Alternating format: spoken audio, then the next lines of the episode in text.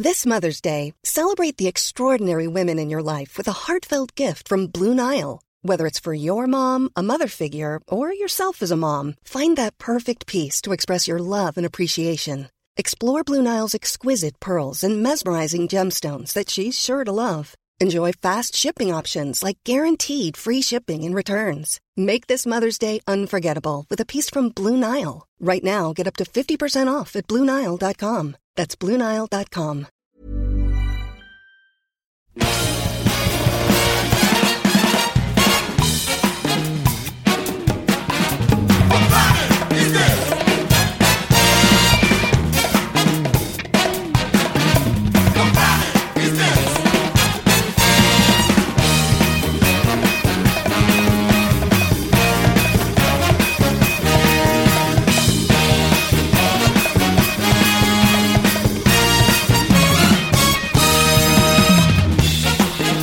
Et bonsoir les amis, c'est Capture Mag, le Capture Mag euh, numéro 23, et oui.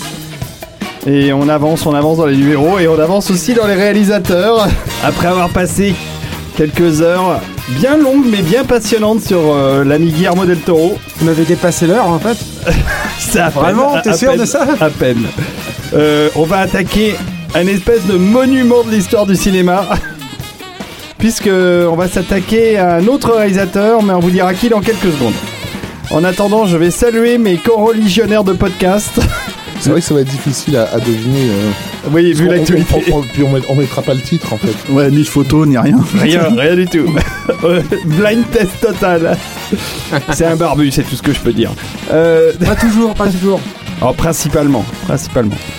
Euh, alors, Rafik Djoumi, bonsoir. Bonsoir mon cher David. Comment vas-tu? Écoute, euh, vraiment il faut que je, je sois Non, sincère. Non, non, sois pas sincère. Dis que tu vas bien. Stéphane Moïsakis, bonsoir. Bonsoir David Ogia.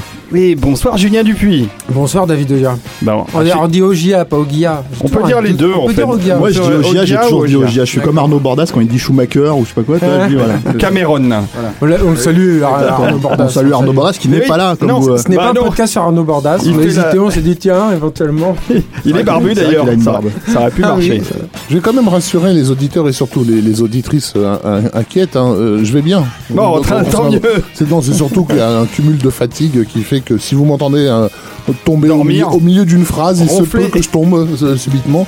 Mais, mais, mais sinon, globalement, ça va. hein. Bon, bah tant pourquoi mieux. Tu, pourquoi tu dis ça, Rafik on, on pensait que les gens pensaient que t'aimais pas Spielberg et c'est tout. quoi, tu vois. Ah, ça y est, il a lâché le mot. Alors il y a ça, effectivement. Je me suis retrouvé un petit peu au, Au cœur d'une polémique. Au cœur d'une polémique. Mais nous en euh, parlerons plus tard. euh, dans, donc dans cinq émissions. alors. c'est ça. Ok, c'est parti euh, pour Capture Mag numéro 23 euh, consacré à Steven Spielberg. Premier épisode sur 250 puisqu'il va nous en falloir au moins autant pour euh, euh, brosser un portrait exhaustif de la carrière de l'ami Steven. Non, mais c'est bien peut-être de préciser d'emblée que con- concernant ce personnage-là, on a eu des discussions entre nous euh, avant le podcast pour se mettre d'accord sur le fait qu'il va falloir vraiment se serrer la ceinture et très douloureusement. Euh, Pour faire une émission d'une heure vingt, une seule. Une seule d'une heure vingt. Pour faire, sur les 50 pour- films pour de faire Spielberg. quelque chose qui a à peu près visage humain. Euh, parce que on- sous le coup de la blague, on disait que si on faisait Spielberg, ça allait nous mener jusqu'à la fin de l'année. Euh, mais ça serait carrément possible si on se. Ah bah si- on probablement. C'est Mais comme on est très rigoureux, qu'on n'est pas du genre à dépasser Non, au niveau des horaires et tout. je pense que on c'est est, bon. on en est fait. déjà pas en train de commencer. D'accord. Donc, euh, Bon bah alors je vais commencer par des petites annonces rapides. Ah. Bah euh, pourquoi est-ce qu'on fait un, un- un numéro sur Steven Spielberg? C'est parce que euh, samedi il va y avoir une nuit au max samedi prochain. Alors je sais pas si l'épisode sera en ligne à temps et en plus je sais même pas s'il restera des places. mais puisque- c'est regarde, regarde-moi David. il sera en puis ligne à c'est- temps. oui, j'espère. Mais c'est surtout, il reste très peu de place. Euh, donc, c'est pas sûr qu'il vous en reste au moment où euh, vous écouterez cet épisode et vous vous direz, mais il faut absolument que j'aille prendre mes places pour la nuit euh, au max Steven Spielberg. Donc, euh, où nous passerons E.T., Jurassic Park et euh, Intelligence Artificielle. Trois films de science-fiction de Steven Spielberg de trois décennies différentes, 1980 euh, 1 pour E.T., euh, 19, 2000 82. 82 pardon, euh, de, euh, 1993 pour Jurassic Park et 2001 pour euh, AI. Voilà. Tout à fait. Donc euh, c'est pour ça qu'on a voulu passer ces films-là, surtout pour préparer l'arrivée euh, du nouveau film de science-fiction de Steven Spielberg. Un moins grand événement que le Nuo Max, mais bon, quand même. exactement. Ready Player One, que nous attendons tous avec impatience et que vous aurez la chance de voir la semaine prochaine, les amis, puisqu'il y a une projection a priori qui se profile. À l'heure où on enregistre, oui. C'est ça. Bon, très bien. Euh, donc ça, c'est la nuit euh, Steven Spielberg. Allez euh, voir sur la, les nuits au max. Il y en aura une au mois d'avril. J'espère que d'ici là, je l'aurai doublée parce que pour l'instant, elle est complète. C'est la nuit Ghibli avec le concert de Cécile Corbel. Alors, je suis en discussion avec Cécile Corbel et son producteur pour qu'on puisse doubler la nuit parce qu'on a tout vendu en un week-end. Et donc, il y a plein de gens qui me pleurent. pourquoi est-ce qu'il n'y a plus de place Est-ce qu'on peut en avoir une deuxième nuit, etc., etc. Donc, bah, d'ici la semaine prochaine, j'aurai décidé et peut-être qu'on aura doublé cette nuit. Quant à la fin euh, mai, ça sera donc la dernière nuit avant les vacances, puisque je n'en ferai pas en juin, ça sera une nuit consacrée aux géants et où nous passerons le film en avant-première I Kill Giants. Je tue des géants, tueuse de géants, pardon. Euh, on nous Que passe tu as vu donc euh, que j'ai vu et que j'ai trouvé pas mal du tout, Ouais, très intéressant. Euh, nous passerons. Sur, sur une échelle de Roland Emmerich euh, à Ron Howard, ça va où? Ah, je, je- ah, ça c'est difficile à dire. Je vais y réfléchir, je te répondrai plus tard. Euh, nous passerons un excellent film euh, de d'un réalisateur que nous aimons beaucoup ici, qui est euh, le Géant de fer. De Brad Ouais, Bird. pas mal. de Brad c'est- c'est pas Bird, mal, c'est- voilà. Ça se Le regarde. de fer est un très bon réalisateur, oui. Et euh, en troisième, euh, en troisième film, nous allons passer, euh, nous allons passer que je m'en souvienne. Ah oui, colossal, pardon. C'est euh, Galondo. exactement. Et donc voilà, une nuit sympathique à base de géants, un peu de donc il n'y a pas Jacques le tueur de géants. Mais on Ce qui est pourrait, bien dommage. on pourrait, on pourrait. Nathan. Duran, tout ça, quand même. Bien. Ouais, ouais, ouais. Mais j'aime beaucoup de Jacques Mais euh, fais, de fais Géant. une nuit d'Anton Juran juste pour Julien. Mais ouais, grave. Mais oui. Mais lui, il parle de Brian Singer. hein. Non, mais non, euh, bien sûr que je parle de l'original et pas de la pâle copie, euh, mais que Ah, j'aime. mais c'est vrai qu'il y a eu- Mais c'est que j'aime bien aussi parce que mes, Voilà. mes enfants l'ont beaucoup aimé. Ouais, c'est chaud. Ouais, et ben c'est pas le pire de Brian Singer. Je te connais dans les coins, David Ogier. Tu me connais bien maintenant. Euh, donc euh, ça, ça sera le 26 mai exactement, mais on aura le temps d'en reparler. Voilà, ça c'est pour les New Max. Et il y a aussi deux autres petites choses, je, je fais vite. Il y a à la fin du mois euh, une soirée Starfix, ça reprend les soirées Starfix. Alors il y a, il y a les soirées Beats, hein, euh, puisqu'il y a eu la dernière il y a pas longtemps avec l'aventure intérieure. Avec Inner Space, tout à fait. Et la prochaine, tu peux en parler. Ah bah oui, la prochaine euh, euh, alors, j'ai même pas la date, c'est le 7 mars. Le 7, Non, euh, le 8 avril, C'est en avril, le 7, ou- le 7 avril, Le je 8 dirais. avril. Le 8 avril non, le 7 avril. C'est un samedi soir en tout Et cas en avril. C'est euh, Beowulf euh, en 3D euh, active et donc euh, j'ai spécifiquement demandé euh, Beowulf parce que le film euh, n'a pas été vu en 3D. Euh, Je, serai là. À l'époque, euh, une seule salle qui, qui le diffusait ainsi, qui était le, le Gaumont à euh, Disney Village. Hmm. Euh, donc encore, c'était bien avant Avatar, et, euh, et les salles françaises n'étaient pas équipées pour pour la 3D. Et pour avoir fait les deux, c'est-à-dire avoir vu la version 2D en projection de presse et redécouvert le film en 3D, là, c'est pas le même film. Hmm. c'est- C'est-à-dire que c'est pas visuellement autre chose, c'est que ça raconte une autre histoire, littéralement, Ouais, au sens où la mise en scène 3D de, de Zemeckis dit des choses par euh, l'exploitation de la 3D. profondeur de champ, et- etc. Et j'avais été stupéfait par ça, et je me dis c'est terrible que les quelque part que les gens n'aient pas pu, eu l'occasion de découvrir euh, ainsi. Quoi. Hmm, hmm. Donc euh, je suis content de, de faire cette projection pour euh, pour cette raison-là. Il y aura c'est comme dans le, aussi le avant. film dont vous aviez parlé là, dans la vie de Billy Lynn, qui malheureusement a pas pu Oui, être projeté en si France. quelqu'un un jour peut le projeter dans les conditions requises, ça serait voilà quoi. Hmm, Mais là, ça va être le cas, en tout cas pour Beowulf, un film de Zemeckis, une sublime musique euh, de Alan Silvestri que j'adore, et en plus un, un ton euh, fantasy euh, bien rough, hein, euh, bien, bien hard. Avec Roger Avary au scénario, euh, et puis surtout un, un- un casting de comédiens totalement Ouais. dingue, euh, qui à l'époque n'ont même pas été cités par les critiques, puisque personne ne comprenait que c'était basiquement que c'était pas un dessin animé, mais bel et bien un film avec des comédiens. Bon, euh, et alors, c'est marrant parce que tu as choisi un film de fantasy pour ta soirée Beats, et moi pour la soirée Starfix qui se passe une semaine avant, qui est le 30, euh, le 30 mars. Euh, on va passer deux films de fantasy en hommage Les à deux Jim Henson. facettes d'une pièce. Exactement, on va passer Dark Crystal et Labyrinthe de Jim Henson. Et c'est marrant parce que ce réal, qui faisait euh, plein de choses euh, en télévision euh, et en effets spéciaux, eh bien, euh, il s'est intéressé principalement à la fantasy pour raconter euh, ses histoires, ses, ses films de cinéma. Moi, j'avoue que j'aime de sa vie, hein, Dark Crystal. moi, j'avoue que j'a- j'a- j'adore les deux films pour des raisons très différentes. Euh, Oui, enfin, Dark Crystal, c'est quand même bien au-dessus. Moi, je- j'aime les deux. Et euh, oui, Dark Crystal est un grand chef-d'œuvre, mais moi, je trouve que Labyrinthe est un film sous-estimé et que le, le Marais de la Grande Puanteur est un chef-d'œuvre de, de- Il n'est pas sous-estimé, c'est un film qui est très apprécié. Labyrinthe, il y a plein de gamins qui ont grandi devant. Toi, tu l'apprécies, Rafik. Non, pas plus que ça, Oh. mais, mais je peux comprendre que qu'il joue un rôle quand on est gamin, quand on a quand on a l'âge adéquat, on peut grandir avec un film comme Labyrinthe. Ça reste, pardon, ça reste une, une recette assez simple par rapport à, au, au- Avec une à très belle l'ambi- à photo. l'ambition complètement dingue de Dark Crystal. Ouais, Ah, c'est un sûr. film qui a souffert de l'échec de Dark Crystal, surtout. Labyrinthe. Bah, en tout cas, euh, ce qui est sûr, c'est qu'il y a une magnifique photo d'Alex Thompson, que Jennifer Connelly est excellente dans le film, comme d'habitude d'ailleurs, et que David Bowie, qui campe le roi des gobelins, euh, est génial. J'adore ses chansons. Et, Très beau collant. Mulburn. Moi, moi, heureusement qu'il y a 40 millions de créatures là-dedans. et que sinon, 40 je millions de créatures. Et évidemment 40 millions de créatures. Donc ça c'est le 30 avril et euh, vous trouvez les places toujours euh, si vous cherchez les New Max. On a fait l'annonce pour la soirée Starfix. Et il y aura Christophe Lemaire et il y aura les copains de Starfix qui seront là, dont Doug Headline qui est fan de Labyrinthe. Donc C'est très cool, euh, c'est très cool, c'est Star, Starfix. Par contre, si je peux me permettre, je suis même pas sûr que Christophe Lemaire apprécie les deux films en question. Alors, Mais il sera très bien de il, toute façon. il m'a dit que il m'a dit qu'il se souvenait plus euh, tellement parce qu'il les avait vus à l'époque, qu'il les a pas revus de, depuis, mais, depuis, mais pour le coup ça l'intéressait de les revoir et de, de non, mais je pense qu'avoir Christophe Lemaire pour présenter n'importe quel film, de toute façon, Oui, c'est c'est bon. Christophe Lemaire. Mais Doug, Doug sera peut-être là en backup parce qu'il aime vraiment beaucoup euh, euh, ces films-là. Et on rappelle que et les soirées Starfix et euh, les soirées Beats, c'est au Club de l'Étoile, rue Troyon, 14 rue Troyon, c'est ça, près de près de près de l'Étoile, près près des Champs, pas loin des Champs Élysées. Donc c'est quand même très central dans Paris. C'est une très jolie salle, hein. très très chouette salle. Bah, ils l'ont rénové en fait, et, et surtout le, le- leur matériel. Ouais, ouais, non, ça marche Mm. très bien. Dernière annonce, c'est fin avril, du 27 au 30 avril, dans le sud de la France, pour les gens qui habitent euh, près de Marseille. Ah, l'accent À l'accent du sud, il y aura, Ah, là, là, c'est- c'est plus allemand, là, quand même. euh, il y aura le, oui, mais c'est mon influence est riche. Il y aura le festival du film de science-fiction à Martigues. Donc pourquoi Martigues? Eh ben pourquoi pas. Et donc, D'accord. Mais parce que tout le monde me pose tu y la vas question. physiquement là-bas parce que J'y vas vais- avoir j'y des serai, problèmes, là. j'y hein. serai, je serai sur tu vas place. faire la et tout. Je fais, euh, je fais l'accent. Tu vas jouer à la pétanque. Et je vais jouer à la pétanque et je vais manger euh, de la fougasse.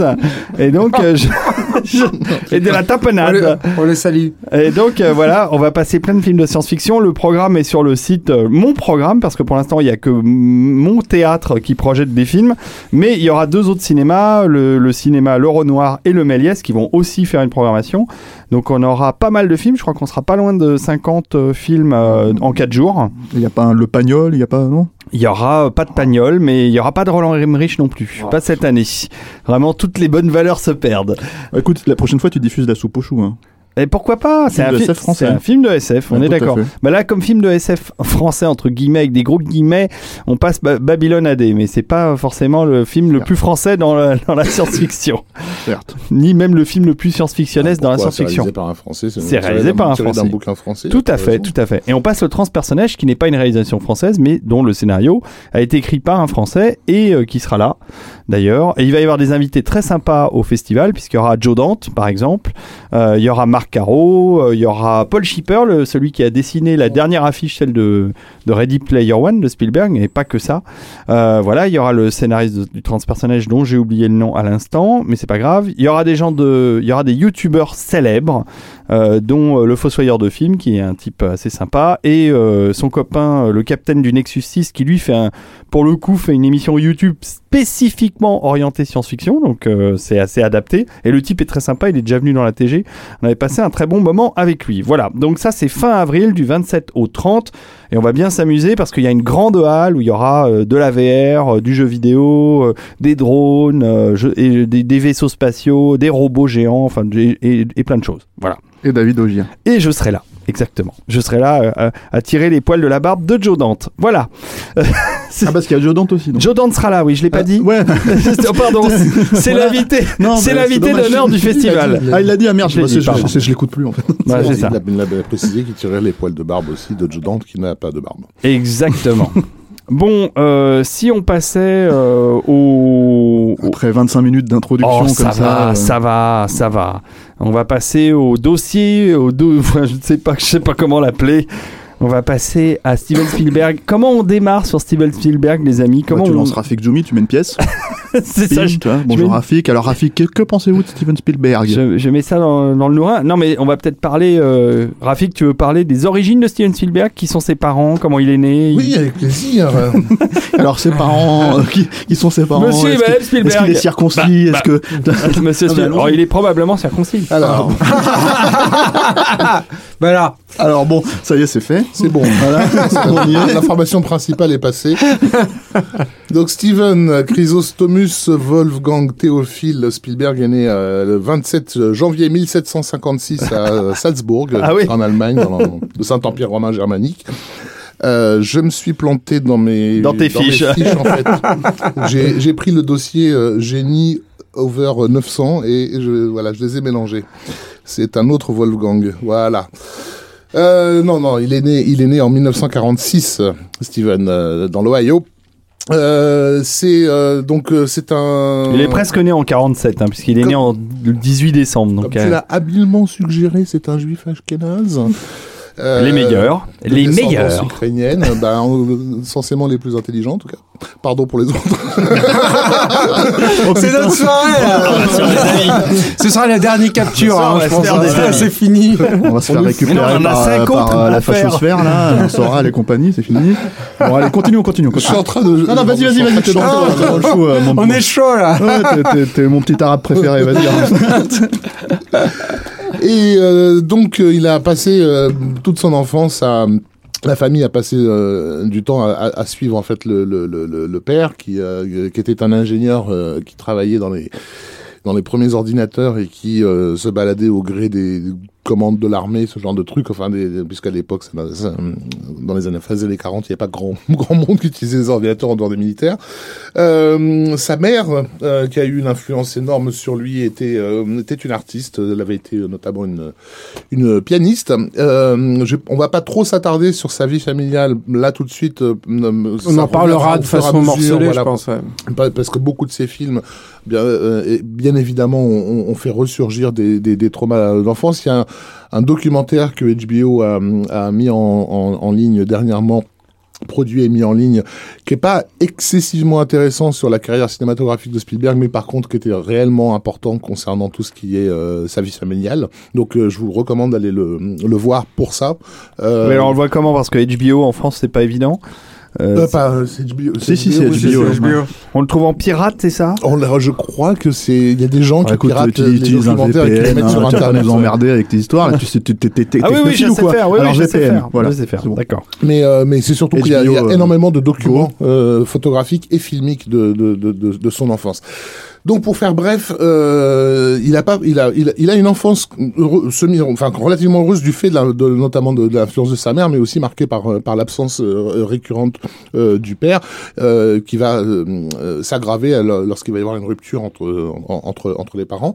Les enfants de cette époque-là n'ont pas de parents di- divorcés, hein, donc c'est c'est C'est vécu comme un traumatisme, euh, et il va développer une énorme colère vis-à-vis de de ce de, de, de ce père absent. Euh, c'est aussi euh, un, le, le prototype de du geek tel qu'on l'imagine à l'époque, c'est-à-dire vraiment euh, le, le gamin aux oreilles décollées, euh, au nez fin, euh, euh, bien pointu, euh, le- maigre. tout maigre, le regard un peu euh, Newman, un peu quoi. perdu. Non, en fait, il y a, il y a, il y a un, un, un- un comique euh, dans, dans 1900, euh, dans 1941 et son nom, euh, son nom m'échappe. Eddie Deason. Eddie Deason, voilà, qui est, qui est pratiquement le, le, le Spielberg gamin en fait. euh, euh, euh, Ah, là, Jerry Lewis, quoi, un peu. c'est ça, enfin voilà, le, le nerd absolu. Et, euh, et, et donc le, le, le cinéma va être pour lui un, un outil de socialisation, c'est-à-dire qu'il a, il est, il est, il est pas mm, très en accord comme beaucoup de nerds. Euh, inadapté, on va dire, socialement avec Moi, c'est le gamins. podcast. Comment? Moi, c'est le podcast, Voilà. mon outil de socialisation. Euh, et, et il va, il va, il va, il va découvrir assez tôt euh, avec la caméra de son père, parce que donc son père euh, a tout, les, tout l'outillage à la maison, euh, qu'en faisant des, des, des films, aussi amateurs so- soit-il, il devient tout d'un coup quelqu'un aux yeux des autres en fait, et ça va être son outil de socialisation. Donc il va s'y mettre très tôt et mettre toute son énergie là-dedans. Euh, c'est aussi un, un môme qui, à l'époque, euh, euh, l'ignore. euh, ça, ça, il, il n'en aura la confirmation que bien des années plus tard, qui est dyslexique. Et ça, c'est une information que je mets tout de suite en avant parce qu'elle est absolument cruciale dans la façon avec laquelle euh, il va euh, gérer le, le, le langage cinématographique, hein.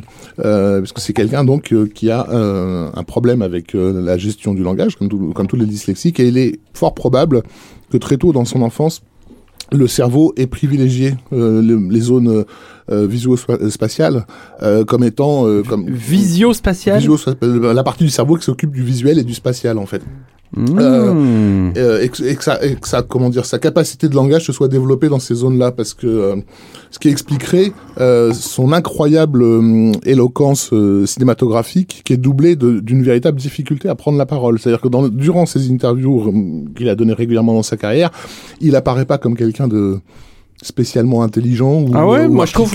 Oh, alors c'est. Généralement, ses phrases sont vraiment euh, passe-partout. euh, il il, est, il, est, il est rare. Enfin, C'est grave amélioré ces dernières Ah années. ouais. ça. ça, c'est pas Francis Ford Coppola, c'est pas ce genre Mm. de personnage euh, qui en impose euh, lors, lors, lors des interviews. Spielberg, c'est que c'est un peu l'enfant sage.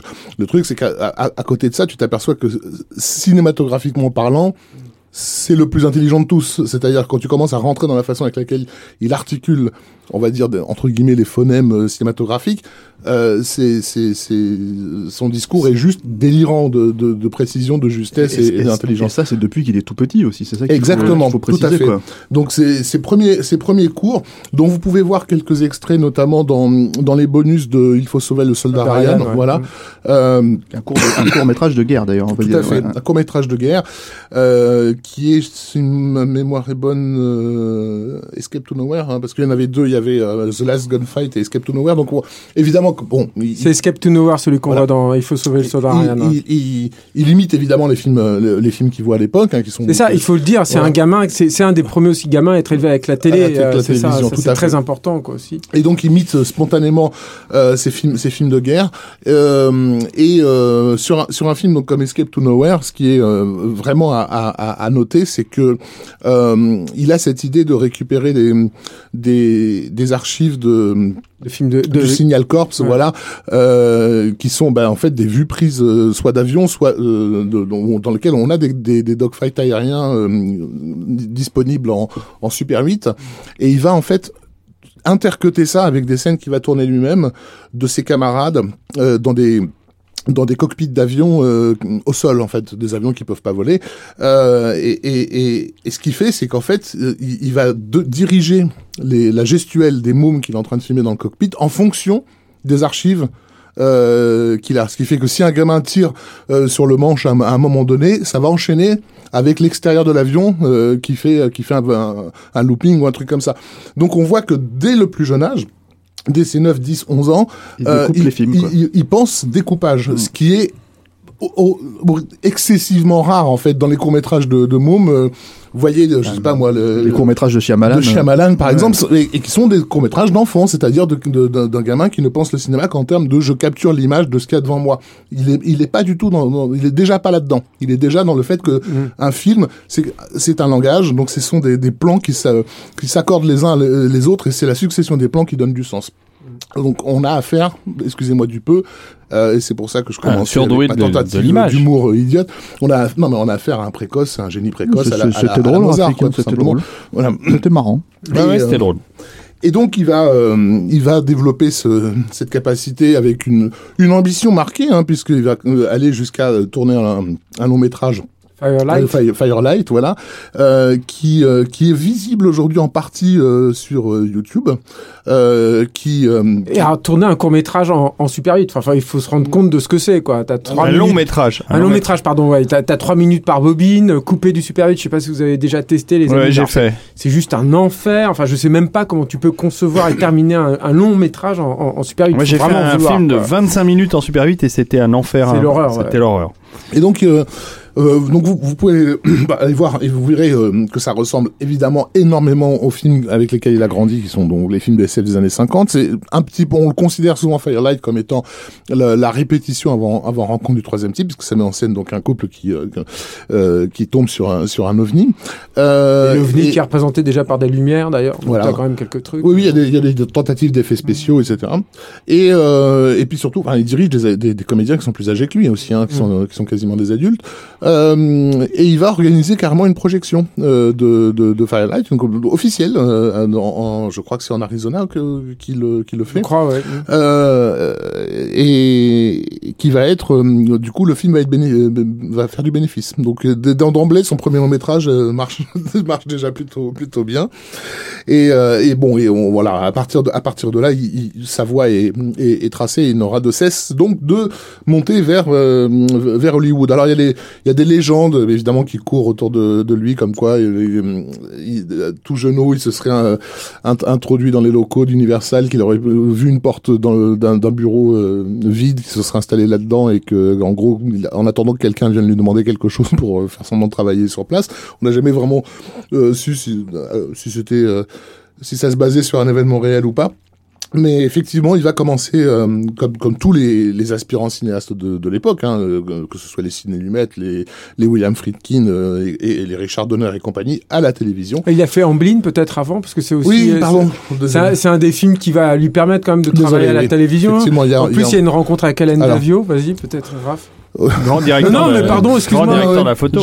Comment? Hélène Davio, son directeur de la photo. Ouais, alors oui, effectivement, il y a son, euh, il va être refusé euh, à l'USC, à UCLA, qui sont les deux pôles cinéma de de, de, l'époque. Lui va se retrouver, à, comment s'appelle ça, San Francisco, son, son école, je sais plus où elle est. Enfin, en gros, il va se retrouver dans tout seul, c'est-à-dire que tout, toute la génération qui, qui, va faire le nouvel Hollywood va se connaître sur les bancs, euh, sur les bancs des écoles. Lui, il, est, il, a, il, a, déjà été, été, mis de côté. Il essaie de, de, de s'intégrer à ces groupes-là. Hein. Il va faire des compliments à George Lucas quand il voit ses premiers courts métrages euh, et Lucas l'envoie chier. Euh, enfin, euh, c'est quel... encore une fois, c'est un, un, un pur nerd. Et, et c'est pas du tout l'étudiant euh, 60s euh, à, la, à, à, la cool, etc. Il y a une anecdote, une anecdote de l'époque que j'adore en fait, euh, sur, qui est dans euh, le, le, bouquin de l'autre là, mmh. de comment s'appelle De Biskin. De Biskin sur ses tests caméra en fait. Oui, c'est après. Ouais, c'était après, c'était ouais. pas pendant cette période. Non, non, non. C'est dans les 70s. Bon, bah écoutez. Hein. Bah, raconte la Non, non, non, non, non, bah non, non, non, c'est bon. voilà. Allez, vas-y. Donc, euh, euh, et donc dans, cette, dans cette, dans, cette école-là, l'école ce, troisième choix, on va dire, il va, euh, il va donc euh, réaliser son, son, son court métrage de, fin d'études qui est Amblin, qui, qui date de 1968, qui rend qui raconte la rencontre entre deux autostoppeurs euh, un peu hippies donc sur les routes américaines. On est en plein en, en plein, en plein, en plein dans l'époque, hein, c'est tout à fait la Beat Generation, euh, avec une énorme économie de dialogue. Euh, c'est essentiellement raconté par euh, par l'image et par la musique. Euh, et l'anecdote, la, c'est que euh, je sais pas si c'est l'année suivante ou l'année d'après, mais euh, UCLA va demander à, demande à des, des personnalités de venir donner des cours aux élèves, et Jerry Lewis fait partie des gens qui viennent régulièrement enseigner le cinéma à des élèves. Et l'anecdote veut que Jerry Lewis ait projeté aux élèves ce, ce court-métrage Amblin en, en, en concluant son cours par That's what filmmaking is about. Et c'était voilà, son cours c'était juste regarder ça. Le cinéma c'est ça, point final quoi. Donc pareil, Amblin vous pouvez le voir aujourd'hui euh, sur, sur, Internet, sur quelle, Internet. quelle, merveilleuse euh, invention. Et, et, vous verrez quelque chose qui visuellement rappelle évidemment euh, tout à fait l'époque à laquelle il a été fait, mais qui en réalité dans sa, dans sa conception même euh, est un film beaucoup plus moderne que tout ce qu'on pouvait voir à la fin, de, à la fin des, des, des, des 60s. Et puis surtout, pas tourner caméra à l'épaule, c'est-à-dire qu'il y a beaucoup de machinerie déjà, il y a déjà des plans qui préfigurent euh, certaines choses qu'on reverra dans Rencontre du troisième type, avec euh, un travail sur des avant-plans, et notamment, je me rappelle, des barrières en, en bois euh, brut un peu usé, comme ça, qui, de- qui accentuent l'effet du travelling, des choses comme ça. Et la très belle photo, en plus de Alain Davio. Alors, euh, Tu disais qu'il était, il avait démarré à la télé. Oui, il va. Euh, alors, il va démarrer à la télévision. Euh, euh, je, que je dise pas de, de, De bêtises. Ne dis pas de bêtises, Rafik. C'est euh, avec euh, Watch, c'est Watch the Skies en fait. hein.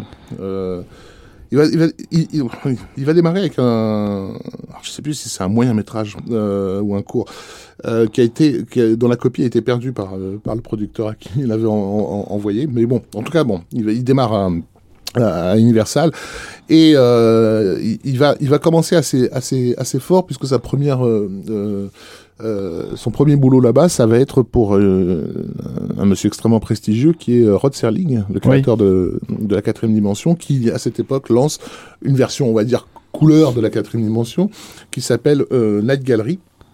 Euh, et donc le deuxième épisode est confié à, à, à Spielberg. Euh, et euh, il va avoir euh, euh, l'énorme privilège de, de travailler avec une... euh, pardon. Une, je, suis fatigué. il va avoir l'énorme privilège de travailler avec une grande star hollywoodienne euh, à, la, Crawford. à la retraite, voilà, John Crawford, qui a fini en gros ses, ses- ses dernières heures à la, à la télévision américaine. Et, euh, et, et Crawford va être, euh, de son propre aveu, euh, impressionné par, euh, par, par le jeune homme et même reconnaître en lui, comment dire, l'espèce d'énergie un peu carnassière qu'elle avait elle-même du- durant, durant, durant sa jeunesse. En gros, quelqu'un qui, quelqu'un qui n'en veut. Euh, donc, il aurait pu être complètement écrabouillé par, euh, par cette, cette première expérience et au contraire, elle va le, elle va, elle va extrêmement, euh, extrêmement l'encourager. Mm. Donc ce sont euh, ces années télé, c'est des années aussi donc il va se rapprocher de de tous les les, les, les, étudiants euh, passés, enfin, aspirants cinéastes qui qui euh, comment dire pour resituer un peu le contexte, le Hollywood de l'époque, c'est un Hollywood qui est un petit peu désertifié. Enfin, des, voilà, les, les, les, grands moguls ont quitté la place. Euh, ils produisent de moins en moins de films. C'est l'époque où de- des grandes comédies musicales qui se plantent les unes après les autres, où les, studios sont rachetés en fait par des, des groupes industriels. Et il y a de, de moins en moins de films qui, qui, qui se font. Euh, et, et donc les portes sont d'une certaine façon ouvertes à tous ces jeunes hippies un peu un peu désœuvrés qui viennent traîner leur guêtre par là. Et il va du coup rencontrer des gens comme De Palma, euh, euh, Scorsese et compagnie et faire euh, partie de la petite bande euh, de la Beach House euh, de euh, Margot Kidder et sa sœur en fait qui ont une maison sur, la plage et qui euh, régulièrement font des soirées pour pour tous ces Un aspirants. peu euh, olé cinéastes. olé. Euh, des, Ah soirées, c'est- des soirées un peu olé. Mais pas pour, mais pas pour voilà. Spielberg qui était là avec ses chaussettes blanches. avec ses chaussettes Bugs Bunny. Bugs. Bunny, oui, Margot, voilà. bah, Margot Kidder euh, parlait de lui comme un mec qui portait des chaussettes Bugs Bunny. En gros, une façon de nous dire que c'est peut-être le, seul qui l'a pas baisé. Et euh, mais on a des échos de, on a des échos de ça dans l'ouverture des Dents de la Mer, euh, Ouais. typiquement en fait. Voilà, Les soirées sur la plage. voilà. Alors bien sûr. Et il euh, était très très proche, spécialement de Palma aussi à cette époque-là, Ouais, dans les années fait. 70. Quoi. Ouais. Bah, C'est- donc à cette époque-là qu'il faisait ses tests de caméra. euh. Voilà, bah, Alors, je pense merci, merde, parce ça, que là. bon, ça, ça commence à bien faire. Non, mais c'est c'est vrai que cette anecdote, je la trouvais géniale parce que tu, quand tu la mets en comparaison avec le fonctionnement qu'il peut avoir sur ses films à venir, quoi. Euh, mais c'était quelqu'un qui voulait absolument tester ses caméras et, et faire des plans les plus, les plus, euh, comment dire, improbables. Et il avait trouvé justement un système pour éjecter la, comment dire, La la, bobine. bobine La bobine, ouais. Euh, avant, avant impact. Donc il jetait la, la, la caméra du haut de, de, de, de, de l'immeuble, quoi. Et en fait, il la, il la faisait tomber. Il avait trouvé un moyen de, de, de, de récupérer la péloche pour avoir le plan. oui, quoi, pour pour, avoir- qu'elle soit pas exposée et cassée. euh, Voilà, c'est ça. Et, euh, et, euh, et du coup, euh, enfin bon, on en reparlera, on en reparlera quand ça viendra. Mais c'est vrai que ça m'éclate de voir un type qui réfléchissait à ces choses-là Hmm. et qui passait pour un niaiseux, euh, même dans son groupe en fait à l'époque, parce que les mecs lui disaient mais qu'est-ce que tu fais? Tu devrais baiser les gonzesses. Voilà. Bref. alors C'est marrant, on m'a dit la même chose. Son Ouais. principal soutien à Universal, qui, qui, qui, qui va être l'homme qui toute sa vie qu'il considérera comme son, son parrain euh, cinématographique, c'est euh, Sid Sheinberg, hein, Sidney Shein- Sheinberg, euh, qui, euh, qui, qui, qui lui avait vu en, le court métrage Spielberg, Scheinberg, tout ça, c'est la même chose. Et ouais, c'est la famille. mais- en tout cas, euh, voilà, j'ai- parlé de la colère qu'il avait vis-à-vis de son père, et c'est un truc qui va, mettre des années avant de pardonner à son père ce qui s'est passé dans sa famille et tout ça. Euh, Scheinberg va clairement jouer le rôle d'un- père de, de, de substitution et, euh, et, énormément le soutenir, justement en le mettant sur des projets qui sont pas des, des trucs de, de derrière zone. Il est pas sur des sitcoms ou des machins comme ça. Il y en a Night Gallery, c'est un, un, un projet ambitieux euh, à l'époque où, où ça, où ça se fait. Ah oui. On va lui confier aussi le pilote d'une série qui est euh, Colombo avec euh, donc Peter Shaw. Euh, T'avais prévu t'as, t'as- t'as ton petit effet? Alors c'est intéressant parce que c'est c'est aussi une façon de rappeler euh, que l'air de rien, Spielberg a aussi jeté les, les bases scéniques d'une série emblématique de la télévision américaine. il faut préciser qu'il y avait eu deux épisodes, Ouais. je crois, avant de, de, de Colombo, mais on en parlait tout à l'heure. C'est vraiment lui, avec cet épisode, qui jette les bases du personnage tel qu'il sera pendant toute la série C'est une ensuite. icône, hein, quand même. Hein, et il a, Et ce qui est marrant, c'est a que, contribué à créer, quoi. c'est que Spielberg est très critique de son travail vis-à-vis de, de, ce- de cet épisode en fait. Ah, il était que- jeune. Bah, il, pen- il pensait qu'il en avait qu'il avait surjoué en fait euh, comment dire euh, euh, non non pas surjoué Non, le- non, non, il avait surjoué de la caméra en Ah, fait il, avait vraiment surdécoupé le, le, le, le truc pour essayer de s'imposer ne pas faire de la télé à proprement parler Euh, et donc il a eu un espèce de complexe vis-à-vis de ça et, et il le disait il disait je, je, je, l'aurais fait- je le ferai avec ce que j'ai comme bagage aujourd'hui je l'aurais fait vraiment différemment en fait euh, cet épisode Plus simple, quoi. plus simple c'est marrant Mais- de savoir que le mec, euh, Ouais, le mec c'est réfléchit curieux. comme ça, hein. Ouais, ouais, c'est rigolo. Et puis, euh, donc, il va, il va aussi faire des, des épisodes de, de, de Marcus Welby, etc. Mais bon, ce qui va vraiment le, le, le, le propulser, euh, c'est les, les téléfilms euh, qui, qui va faire plus que plus que les séries, puisqu'il donc il va, il va être chargé de d'un deal de, de, de, de quatre quatre téléfilms, dont euh, le plus célèbre, euh, celui qui le fera littéralement rentrer dans dans, dans l'histoire, est Duel. euh, le fameux duel. Voilà. Euh, donc nous sommes à cette époque-là en 1971, je crois, euh, dans ces eaux-là. Je suis perdu. Non, c'est c'est- 60 c'est- 72, je crois. qu'il est 71, sorti. euh, Ouais, duel. 71, ouais, il est sorti. C'est un movie of the week. Alors je vous mets un extrait de la musique euh, de Duel, mais qui est quand même assez imbitable, faut l'avouer. elle est euh, très, euh, elle est pas très musicale. Elle est, euh, Elle est très de l'époque, en fait. oui, et puis elle ressemble à- au bruitage, euh, à plus à des bruitages qu'à de la musique proprement dite.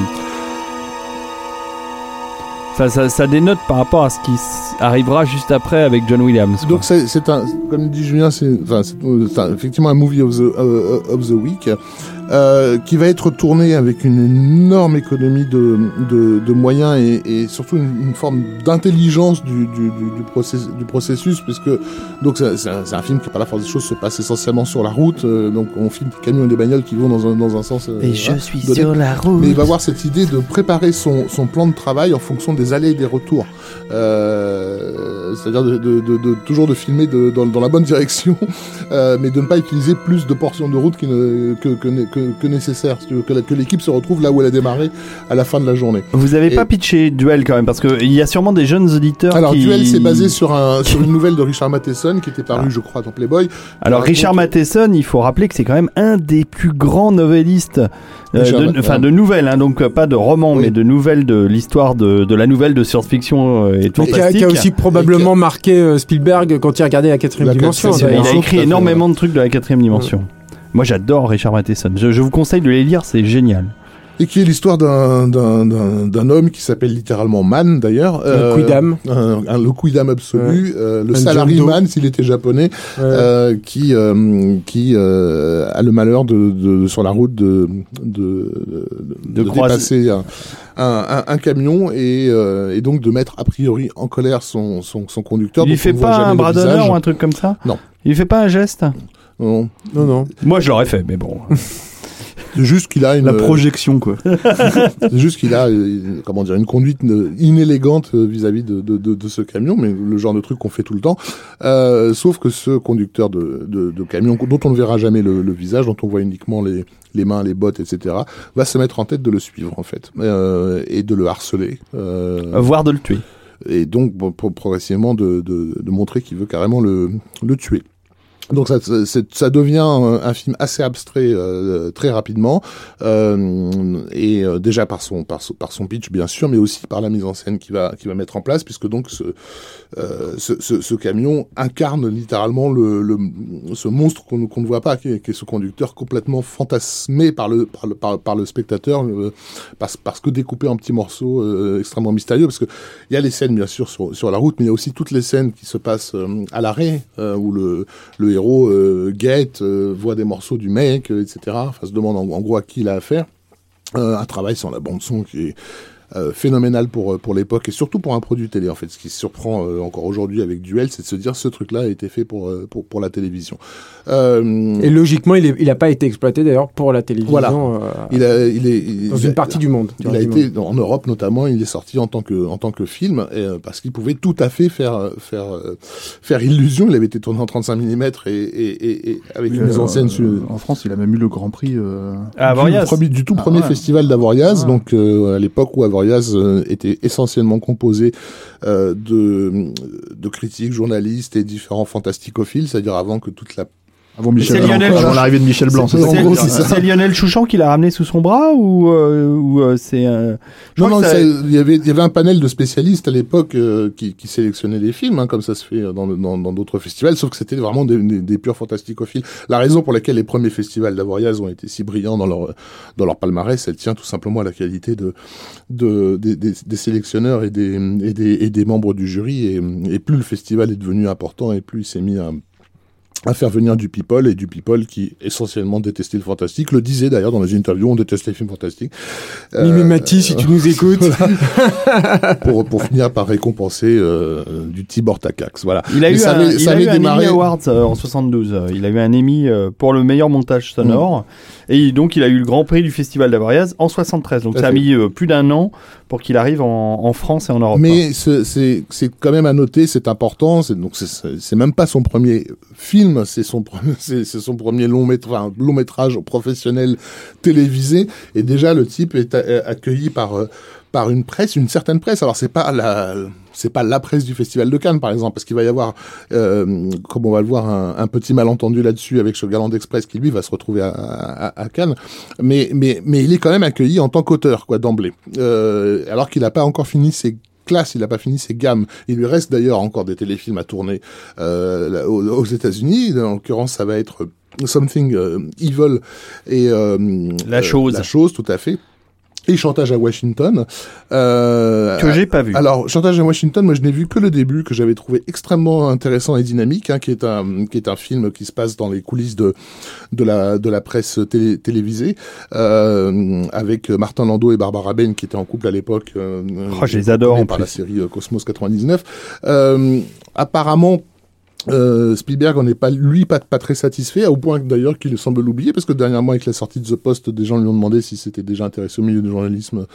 Euh, il a dit non on était là ah bon bah quand même t'as fait un long métrage sur le sujet mais c'est pas grave. Euh, donc voilà. Et euh, et Something Evil que je n'ai pas vu non plus. Alors Donc moi on que j'ai vu parce qu'il euh, était passé, euh, j'en parlais tout à l'heure avec euh, Julien, il était passé sur la 5 euh, à l'époque de la Cinque des Berlusconi. Et il s'en était fait d'ailleurs l'écho euh, comme quoi c'était un Spielberg inédit à la télévision, etc., etc. Et j'en ai pas un très bon souvenir. Je pense pas que ça, ça m'a- ça m'avait un peu déçu, mais bon, faut le replacer dans son contexte de l'époque aussi. Hein. Mais il n'est pas, euh, exclure que l'accueil quelque part dithyrambique euh, réservé à Duel, notamment par la presse euh, euh, européenne, lui est euh, un peu rapidement monté à la tête. C'est quelqu'un d'ambitieux, il a vraiment envie de faire du cinéma. Et je pense que dès ce moment-là, il est déjà en train de se dire quand est-ce que je, Que je vais passer, pas. ouais. Donc il est, il est quelque part déjà sur Sugarland Express. Et il est déjà très ambitieux déjà sur Duel, c'est-à-dire qu'il pousse tout le temps la, la- la production à avoir plus de plans, à avoir un- des, quelques jours de reshoot, de retex, etc. Moi, c'est un film que j'ai, que, que, dont j'ai, j'ai suivi en fait les cours de Jean-François Tarnowski Mhm. À l'époque sur Duel, il nous avait fait toute une analyse en fait sur euh, notamment sur le générique d'ouverture en fait qui était assez euh, intéressante parce que T'as eu des cours avec Tarnowski, toi bah, À l'ESRA ouais ouais Ah, je vois. toi aussi? Mais oui. Ouais. Xeri et Tarnowski. t'as- donc fait euh, Duel aussi? Bah oui, oui. Ouais. Oui, donc tu sais tu sais d'où je vais parler oui, oui, oui, Voilà. vas-y, vas-y. Il y avait cette, cette, cette idée, euh, euh, bon, qui est vraiment, qui fonctionne au montage, hein, mais qui, je pense, peut rejoindre un peu ce que tu disais tout à l'heure sur le, le, le fait de progressivement enlever des éléments. euh, euh, c'est qu'en fait, c'est- le, le, le générique du film commence sur euh, le, le- Le moteur. le moteur et la, et la, et la- la- la voiture qui part, en fait, Mm. si tu veux, qui sort de la ville, en fait, et Mm. qui sort de la modernité.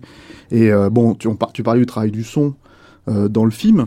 Euh, et il faut rappeler euh, ce- cet élément qui est, bon, je pense que tout le monde le sait, hein, mais, mais, mais qui est intéressant quand même, où le, le camion, à la fin, quand, quand Ah, le camion chute, cri, en fait, pousse un cri, qui est un cri de, de, De de- dinosaures. de dinosaures, voilà. Mm.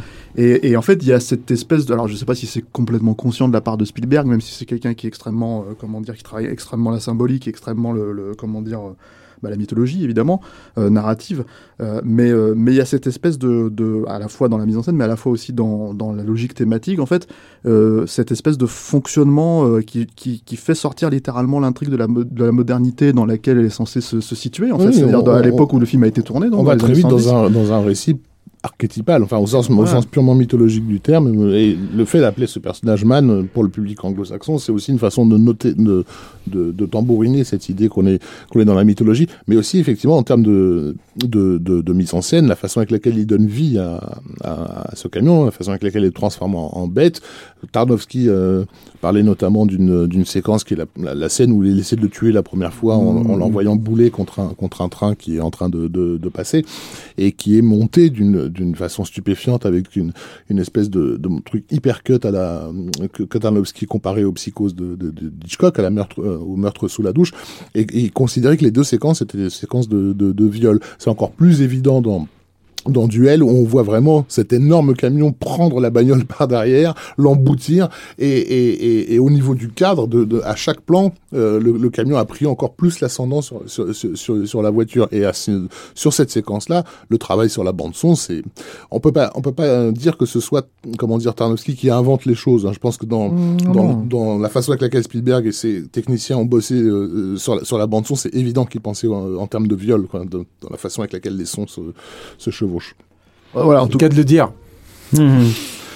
En tout cas, yeah. si vous voulez voir, on, est en forme ce soir. si vous voulez voir Something Evil, euh, la chose de Spielberg, oui, euh, très dégueulasse. Qui... Elle est sur YouTube. Oh, elle est regardable hein, parce que euh, c'est les images de l'époque, donc c'est pas de la HD, mais il euh, y a une copie euh, correcte hein, à voir sur YouTube.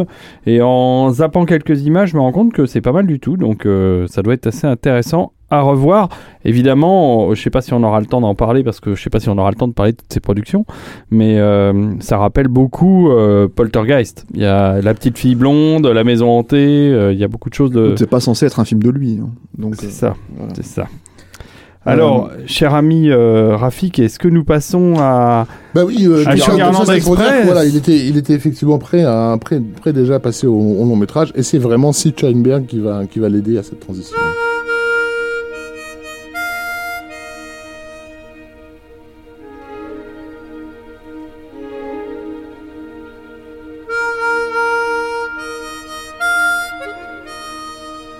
Donc Stéphane, Sugarland Express. Ouais, c'est marrant quand on entend la musique comme ça parce que euh, c'est la rencontre avec Williams, John Williams. Sa première rencontre avec Williams. Et le Williams qu'on connaît, c'est pas celui quand tu revois le film aujourd'hui, c'est pas du tout celui de, de, ce type de musique en fait. Euh, et euh, Spielberg voulait l'avoir en fait pour pour pour faire de la musique orchestrale.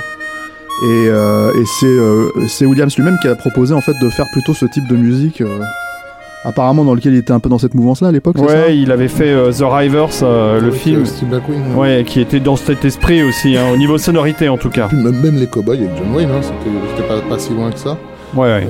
Euh, et, mais le Williams de l'époque donc était un peu plus un un émule d'Henri Mancini que le John Williams qu'on qu qu connaît après. Enfin, il y a, il y a le, regard, le regard noir de David Ogier. Non, mais c'était un compositeur en devenir. C'était oui, pas non, un jeune loup, il, mais. Il était sympa, agréable à écouter, mais rien à voir avec, euh, avec celui qui va, qui va débouler en plein milieu des années 70, hein, qui sort de. Il va se faire les plus grands thèmes de l'histoire du cinéma. Ouais. Quoi. Mmh. Euh, le truc qu'il faut peut-être préciser avec, euh, avec Sugarland Express, c'est que c'est donc son premier film de cinéma, vraiment. Euh, et étonnamment, en fait, euh, moi je trouve, hein, en revoyant le film comme ça, que, que alors Rafik me soufflait que qu'il y avait quand même des éléments très spécifiques, mais euh, je trouve que c'est pas un film qui ressemble à un film à proprement parler Spielberg, si ce n'est, euh, je trouve visuellement la, la, la mise en scène euh, et toutes les tentatives qui, qui commençaient vraiment déjà à mettre en place, là, notamment c'est euh, son travail, son premier travail avec Vilmo Stigmond, hein, le chef-op euh, avec lequel il va faire euh, Rencontre troisième type. ouais. Et euh, parce que ça, j'allais dire, il est pas sur les dents de la mer. hein. Non, c'est non, c'est- bien ce que je me souvenais. Et, euh, et voilà. C'est alors. C'est quand même un des films les moins connus, j'ai l'impression aussi de Spielberg, étonnamment, hein, pour, pour son premier film. Quoi. Mm. Euh, C'était pas un sujet facile, on peut repitcher rapidement euh, bah, l'histoire. Très rapidement, c'est tiré d'une histoire vraie en fait, euh, qui s'est passée à la fin des années 60 au Texas, et c'est euh, euh, comment dire euh, un homme une femme, enfin un père de famille et sa et sa femme en fait, euh, qui vient le sortir. Ils sont joués, interprétés par pardon William Atherton et, euh, et euh, Goldie Hawn, euh, je crois à l'époque dans un de ses premiers rôles à elle. Hein. Euh, et euh, c'était pas encore une star à l'époque, euh, je crois pas. Ça, ça a commencé un peu, hein, euh, Ouais. mais, mais c'était pas encore la star de Private Benjamin qui arrive à la fin des 70s, mais euh, elle, a, elle, elle, elle, elle, elle- elle était déjà, euh, comment dire, sur, sur les, Les radars, quoi. Sur Ouais. les radars, voilà. Donc ça reste un véhicule de star, et puis on, on faut pas oublier que c'est un, premier film, hein, donc euh, on, on va pas Oui, lui oui. donner euh, non plus la- une grande vedette à la Steve McQueen euh, de l'époque. Non, non, mais ouais, mais euh, même s'il a, comme tu l'as dit tout à l'heure, il a tourné quand même avec John Crawford à la télé. Qui était en fin de carrière, ouais. Mais euh, le, le- le- alors le pitch du film, c'est en fait c'est euh, euh, cette euh, cette jeune femme en fait qui vient chercher son mari et qui l'oblige à sortir en fait de son centre de détention où il est, de s'échapper en fait pour aller chercher leur enfant qui va être euh, placé dans une famille en fait euh, de comment dire euh, d'adoption. Et euh, et ça devient en fait une espèce de balade picaresque comme ça, euh, euh, effectivement un peu dans l'air du temps de l'époque en fait. Euh, Il y, y avait euh, comment dire euh, bah t'avais quand même le Terrence Malick, euh, la balade sauvage, ce genre de choses en fait qui étaient des, des, des, des films assez euh, comment dire euh, j'ai envie de dire bucolique enfin je sais pas si c'est un terme Non, vraiment puis euh, c'est voilà comme- mais qui était un genre Julien euh, pour euh, Amblin, euh, c'est la beat, la beat generation. Hein. C'est, c'est les Ouais. films qui se passent sur la route où les gens se construisent à travers une certaine vision de l'Amérique, euh, où se confrontent les, les comment dire les, les asociaux avec les forces de l'ordre. euh, enfin, c'est, C'est finalement, dans, très c'est- 70s. enfin, dans ces oripeaux, c'est très formaté euh, pour le marché de l'époque. Voilà, si ce n'est que, si ce n'est que le film, pour le coup, a a un peu été abandonné par le, par le studio au moment où ils l'ont sorti, en fait, parce qu'ils y croyaient plus trop, quoi. Ce qui est, euh, ce qui est pareil, en fait, toujours assez marrant, euh, assez marrant quand tu connais la carrière de Spielberg à venir, quoi. Mais, euh, mais moi, ce que je trouve en tout cas intéressant dans le film, c'est, c'est sa propension à vouloir impérativement faire de la mise en scène en permanence, en fait, avec, avec ce sujet-là, quoi. Il y a, moi, je, enfin, il y a, comment dire, parmi les trucs euh, qui, réutilisera hein, d'ailleurs en fait dans, dans son comment dire dans son cinéma même 20 ou 30 ans après quoi t'as par exemple un plan en fait où la caméra est embarquée dans la voiture et il y a un- littéralement une conversation avec un policier en fait qui est dans une qui est dans la voiture d'à côté en fait. Et, et, et le personnage principal euh, qui est William Atherton en fait qui lui parle d'un côté de la voiture, donc sur la gauche, t'as une espèce de, de champ, et en fait, quand la voiture se déplace, revient, et ça reste un plan séquence avec un, avec un mouvement, euh, un mouvement de caméra, qui reprend un contre-champ en fait. Et il y a plein de moments comme ça en fait dans le film où il refait des, des choses complètement étonnantes en fait de, de, de, comment dire de mise en scène pour un premier film quoi. Encore une fois. Je pense que c'est peut-être aussi le bon moment de, dire euh, Spielberg c'est un enfant de la banlieue, on, on y reviendra plus tard, mais c'est aussi quelqu'un qui a grandi avec la voiture. Et la voiture c'est extrêmement Mm. important Mm. pour lui dans, dans son cinéma. C'est une c'est une c'est une trope visuelle qui reviendra tout le temps et il réfléchit à comment filmer la voiture, comment filmer les mecs dans la voiture et surtout ce qui est super intéressant dans le cas de Sugarland Express, c'est comment incarner finalement la voiture. C'est-à-dire que les, les, les mecs ne font plus qu'un avec la voiture.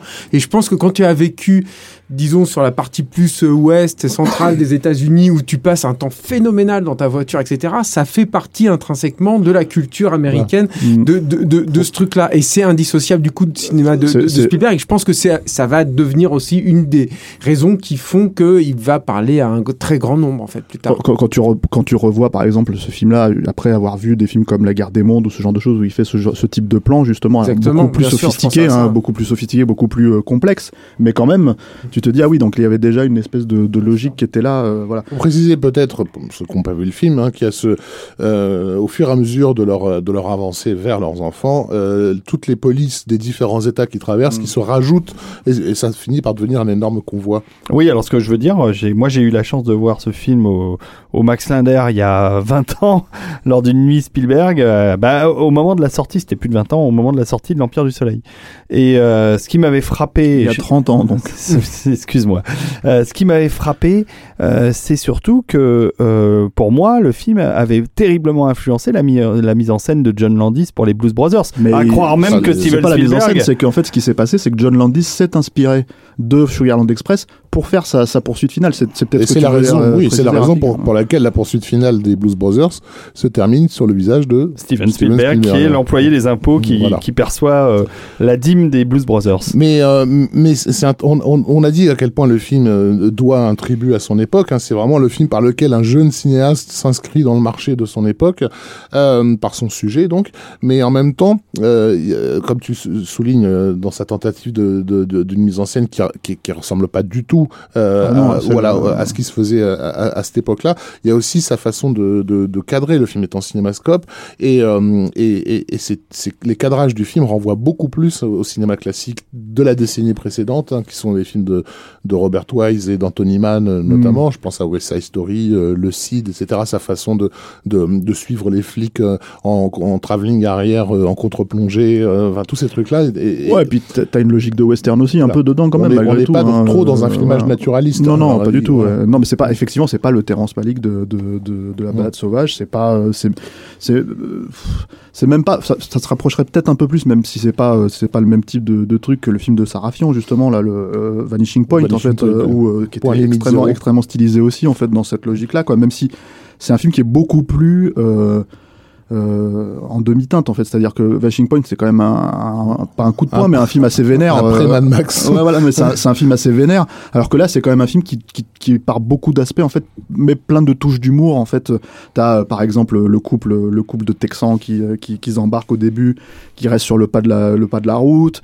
T'as les flics, en fait, qui sont un peu débordés. T'as aussi une espèce d'amitié, euh, comment dire, euh, qui se lie avec, euh, enfin, une amitié, une- comment dire, euh, oui, une amitié qui se lie avec le flic qu'ils ont embarqué avec eux. Et, mais si je me souviens bien, en plus, il y a déjà tous les gimmicks euh, et de mise en scène et de façon de, de, de faire les choses de Spielberg dans Sugarland Express. Enfin, c'est Oui, c'est ce qu'on disait, le truc, bah, le, le ouais. truc de la voiture, par exemple, si tu veux, qu'on retrouve dans, dans La Guerre des Mondes. Par exemple, c'est La Guerre des Mondes qui me vient en tête, mais euh, mais euh, mais euh, mais il y a, Oh, y voilà, les- il y a les- tous les jeux sur les rétroviseurs hein, que, que- qui, Oh, qui vont sûr, faire hein. le sel dans, dans- dans pratiquement tous Et ces dans films. Jurassic Park. euh, évidemment, Jurassic Park, mais dans Ouais. pratiquement tous ces films. Euh, il y a aussi peut-être dernière à, à- croisade. à signaler quand même euh, dans, dans les thématiques qui ont pu l'intéresser, le, le fait que le personnage de Goldie Hawn semble être pas mal calqué sur sa, sur sa, sur sa propre mère, en fait. La façon Ouais. qu'elle a très dirigiste de, de, de vouloir à tout prix reconstituer sa famille. Donc, quand, quand on connaît un peu euh, la, ça c'est intéressant ouais, comme gamin, comme voilà. comme logique, parce que du- c'est marrant parce que même j'ai beau connaître le passif de Spielberg, je n'y ai pas du tout pensé pendant le film. Alors c'est Mm. peut-être euh, un défaut d'incarnation, on va dire quelque part, mais c'est vrai que dans dans l'idée. Euh, c'est euh, c'est effectivement ce qui ce qui pourrait rapprocher ce qui fait qui qu'on pourrait comprendre pourquoi ça euh, l'intéresse Le mec, il est quasi absent. Dans... Enfin, Mm. il est là, mais en même temps, il suit un peu bêtement le, dès le début, hein, dès le début d'ailleurs.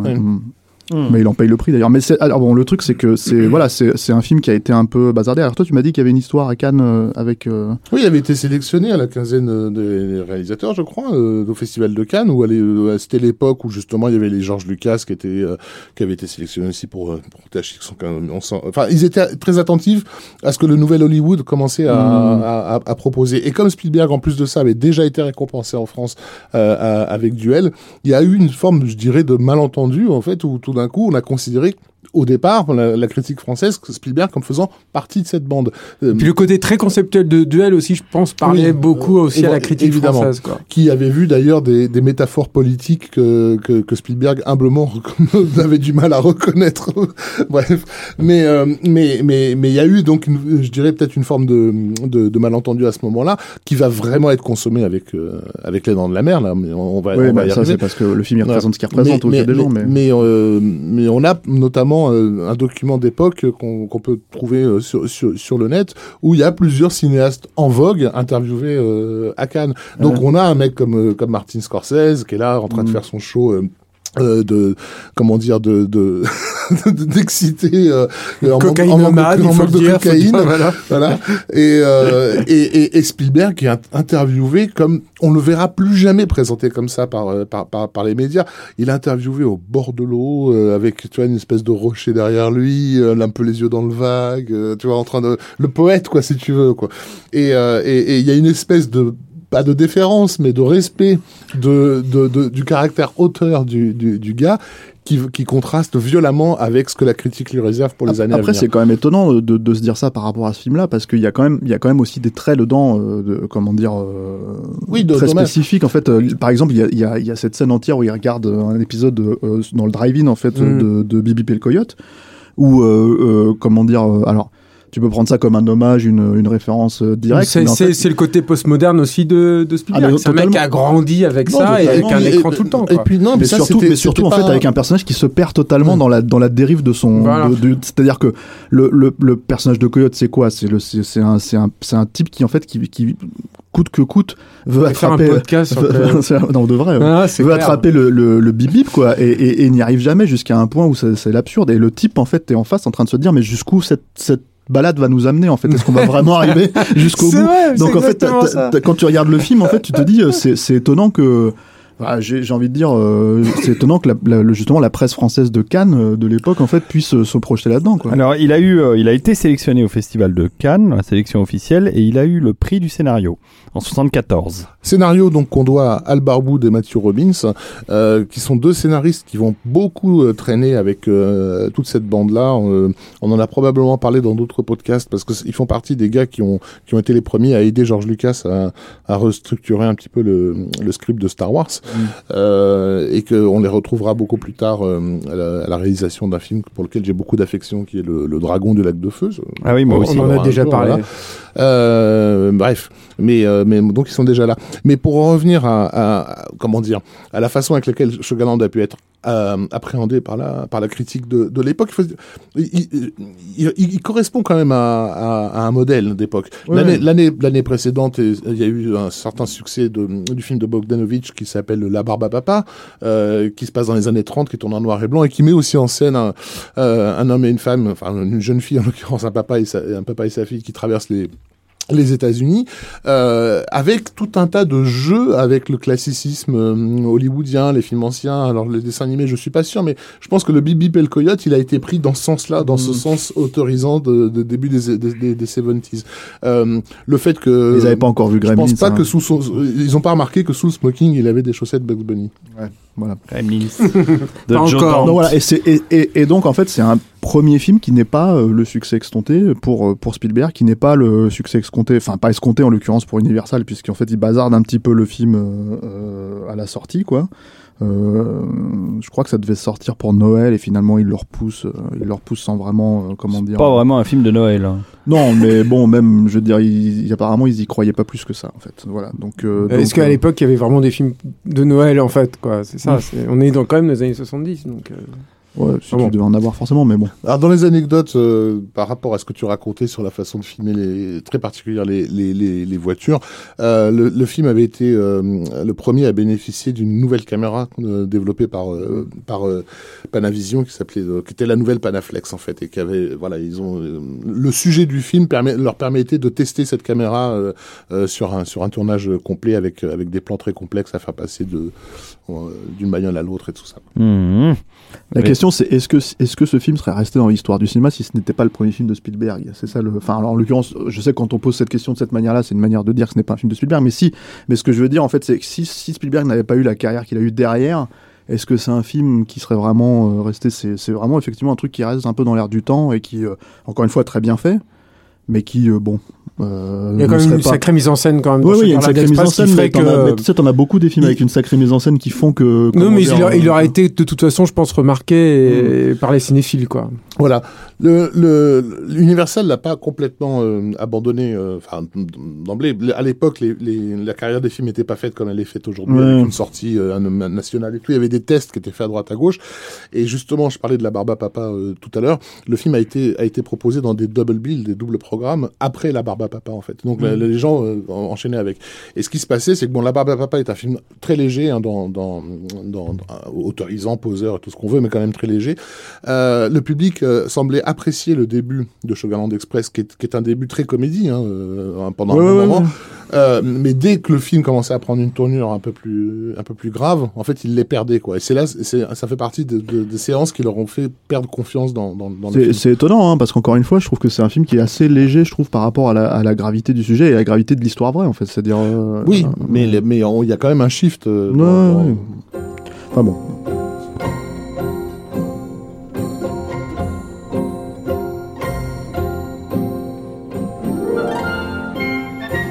Et donc, on prend le chemin Guiret. Et oui, j'ai choisi à dessin un autre thème tout aussi euh, formidable. Allons, allons se baigner à. Des dents de la mer. J'ai pas choisi le fameux tadam, tadam, si emblématique parce que je me suis dit que ça valait le coup de, de varier les plaisirs. Parce que toute la musique, hein, on est d'accord, Rafik, toute la musique des dents de la mer est juste extraordinaire. Un des plus grands scores de l'histoire du cinéma. Et imagine que je réponds non. Mais écoute, je, quoi je- je serais surpris. je serais très surpris. Mais ce morceau, et c'est vrai qu'il est un peu éclipsé par le thème, peut-être, auprès du, des, des, des grands publics, enfin des gens qui écoutent pas des bofs. C'est vrai que c'est un des plus beaux. euh, C'est la scène où les, les- plus beaux les du- du touristes film, quoi. arrivent. euh, arrivent on the euh, menu. C'est ça, ils arrivent sur la, la- le week-end de fête, euh, le week-end de vacances à Amity, qui vont passer de bons moments à la plage. Bon alors comment un type qui vient Je de faire... je préfère la musique des Dents de la Mer 2. Ah ouais, ouais, je l'adore aussi, hein, elle est géniale. hein. Alors, je, je- je ne l'ai pas reconnu un jeune au ciné, je m'en veux encore. C'est Ah, terrible. ah, c'est terrible. Bon alors, comment... Non, euh, alors, ce, qui, ce qui est intéressant, c'est que euh, on, a- on a vu euh, avec euh, Sugarland Express comment Spielberg essayait finalement aussi de trouver sa place en étant dans l'air du temps et n'y parvenait pas totalement. Et en fait, il va créer l'air du temps, c'est aussi simple que ça, tout en, en- en le tordant un peu aussi, en tordant une mouvance. Moi j'ai des questions hein, sur les de la mer. J'adore ce film évidemment. C'est euh, comment déjà euh, Spielberg s'est retrouvé euh, à la tête de ce projet? En faisant de l'entrisme. D'accord. Non mais c'était pas un film qui lui était forcément destiné. C'est ça. un- euh, C'est un film qui a été euh, euh, développé. Ils ont déjà acheté le, le- le roman de Peter Benchley avant même qu'il ne soit euh, publié en fait, ce qui arrive euh, relativement souvent, en fait. une option, hein. on a Voilà, optionné ils ont- un bouquin de donc un- de- un c'est best-seller. hein, Zanuck et. Brown qui avait déjà produit euh, Sugarland Express. Et euh, c'est avant, euh, peu avant la sortie de Sugarland Express, mes souvenirs sont bons, mais, euh, mes, mes, mes compères me, me corrigeront sinon, sinon nos, nos Oui. chers euh, auditeurs. Mais, mais c'est avant la sortie de Sugarland Express, peu avant. Il a, Spielberg a une réunion chez Zanuck et Brown et c'est lui qui remarque en fait le, le roman. Donc on sent le, le petit gars qui en veut, qui est un peu attentif à tout ce qui se passe là, remarque le roman, va le lire et, et qui, à partir de là, va commencer à essayer de pousser pour pouvoir euh, réaliser le film. Il a aimé le livre. Voilà, il a aimé le livre. Je pense qu'il a vu euh, Son dans le livre, potentiel. bah voilà, un potentiel. euh, évidemment, c'est une chose dont on n'a pas parlé, mais l'influence d'Hitchcock est monumentale. Je crois que c'est sur la, la promo du Bon Gros Géant en fait qui, qui racontait qu'il avait essayé de s'incruster sur le tournage du Rideau déchiré Ouais. et qui, qui s'est fait qui Jeter, s'était fait euh, jeter euh, tout de suite. Alors il y avait eu d'autres euh, il y a eu d'autres rumeurs mais je sais pas si elles sont vraies sur le complot de famille notamment qu'il avait réessayé à nouveau de rentrer sur le sur le plateau qu'il avait pas réussi. Enfin bon bref, il y a pour en tout cas Spielberg un vrai ren- rendez-vous manqué physiquement avec avec Hitchcock, mais par contre, au niveau cinématographique, là, il y a, une euh, descendance ou ascendance, comme vous voulez, selon le, sens dans lequel on regarde l'histoire, euh, qui me semble assez évidente. Donc, je pense que lui, c'est ça qui l'intéressait, mais je pense que Zanuck et Brown, ce qui les intéressait dans Les Dents de la Mer, c'était de faire un film à la, à, à la ruine Allen, en fait, de Oui, faire oui. un truc à la Tour Ah bah, C'était Infernale. le truc à la mode. Alors, Voilà. le temps infernal, c'est la même année, non Euh, Ou l'année C'est d'avant avant, c'est avant, c'est juste d'avant. avant. Ouais. Ouais, donc euh, voilà, le film catastrophe de manière, euh, en manière générale est à la mode. Mais bon, il y a Et, les tremblements de terre avant, il y avait des trucs oui, c'était Non, avant, c'était après. avant, il y a eu l'aventure du, Posé- du Poséidon. Oui, Voilà, ce qui a c'était été le premier gros C'était carton, en fait, de, l'époque de qui est catastrophes. lancé par. Film c'est- l'ère, c'est l'ère Irving Allen. Kurt Russell. Voilà. euh, qui, Oui, euh, plus tard. Euh, on va dire dans un dans un Hollywood qui a été complètement dépassé par cette jeune génération qui a déboulé à la fin des 60s et début 60s, euh, 70s et qui fait les, les succès, enfin les, les films remarqués de l'époque. La- L'ancienne génération sait plus trop quoi faire et finalement le film catastrophe va être le dernier débouché de toutes les, les stars finissantes. C'est pour ça qu'on a souvent des Fred Astaire dans des seconds rôles, euh, etc. Quoi. Oui, Euh, dans, dans, le- la tour infernale, la Fred Astaire est Et- très très bien d'ailleurs. et euh, Irving Allen est un, un, un des, un des prodige de ce de ce Hollywood. Ouais, un prodige, enfin en tout cas, oui. ils, ils se sont à l'aise Ouais. là-dedans. Mais Ouais. ça, c'est ce qui est intéressant aussi de tous ces films-là, c'est que c'est ça devrait être des séries B en fait. Mm. C'est comme du Roland Emmerich. Oui, Avant c'est ça, ça. ça ne devrait pas être des, des, des, des films à très très à très très gros budget. C'est quelque part une déformation en fait euh, de l'Hollywood de l'époque, qu'ils soient devenus des, des films en. C'est ce qu'on euh, appelle une Hollywooderie. C'est un ouais, truc, mais- euh, un truc popcorn. mais, euh, euh, mais en fait, ce qui est intéressant, je pense, dans les, dans les Dents de la Mer, en tout cas, si on parle de la production même, parce que c'est à mon avis ce qui va conditionner tout le reste, c'est qu'il y a, il y, a, il y, a deux, il y a deux changements en fait euh, radicaux qui vont survenir sur le, euh, avec la- l'arrivée en fait de Steven Spielberg euh, à la tête du, du film. Le premier, qui est peut-être le, le changement le plus, le plus radical, c'est que de la même façon qu'il avait refusé de tourner Duel avec des écrans de rétroprojection, ce que tout le monde lui conseillait de faire en fait à l'époque, hein, et lui Oui. il avait dit non, et je transparence réussirai. derrière les voitures. Voilà, c'est ça, des, des écrans derrière la voiture. Lui, il, dit, il avait dit non, moi je réussirai à boucler le film avec tous les plans dont j'ai besoin en tournant in situ, ce qui pour lui était euh, extrêmement important. Parce que voilà, techniquement, il cherche tout le temps à avoir un, un surplus de réalisme, euh, voilà, et puis à impliquer un peu plus aussi peut-être ses comédiens, obtenir un- une interprétation un peu plus, un peu plus organique, un peu plus vivante. Donc de la même façon, lui va refuser de tourner avec des effets optiques et aussi dans des bassins, euh, ce qui aurait été. euh, Oui, ce alors que ça, c'est pas Irving- complètement frais- vrai parce ce qu'il y a quand même un bassin. hein, il y a- dans- il y a très très peu de bassins en fait dans les dents de la mer. Il y a un tout petit peu de bassins pour certaines retakes qui ont été refaites Moi, j'ai vu un bassin à Universal Studios avec le requin. Il Ah était oui, dans oui. le bassin. hein. Ouais, et puis il est super bien fait le requin euh, dans Il est quasiment aussi bien fait que dans le film. Mais, mais évidemment, bon, euh, moi je vais pas revenir euh, sur toute la, la production, etc. Mais, mais, mais disons que ce choix-là, il va être euh, totalement radical en fait. C'est ce qui va faire que ce film qui devait être finalement une petite production bouclée assez rapidement parce que Universal impose un calendrier ultra serré en fait à, aux dents de la mer. Ça n'est pas supposé être la super production que ça va devenir euh, ensuite de force. C'est plutôt une- alors c'est- pas une série B, ce serait euh, mentir Non. que de dire ça, mais c'est pas une super méga production, c'est pas un truc voilà, ça, ça n'est pas destiné à avoir le prix et le coût que ça aura euh, ultérieurement. Et, et, et, euh, et- parce que tu as ce, ce, ce jeune mec qui en veut et qui a une autre vision en fait pour ce film, bah ça va exploser tout, ça va exploser les records, etc. Euh, une petite parenthèse là-dessus, c'est que on, a souvent dit d'ailleurs que c'est les, les- les retards de production étaient dus au, au requin et c'est une légende que Spielberg lui-même a beaucoup entretenue euh, dans, dans les années qui ont suivi, mais non. Le, le- le vrai retard des Dents de la la, mer. mer, c'est le, mer, tournage en ouais, mer. ouais. C'est-à-dire que tu as les bateaux qui bougent tout le temps, tu as des fausses teintes en permanence, tu as, un un bateau au fond du cadre euh, tout, en, tout au bout. Évidemment, le temps que le bateau sorte du cadre, mais il faut attendre des jours et des jours. Et puis Euh, surtout, les- t'as pas un cadreur qui veut tourner les scènes. Les mecs sont énormes. Bah, alors ça, ça a été aussi un problème de... de- Spielberg a fini par tourner lui-même et tomber malade comme un chien parce que tourner sur l'eau, moi je l'ai fait une fois et on tombe malade bah de oui, deux bah- minutes. bah, tout le monde avait le, oui, avait, avait le mal de mer, etc. Il a fallu aussi mine de rien, qu'ils mettent au point des nouvelles euh, caméras pour filmer euh, dans la flotte, etc. Et, et, et le requin, c'est vrai qu'il fonctionne pas très bien, euh, en tout cas. Moi, sur je trouve que un- ça va. Enfin, Non, mais enfin, on sur la production, tu vois, dans le, dans le truc de la production pendant un, long laps de temps, mais déjà, c'était mission impossible. Et c'est intéressant aussi de revenir sur la sur la fabrication du requin parce que c'est revenir sur une influence majeure en fait de l'œuvre de Spielberg qui est Disney en fait. C'est-à-dire que euh, au début quand ils vont chercher euh, c'est Joe Alves qui est le directeur artistique en fait du film des Dents de la Mer qui est Mm. censé euh, chercher euh, la personne euh, miraculeuse qui peut faire un requin. Il faut savoir que dans le Hollywood de l'époque, Il a n'y a plus d'effets spéciaux. Euh, Il y en a très très peu. En tout cas, il faut monter les, les structures, etc. C'est quelque chose dont, dont on avait déjà beaucoup parlé à l'époque. On avait fait le capture sur, euh, sur la guerre des étoiles. Mais, mais c'est c'est une vraie problématique. C'est-à-dire que dès que tu veux dépasser un certain type de, de cinéma et construire quelque chose d'un peu exceptionnel, ça va devenir vraiment problématique. Et ils cherchent les gens et, les- et- et tout le monde euh, refuse quand il voit les, les délais impartis. Il n'y a que Bob Maté qui, qui accepte et qui était euh, un des, des membres de l'équipe euh, qui, euh, pour Disney, avait fabriqué le poulpe géant euh, à la fin, euh, 20 à, la, à fin de 20 minutes sous les mers. Bon, Ouais. là, c'était dans Une un cas- référence. une référence certes, mais tourné en studio, euh, il n'y avait pas autant de mécanique en plus puisque les tentacules étaient animés par câble, etc. Donc ça n'avait rien à voir avec le requin parce que encore une fois, comme Spielberg veut tourner in situ, eh ben il va falloir trouver un, sol euh, sablonneux. Le, requin principal des Dents de la Mer a une, donc une base qui est posée euh, sur le sable au fond de la mer et avec un bras mécanique qui va lui permettre de sortir en fait de l'eau.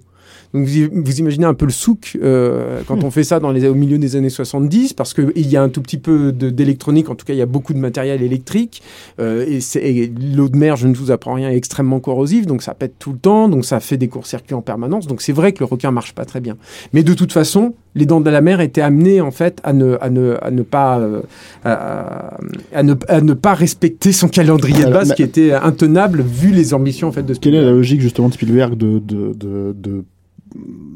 d'écrire la légende en fait aussi du, du, euh, de- du tournage C'est-à-dire pourquoi dire euh, parce que Parce que je pense que c'était plus pratique d'une part, et puis que c'était aussi un peu se mettre lui-même en défaut, si tu veux, en, en- en disant que, que, ce, ouais. ce dépassement budgétaire était dû aussi Au- à, un, à choix Et de, puis un parce choix de y, a- il y a quelque chose euh, qui peut satisfaire à la fois le public et, et la critique à se dire que finalement ce genre de d'événement avec le requin qui marche pas les a, les a poussés à bah, travailler une mise en scène plus suggestive, à montrer moins le requin et tout ça. Là où ce que dit Julien est vrai, les vrais problèmes ils sont simplement du fait que tourner en mer, c'est euh, tu prépares un cadre, comment tu fais pour que ton cadre il reste de cadre alors que tout bouge tout le temps dans tous les coins quoi. Voilà. Donc euh, euh, mais ça c'est ça, ça nécessite de savoir que les films sont tournés pour euh, comprendre ça. Alors qu'un requin qui marche pas, c'est plus facile à comprendre. Le- L'autre chose, je pense, très intéressante sur les dents de la mer, euh, qui est, que moi, je pense, enfin, il faut vraiment mettre en avant parce que c'est, c'est, finalement, c'est quelque chose que même encore aujourd'hui, je vois assez peu euh, souligné, c'est l'humanité en fait des personnages, euh, qui, euh, à mon sens, n'est pas forcément en fait évidente dans ce type de production à cette époque-là. Euh, par exemple, il faut savoir que euh, quelqu'un comme Charlton Heston était intéressé euh, par jouer Brody et Spielberg a refusé. C'est chaud quand même. Je pense à cette époque-là de refuser un mec comme Charlton Heston dans, dans, dans, Ouais, il dans était ce à la tête de sa, de, de, de sa carrière. Voilà, et Euh, même Rush au début, il, a, il était pas très content, en fait, hein, Spielberg, parce que Rush était surtout connu pour French Connection, et donc il y avait cette image de flic un peu euh, badass, euh, un, Coriace, ouais. un- un peu coriace, un peu dur. Et, et- mais c'est- extrêmement intéressant parce que euh, il, il va y avoir un surplus d'humanité, en fait, et, et de de fragilité euh, qui va être introduite dans tous les personnages, qui va être en plus nourri par tous les retards dus à la production. C'est-à-dire qu'ils vont être tous euh, réunis en fait dans, dans ce petit village, dans cette petite île euh, très chic, euh, Martha's. Vineyard, ouais. Euh, bah, Amity, qui est reconstitué à Martha's Vineyard, et, et euh, avec d'ailleurs les, insulaires, euh, des, les gens du, du cru qui n'étaient pas forcément très contents de voir le film qui se tournait là-bas, euh, et qui n'ont pas été euh, spécialement toujours coopératifs, notamment quand il a fallu construire sur un, sur un pont la, la cabane de, de, du, du personnage de Robert Shaw, dont j'ai oublié le nom, c'est hallucinant. Quint. De Quint, voilà, merci beaucoup. Mais, euh, mais, euh, mais, mais donc, ils, ils se sont retrouvés un petit peu comme ça en vase clos et, et, et ils ont nourri. Alors, déjà, en amont, hein, Spielberg a réécrit euh, une grosse partie du film avec Carl Gottlieb, par exemple, etc. C'est lui qui l'a fait revenir pour repasser en fait là-dessus. Mais ils vont tous continuer à nourrir euh, et à entretenir en fait leur, leur personnage de, de, de, de beaucoup de, de petites choses humaines en fait extrêmement sensibles. Y a notamment un, un- un célèbre dialogue, qui a- enfin pas un dialogue, mais un célèbre, une célèbre tirade en fait qui a été réécrite par Milius. Ouais, alors c'est ça, c'est sur le monologue en fait de- du personnage de Shaw de Oui, Quint l'histoire de, de l'Indiana- de De l'Indianapolis. Voilà. Voilà, qui a été à la fois réécrit par Milius, euh, extrêmement aussi réécrit par Robert Shaw en personne. hein, euh, Ouais.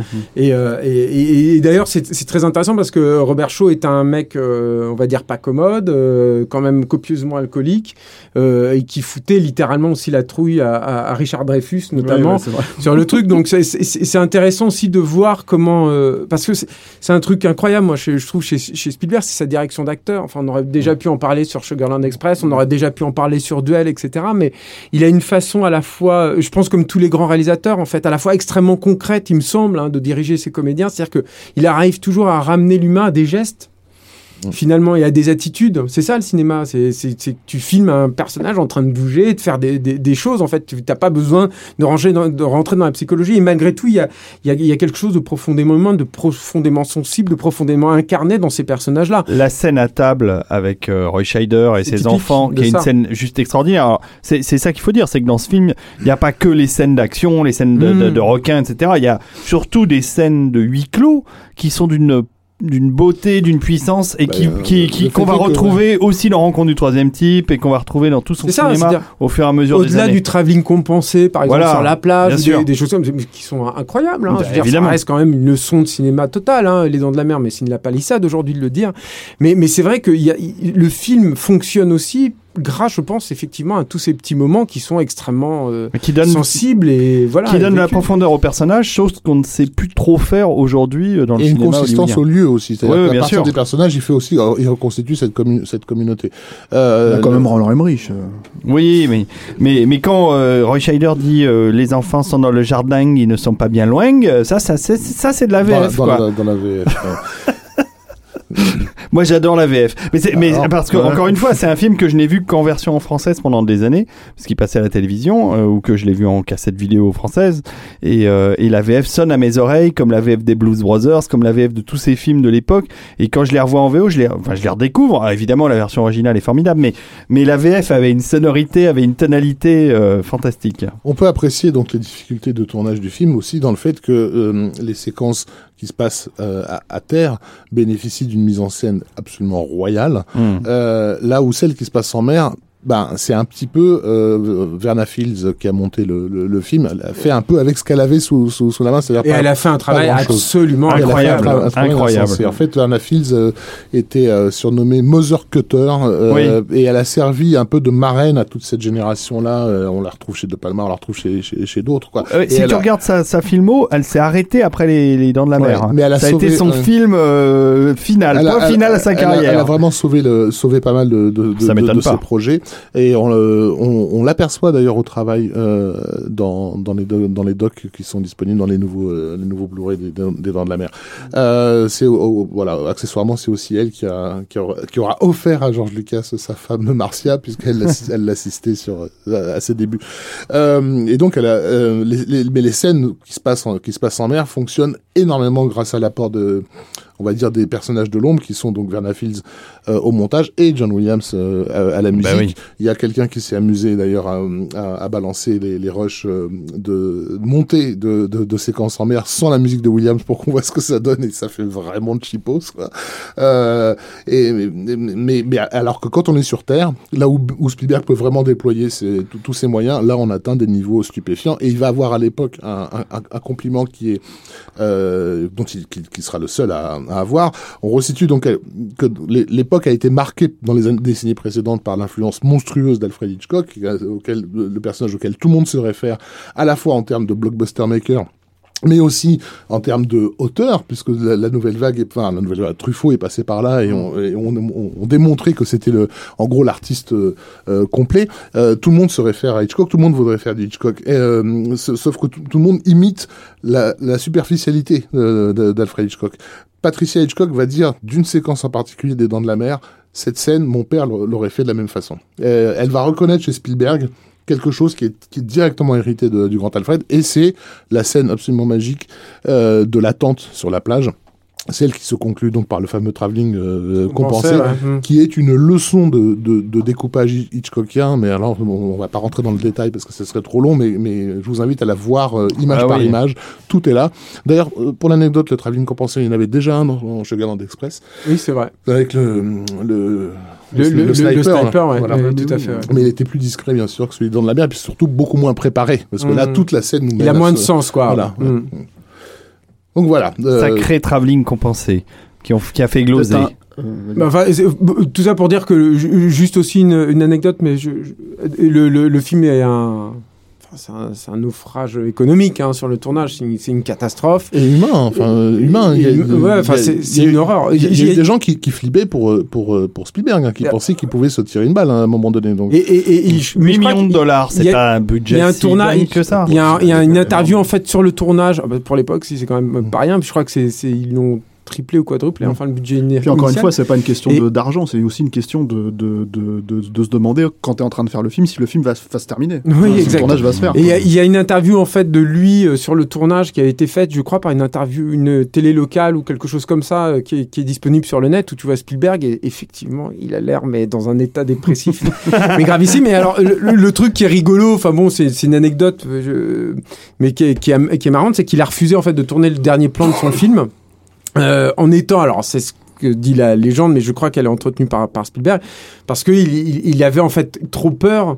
Je crois même que c'est quasiment la demi-journée, voire la de- dernière journée de tournage, qui a été assurée en fait par, de, par euh, Joe Alves, donc le, le directeur artistique, parce que euh, Spielberg avait peur, euh, notamment en fait que le que l'équipe se venge sur lui après ce tournage qui avait été euh, absolument cauchemardesque. Et je crois que c'est une, une tradition qu'il a euh, répercutée sur tous ses films euh, ultérieurement. Genre, j'en suis pas sûr. hein. Genre, il finit pas ça son reste à tournage. Et en fait, le, le dernier plan de son film, il est pas là. Il part euh, systématiquement. Il était, il, est, il était dans la, rentré dans l'avion. Voilà. Alors, c'est pas tout à fait le dernier film parce que euh, il, il y réussira parce que ça reste quand même quelqu'un d'extrêmement tenace et, et- et de combatif. Il réussira à redébloquer encore de l'argent et à avoir jusqu'à après les premières projections de test qui, par, pour le coup, par contre, sont, et sont tout de suite extrêmement élogieuses. Il voit très rapidement en fait chez Universal qu'ils ont de l'or en barre et, euh, et, et Spielberg conti- va continuer quand même à, à tourner quelques scènes, notamment la scène de la tête coupée euh, euh, sous l'eau qui là sera tournée euh, comme tu le disais tout à l'heure David, Dans le bassin. en bassin etc et avec littéralement rien même la tête c'est une, tête qu'ils auront vo- volée etc donc donc voilà c'est euh, Ouais. À noter donc euh, qu'on a Qui est souvent. d'ailleurs, excuse-moi Rafik, puisque ouais. tu parles de cette fameuse scène qui se passe de nuit, Mm. tout qui est très différente d'ailleurs dans les dans l'ambiance par rapport au reste du film. mm. Ça se sent, hein, euh, et, c'est- ouais. et c'est euh, c'est une des scènes les plus horrifiques euh, de, de, de tout le cinéma de, de En fait, il voulait, il voulait un choc supplémentaire. En fait, il voulait, un- il voulait que le public euh, sursaute euh, une fois de plus. En fait, c'était, c'était son objectif. Enfin en bon, t'as quand même la scène où Quint se fait ava- avaler aussi, quand même assez. euh, Oui, mais- extrêmement graphique en plus. hein. Oui, mais elle est, elle est, euh, on va dire qu'elle déjà elle est à la fin et ensuite elle est un peu préparée, si tu veux. Euh, oui, là, c'est c'est un, c'est un jump scare. Hein, c'est hein. exactement, Ouais. exactement. Ce Mm. qui n'est pas dans ses habitudes, en fait. Non, de- certes. c'est- c'est- mais c'est intéressant. Rafik, tu voulais dire quelque chose Oui, par rapport à la sortie du film, euh, c'est c'est Un encore bide. euh, total. on, va- on peut le dire. Oublié, il faut le dire. Ouais. Euh, on a failli perdre le négatif. Non, mais euh, on, on- on continue encore aujourd'hui à présenter Les Dents de la Mer comme étant le film qui a euh, amené l'idée du blockbuster moderne à, à- à Hollywood, ce qui n'est pas tout à fait vrai, euh, puisque si on parle d'un point de vue strictement marketing et économique, euh, ce- celui à qui revient ce, ce- ce- ce prestige, c'est euh, Le Parrain de, de- de Coppola qui sort avant et, et effectivement pour lequel le studio Paramount à l'époque a cette idée de sortir d'emblée le film sur plein de copies dans, sur le territoire. À cette époque-là, les films circulent en fait dans, dans, le territoire américain sur de très longues périodes. Euh, et, sur Le Parrain, qui est un qui est un qui a été un best-seller surprise, le film s'est fait très très vite après euh, que le best-seller soit soit affirmé. L'idée c'était vraiment de jouer un gros coup, donc de sortir très vite dans la, ma- la majorité du territoire américain. Et les, les, les résultats sont somptueux. Le film est un énorme succès. Et donc Un film de Noël. Et donc du coup, euh, euh, le- Les Dents de la Mer étant aussi basé sur un sur un roman euh, à, à succès Mmh. euh, récent, un énorme euh, succès de librairie, l'idée c'est de rejouer le même le, le, le, même coup. Sauf que là, les résultats vont être absolument euh, stratosphériques, puisque donc il va euh, en, en proportion euh, dépasser. C'est de- c'est un, film- qui est jamais ressorti. Hein. C'est-à-dire, euh, Pas- euh, Pas, comme E.T. par exemple, qui a été ressorti dans les années 80, il- en 87 ils avaient Oui. ressorti le film. Euh, euh, bon, Star Wars, on sait qu'il En est sorti 2002. en- en- Il voilà. a reconnu le en troisième 2000. type évidemment. Voilà, rencontre du troisième type. Mais celui-là, c'est un film qui est jamais ressorti. Non, je demande parce qu'en fait, sur, sur, moi, j'en étais resté à ce que le film avait fait à peu près 200 millions de dollars au box-office américain. Hum. Et là, sur euh, Box Office Mojo, il note 260. C'est pour ça que je pose la question. C'est que, est-ce qu'il y a euh, un truc supplémentaire? Si tu fais un, truc si- en dollars constants, c'est plus d'un milliard. Oui. Non mais je, je- sur les États-Unis. Sur les États-Unis. Sur, sur les États-Unis uniquement. je pense qu'un un des trucs aussi qui est lié à cette idée de, de blockbuster, c'est que c'est aussi un des premiers films où il va y avoir du merchandising. En fait, Euh, bon, il y avait déjà Aussi, eu ouais. euh, auparavant, il y en avait quelques-uns. On avait parlé aussi de, Mais de, il y a- de- non, mais il y a des l'i- singes issus. il y a l'idée de blockbuster déjà en termes de, fi- de, de films qui occupent les conversations. C'est-à-dire Voilà. que durant tout l'été, on ne parle que euh, Des dents de la mer. Et, Ouais. et, On et- sent qu'on- on- on- apparemment, il y a beaucoup de, de, de trucs comme quoi à l'époque, justement, ça va empêcher les gens d'aller à la plage. Bah, Il y a une chanson de Gérard Le, Lenormand euh, qui a été faite là-dessus, qui de, de, de cette époque-là, euh, qui s'appelle le, Le Petit Dauphin. Euh, Voilà, euh, tu n'oses plus te baigner dans la mer à cause de ce requin que les Américains ont inventé pour faire peur à ton père. Mais, Voilà. mais juste pour finir sur l'anecdote, il y a une, y a, y a- enfin sur le, le merchandising, il y a une, anecdote rigolote, c'est que Spielberg, toujours dans son côté bah, jeune gars qui, qui en veut, quoi, il avait euh, suggéré à Universal, ils ont pas rebondi sur l'idée, ces imbéciles, de commercialiser des, des petits chocolats euh, fourrés à la crème de cerise en fait. Et du coup les, les, les spectateurs euh, après avoir vu euh, souffert devant les dents de la mer pouvaient se venger en mangeant à leur tour un, un petit euh, un petit euh, Vas-y, euh, un je petit requin, non mais je, non, mais chanson, ne peux pas, je ne peux pas euh, concurrencer euh, le Normand. Peur à ton père. Moi, le gentil dauphin, je n'y suis pour rien. Je ne suis pas méchant. Voilà, le gentil Merci pour cet dauphin. inter- interlude magique, euh, David. Bah oui, euh, il fallait quand même passer une musique à la hauteur parce que ne passer que du John Williams, ça devient la Et donc voilà, le Spielberg qui, qui pouvait raisonnablement craindre que ce film était la fin de, de, de, de sa carrière annoncée, et il l'a Il dit, ouais. réellement pensé, euh, se retrouve subitement projeté euh, plus, plus haut que sur le devant de la scène. C'est pour celui-là en fait que qu'il y a une vidéo sur internet ou c'est pour plus tard euh, où il n'a pas été nommé aux Oscars. Non, euh, c'est celui-là, c'est là, celui-là, c'est- évidemment. Parce que le film a été nominé, je crois, p- a été nommé, pardon, euh, Ouais, petite dédicace à Thomas Rozek, mais euh, a été nommé à, pour le meilleur film. Mais donc c'est les producteurs hein, pour le meilleur film euh, aux États-Unis et donc euh, Spielberg n'a pas été nommé pour euh, meilleur réalisateur, ce est finalement très, tout à fait Voilà, logique. Enfin, je veux dire, il se réclame après tout de Hitchcock et tout, donc Et on C'est a surtout que ça va commencer une longue, euh, Voilà. Et comment dire, euh, c'est une longue oui, histoire non, avec la, le la- début d'une longue ouais, Avec Comme vous faites avec Leonardo Oscars. DiCaprio et qui cherche qui court derrière son avec l'Académie des Oscars et avec la critique. hein. C'est Bon. c'est- c'est un film qui, à l'époque où il sort, euh, représente, de par le phénomène gigantesque qu'il est, représente le populisme dans toute sa, sa, sa, Ouais, vulgarité. Euh, aux États-Unis, c'est déjà pas très bien accepté par une par toute une critique. En Europe, on, on touche à l'hystérie hein, de- de- de- subitement. Burrow is a furniture company known for timeless design and thoughtful construction and free shipping, and that extends to their outdoor collection. Their outdoor furniture is built to withstand the elements, featuring rust-proof stainless steel hardware, weather-ready teak, and quick-dry foam cushions. For Memorial Day, get 15% off your Burrow purchase at burrow.com slash ACAST and up to 25% off outdoor. That's up to 25% off outdoor furniture at burrow.com slash ACAST.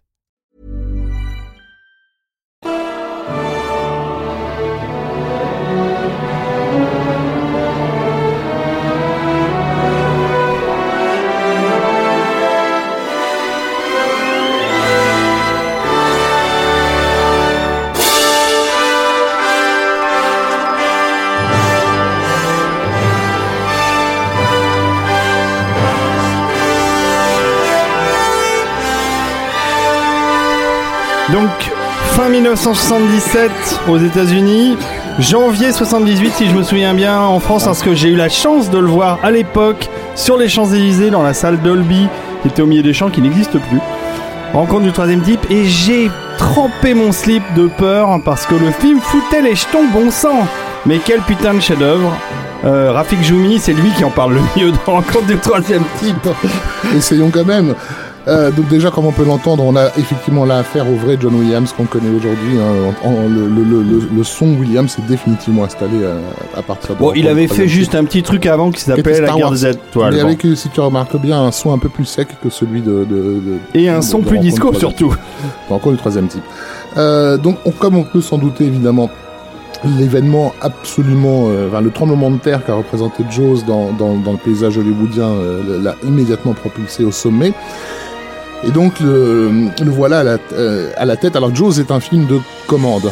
Il a fait ses preuves en tant que réalisateur, euh, on va dire mercenaire pour, le- pour, les, pour, les studios. Maintenant, il est en position de s'imposer pleinement. Et Rencontre du troisième type est un film, il faut le préciser, d'auteur à tout point de vue, puisque c'est un projet qui porte en lui depuis très longtemps. On parlait, on parlait de, son, de Firelight qui était sa première tentative de mettre en scène cette rencontre avec des, entités euh, venant de, de l'au-delà. Euh, il écrit donc le, script lui-même, euh, il va le réaliser, va vraiment porter ce, projet à bout de bras, y compris jusque dans dans, dans, dans, dans des tentatives de merchandising euh, sur lesquelles on s'attardera pas mais qui sont intéressantes parce qu'en fait euh, il, il a fait le deal en même temps que George Lucas pour les jouets quoi. On- Ouais. on- et se sont ils se sont échangés des points sur ce que leur rapporté les jouets de leurs films respectifs et comme par hasard je crois que Spielberg s'est fait un peu plus d'argent que Lucas dans, dans, dans, dans ce deal là. Euh, Non, mais- il a pris un point, je crois, seulement. un point sur Star Wars. Non, non, mais bien sûr, c'est- évidemment, je suis d'accord. voilà, c'est le PIB d'un pays de, de deux pays d'Afrique. Non, Mais et donc euh, euh, Donc voilà, un, pro- un projet extrêmement extrêmement chéri, euh, dans lequel d'emblée il, va rendre hommage d'une part à, tout le cinéma qu'il a qu'il a qu'il a nourri. Euh, Il y a un, cinéaste qui est absolument essentiel dans sa carrière et auquel il continue de rendre hommage d'ailleurs euh, dernièrement, hein, même si je, je, je vois je le vois beaucoup moins cité dans les articles, qui est John Ford. Et euh, Rencontre du troisième type débute littéralement par une séquence fordienne en diable hein, euh, qui se passe dans, dans une tempête de, de, de, de, sable avec des, des travelling comme on, on a quasiment l'impression qu'il a repris le même rail de travelling que dans la charge héroïque quoi, quand, on, quand, quand, quand il suit ces gars le long de cette barrière de bois au milieu de, de la tempête de, de, de- du désert. Euh, avec euh, comment dire toute une euh, Mais il y a un Ford qui regarde juste, toujours avant de. C'est quoi C'est pas la prisonnière du désert C'est. c'est dans E.T. la prison euh, Non, dans, mais il y a- dans E.T. il y a l'homme tranquille ouais. Mais il regarde un, un, un John Ford à chaque fois avant de commencer un, le ah oui de ses films. comme- bah, c'était là c'était peut-être pour le coup la, la charge héroïque hein. La charge héroïque Mm. qui est, de, qui est, qui est, qui est un, un, un John Ford en Technicolor. Donc, euh, Rencontre du troisième type faisant grand, grand cas de la, de la couleur, c'était peut-être euh, sa, sa, sa référence la plus évidente. Il y a aussi David Lean, auquel il va rendre euh, hommage dans la séquence qui se passe en Inde, avec euh, cette énorme foule de figurants, et, et où il sépare euh, euh, les personnages premier, premier second plan, etc., de la, de la façon avec laquelle Lean le faisait dans, dans, dans des diagonales magnifiques etc. Euh, c'est aussi un film qui lui est très personnel euh, par rapport à son vécu euh, familial. Donc euh, évidemment, le- on a parlé donc de, de son père absent et des conséquences dramatiques que ça a eu sur sa famille. C'est le cas du personnage de Richard Dreyfus qui nous est mis, euh, qui est mis en scène euh, là et qui, euh, euh, au moment où il va avoir cette première rencontre, euh, va, va, va commencer à, en gros à péter un câble, à plus faire attention à la fa- à, à- aux siens. Et et, euh, et- et il y a des séquences de, de, de violence, non pas conjugale, mais de violence familiale qui sont terribles, et notamment une scène où où Dreyfus est sous la douche en train de de de de de, de battre triper quoi et et, et, et, sa femme C'est euh, une lumière voilà. rouge voilà. oppressante. sa femme horrible. hallucine euh, voilà et et- t'as le gamin voilà t'as le l'aîné qui tape sur la porte en gros en disant je te déteste je te déteste je te déteste et là ça c'est ce, ce plan là de, de l'aîné c'est Spielberg qui est en train de de cracher sur son sur son propre père quoi de, de, de lui dire qu'ils sont en train de l'abandonner euh, donc c'est un, un film euh, très très personnel à ce Du niveau-là cinéma infantile, donc. comme- Exactement. Euh, un- une obsession aussi chez lui qui ne l'a jamais quitté parce qu'il continuait à produire en douce, Euh, pas, pas forcément à produire, mais à conseiller euh, de différents documentaristes du phénomène des ovnis jusqu'à très récemment. hein, euh, c'est un sujet qui, qui je, je crois, ne, ne l'a jamais euh, vraiment euh, euh, quitté. Donc je sais plus, euh, je crois que c'est en 2004 ou 2005 qu'un type euh, s'était lancé dans un dans un projet à la con. Je, je suis pas un ufologue, euh, donc je je crois pas trop à ces trucs-là, mais mais, mais mais mais mais le type avait reçu le, le soutien tacite de, de de de Spielberg dans son entreprise pour démontrer qu'ils étaient déjà parmi nous, quoi. Et euh, et aussi euh, un film dans lequel euh, il va euh, faire jouer euh, son héritage juif assez compliqué. Euh, c'est-à-dire une euh, d'une part euh, mettre en scène la, ju- la judéité sous sous sa forme je dirais pop culturelle américaine euh, d'un côté avec euh, des références évidentes euh, aux, aux dix commandements version euh, Cécile B 2000 ne serait-ce que dans le choix du décor final de, de Devil's Tower qui, qui, qui renvoie clairement à, à une imagerie euh, très euh, dix commandements Avec Sans- même le même effet, hein, d'ailleurs, les, Voilà. les nuages euh, Mmh. qui, fait. viennent dans le ciel, Voilà. qui viennent en fait du, du film de Cécile voilà, B. 2000. qui est un film qu'il avait marqué euh, euh, gamin, mais qu'il avait plus marqué pour son côté pop culture, c'est-à-dire ses effets spéciaux avec ses voilà ces gens qui meurent et tout, que pour l'héritage euh, euh, de, de, de, de, son peuple, si tu veux. Et euh, donc il y a d'un côté cette, cette, cette, judéité pop culturelle, mais en même temps de l'autre, et ça j'ai ja- j'ai jamais vraiment trouvé des propos de Spielberg qui aillent dans ce, sens-là, une approche un peu plus ésotérique, kabbalistique, donc de, de- du mysticisme juif, puisque Rencontre du troisième type nous parle de, de, de gens qui essaient de décrypter le sens derrière le sens derrière le sens. Donc c'est un film qui est bourré de, de, de confrontations à l'énigme du monde.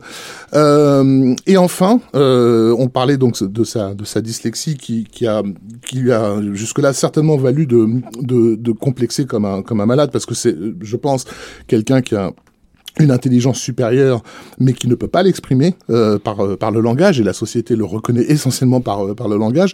Et là, on a un film dans lequel un, un individu simple, qui est celui euh, qui est donc de, de Richard Dreyfus, euh, comment dire, comprend quelque chose que les meilleurs scientifiques du monde n'arrivent pas à comprendre.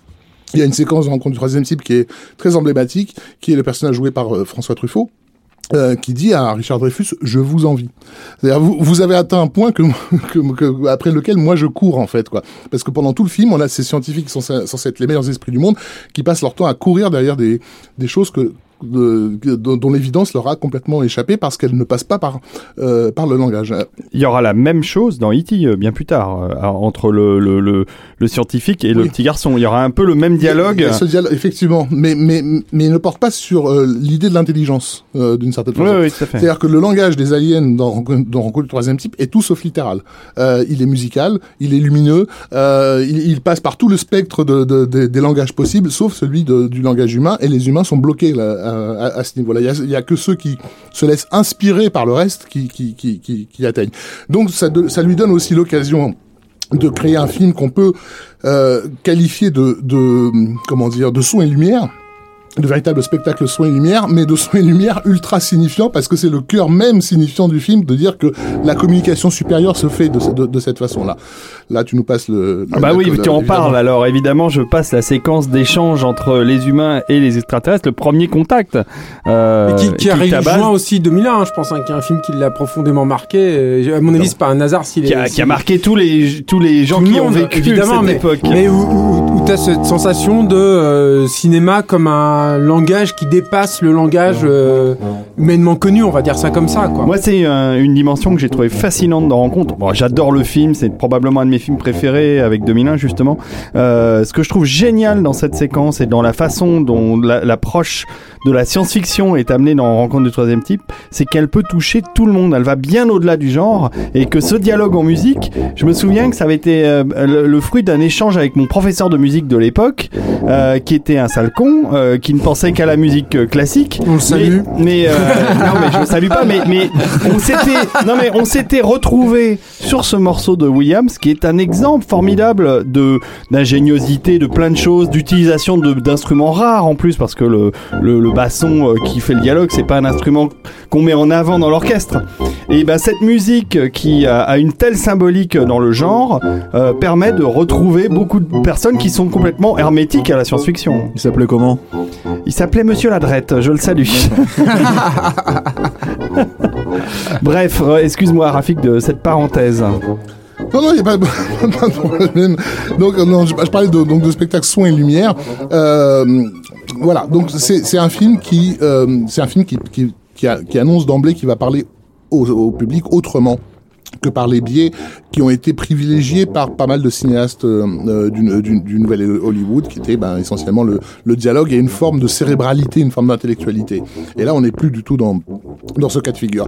Ce qui veut dire bien sûr que c'est un film qui va nécessiter en termes de, euh, de, de rendu visuel et sonore un travail complètement déroutant pour, euh, pour, pour l'époque.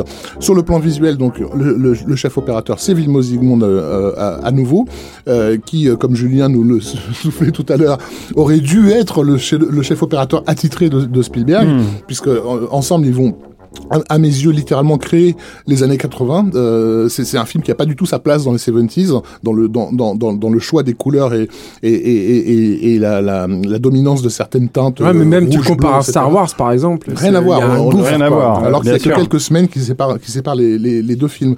Euh, Zygmunt qui va être assisté, excusez du peu, de John Alonso, donc le chef-op de, de, de, de Chinatown euh, notamment, de William Frecker, euh, qu'on connaît pour euh, Bullitt, Vol au-dessus d'un coucou, euh, Oui. des films comme ça, Laszlo Kovacs, euh, qui s'est fait connaître avec euh, Easy Rider, Douglas Locombe, chef-op de, futur chef-op des Aventures de l'Arche perdue, mais qui avait déjà une très riche carrière pardon derrière lui euh, de, de films de prestige en Angleterre et euh, pour les séquences qui va retourner pour l'édition spéciale en 80 Alain Davio donc le chef-op de, de E.T. donc bon en termes de lumière on va dire que c'est un film qui est plutôt correctement fourni a- et puis il y, a, il y a les équipes de Douglas Trumbull et euh, c'est Juricic qui va faire euh, la photo euh, sur les Sur les maquettes sur les et maquettes, voilà. hein, qui est pas non plus un manchot. Non, et, et il faut aussi dire que le, le film était évidemment un défi pour tout ce qu'on sait, enfin pour tout ce qui est évident et tout, mais aussi parce que c'est un énorme film de studio. C'est aussi ça où il y a une rupture rupture assez nette avec ce qui se passait dans les années 70, c'est que euh, euh, Spielberg a le culot de retourner et de réinvestir le studio. C'est le à l'époque et je je suis même pas sûr en fait que ce ce record a été battu hein, depuis, mais c'est le plus grand plateau en, en, intérieur en fait, rencontre du troisième type sur le décor final et à, et à éclairer, c'est un cauchemar. C'est-à-dire c'est un boulot monumental. Et, et, il faut savoir que toutes les scènes, par exemple, avec la, avec la, la petite route en fait de, de, campagne et puis avec toute la, la, la découverte derrière, c'est du studio aussi, par exemple. Donc là mmh. aussi, on imagine un peu le, le travail qui nécessaire au niveau de la lumière mmh. pour que ça reste encore aujourd'hui totalement imperceptible. Au niveau du, du son, Pardon, donc on a, on, on est dans l'expérimental euh, à tout craint, même si ça, se, ça, ça c'est pas un expérimental qui a vocation à se donner euh, en spectacle en, en, tant que tel, mais à, à, mettre le public dans une certaine euh, prédisposition, on va dire. Euh, L'ouverture déjà avec cette note euh, grave euh, à la 2001 justement qui, qui, qui, finit par exploser au moment où la lumière devient immédiatement blanche et rentre dans la gueule du spectateur. C'est déjà quelque chose de de stupéfiant. Le jeu sur les langages fait partie du travail sur le son, puisqu'on a donc euh, euh ces personnages qui ne se comprennent pas, et donc as des tas de, de, langages qui se superposent les uns les autres. Il y a pas mal d'emprunts aussi euh, à ce que Godard faisait un petit peu dans dans des films comme Weekend et compagnie, c'est-à-dire de, de rendre certains discours complètement euh, euh, euh inaudibles euh, parce que parce que ça passe par des radios qui, qui crachent du son, euh, etc. Chose qu'on ne faisait vraiment pas à l'époque. Il y avait Alpen quand même qui faisait ça déjà, non? Ah, Pas à ce point-là. Peut-être pas à ce point-là, mais enfin pas, déjà de, même dans Match, enfin je veux pas citer, voilà, mais pas, pas, pas comme une référence, mais hmm. même dans Match, t'as des t'as quand même ce, ce genre de mais, mais pas en utilisant la technologie par dessus, etc. Ouais, dans, dans, toutes les séquences où Richard Dreyfus est en train de, de courir après ce qu'il a vu mmh. et où sa, sa radio crache en fait les, des, des, des bribes de ce qui est en train de se passer dans le reste du pays. On, on ouais. se doute qu'il y a des, des, des, soucoupes partout.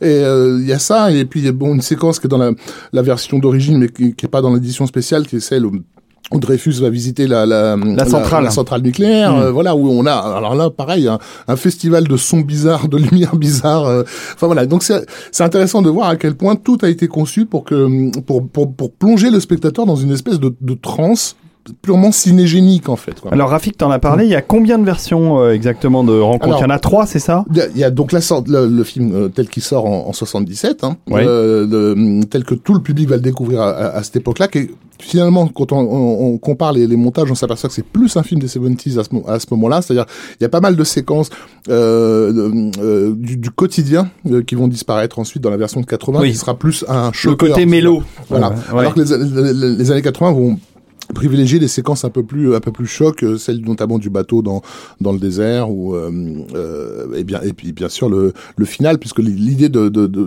de laisser le droit à Spielberg de faire une édition spéciale en 1980 c'est à la seule condition qu'il filme l'intérieur du, du vaisseau, vaisseau. donc il va aussi devoir euh, se, se, se, plier à cet exercice. Et enfin, euh, à la sortie donc de, du ça, DVD. Ça, c'est une condition de kit du studio Ouais, ouais, du studio. Ouais. Bah, à l'époque, on ressortait pas les, les films remontés, en fait. Mmh. Et donc, pour pouvoir justifier au niveau du marketing mmh. que le film avait été remonté, le mec lui disait, bah, en gros, ce qui manque au public, parce que le public s'en fout de tes scènes, bah, euh, que tu veux absolument rajouter, lui, ce qui, ce qui l'intéresse, c'est de voir l'intérieur du vaisseau alien. Donc, c'était le, le c'était le deal. Dont le filmage préfigure d'ailleurs, entre parenthèses, Blade Runner, la oui. façon dont on filme la ville dans Blade Runner, hein, d'ailleurs. Ouais, tout à fait. Voilà. Bah, merci Douglas Trump Rumble. Bah, oui. Qui est le, le, même. Puisque la, de toute façon, le vaisseau, le vaisseau mère est, est, est composé de, de, répliques de, de, de, de villes américaines, hein, si on le regarde mm. de, près. Euh, et enfin, la version... C'est euh, Los Angeles d'un côté, voilà, New York de l'autre. Voilà, tout à fait. Et euh, la version qui va être disponible en, en, DVD, qui est donc un mix des deux, où Spielberg prend sa revanche sur le studio, c'est-à-dire en virant justement les scènes d'intérieur du vaisseau, et en rajoutant certaines de ces séquences familiales qui avaient sauté dans la version un peu plus choqueur des années 80. Oui. Il y a une quatrième version, Raph. Ok. C'est la version Rafik Djoumi. il faut le dire. À, à un moment donné, on voit Rafik Djoumi, le Suaven Shit, en train de présenter Beats, en train de faire des, des, des, des soirées à l'ambassadeur, etc., etc., présenter The Thing et tout ça.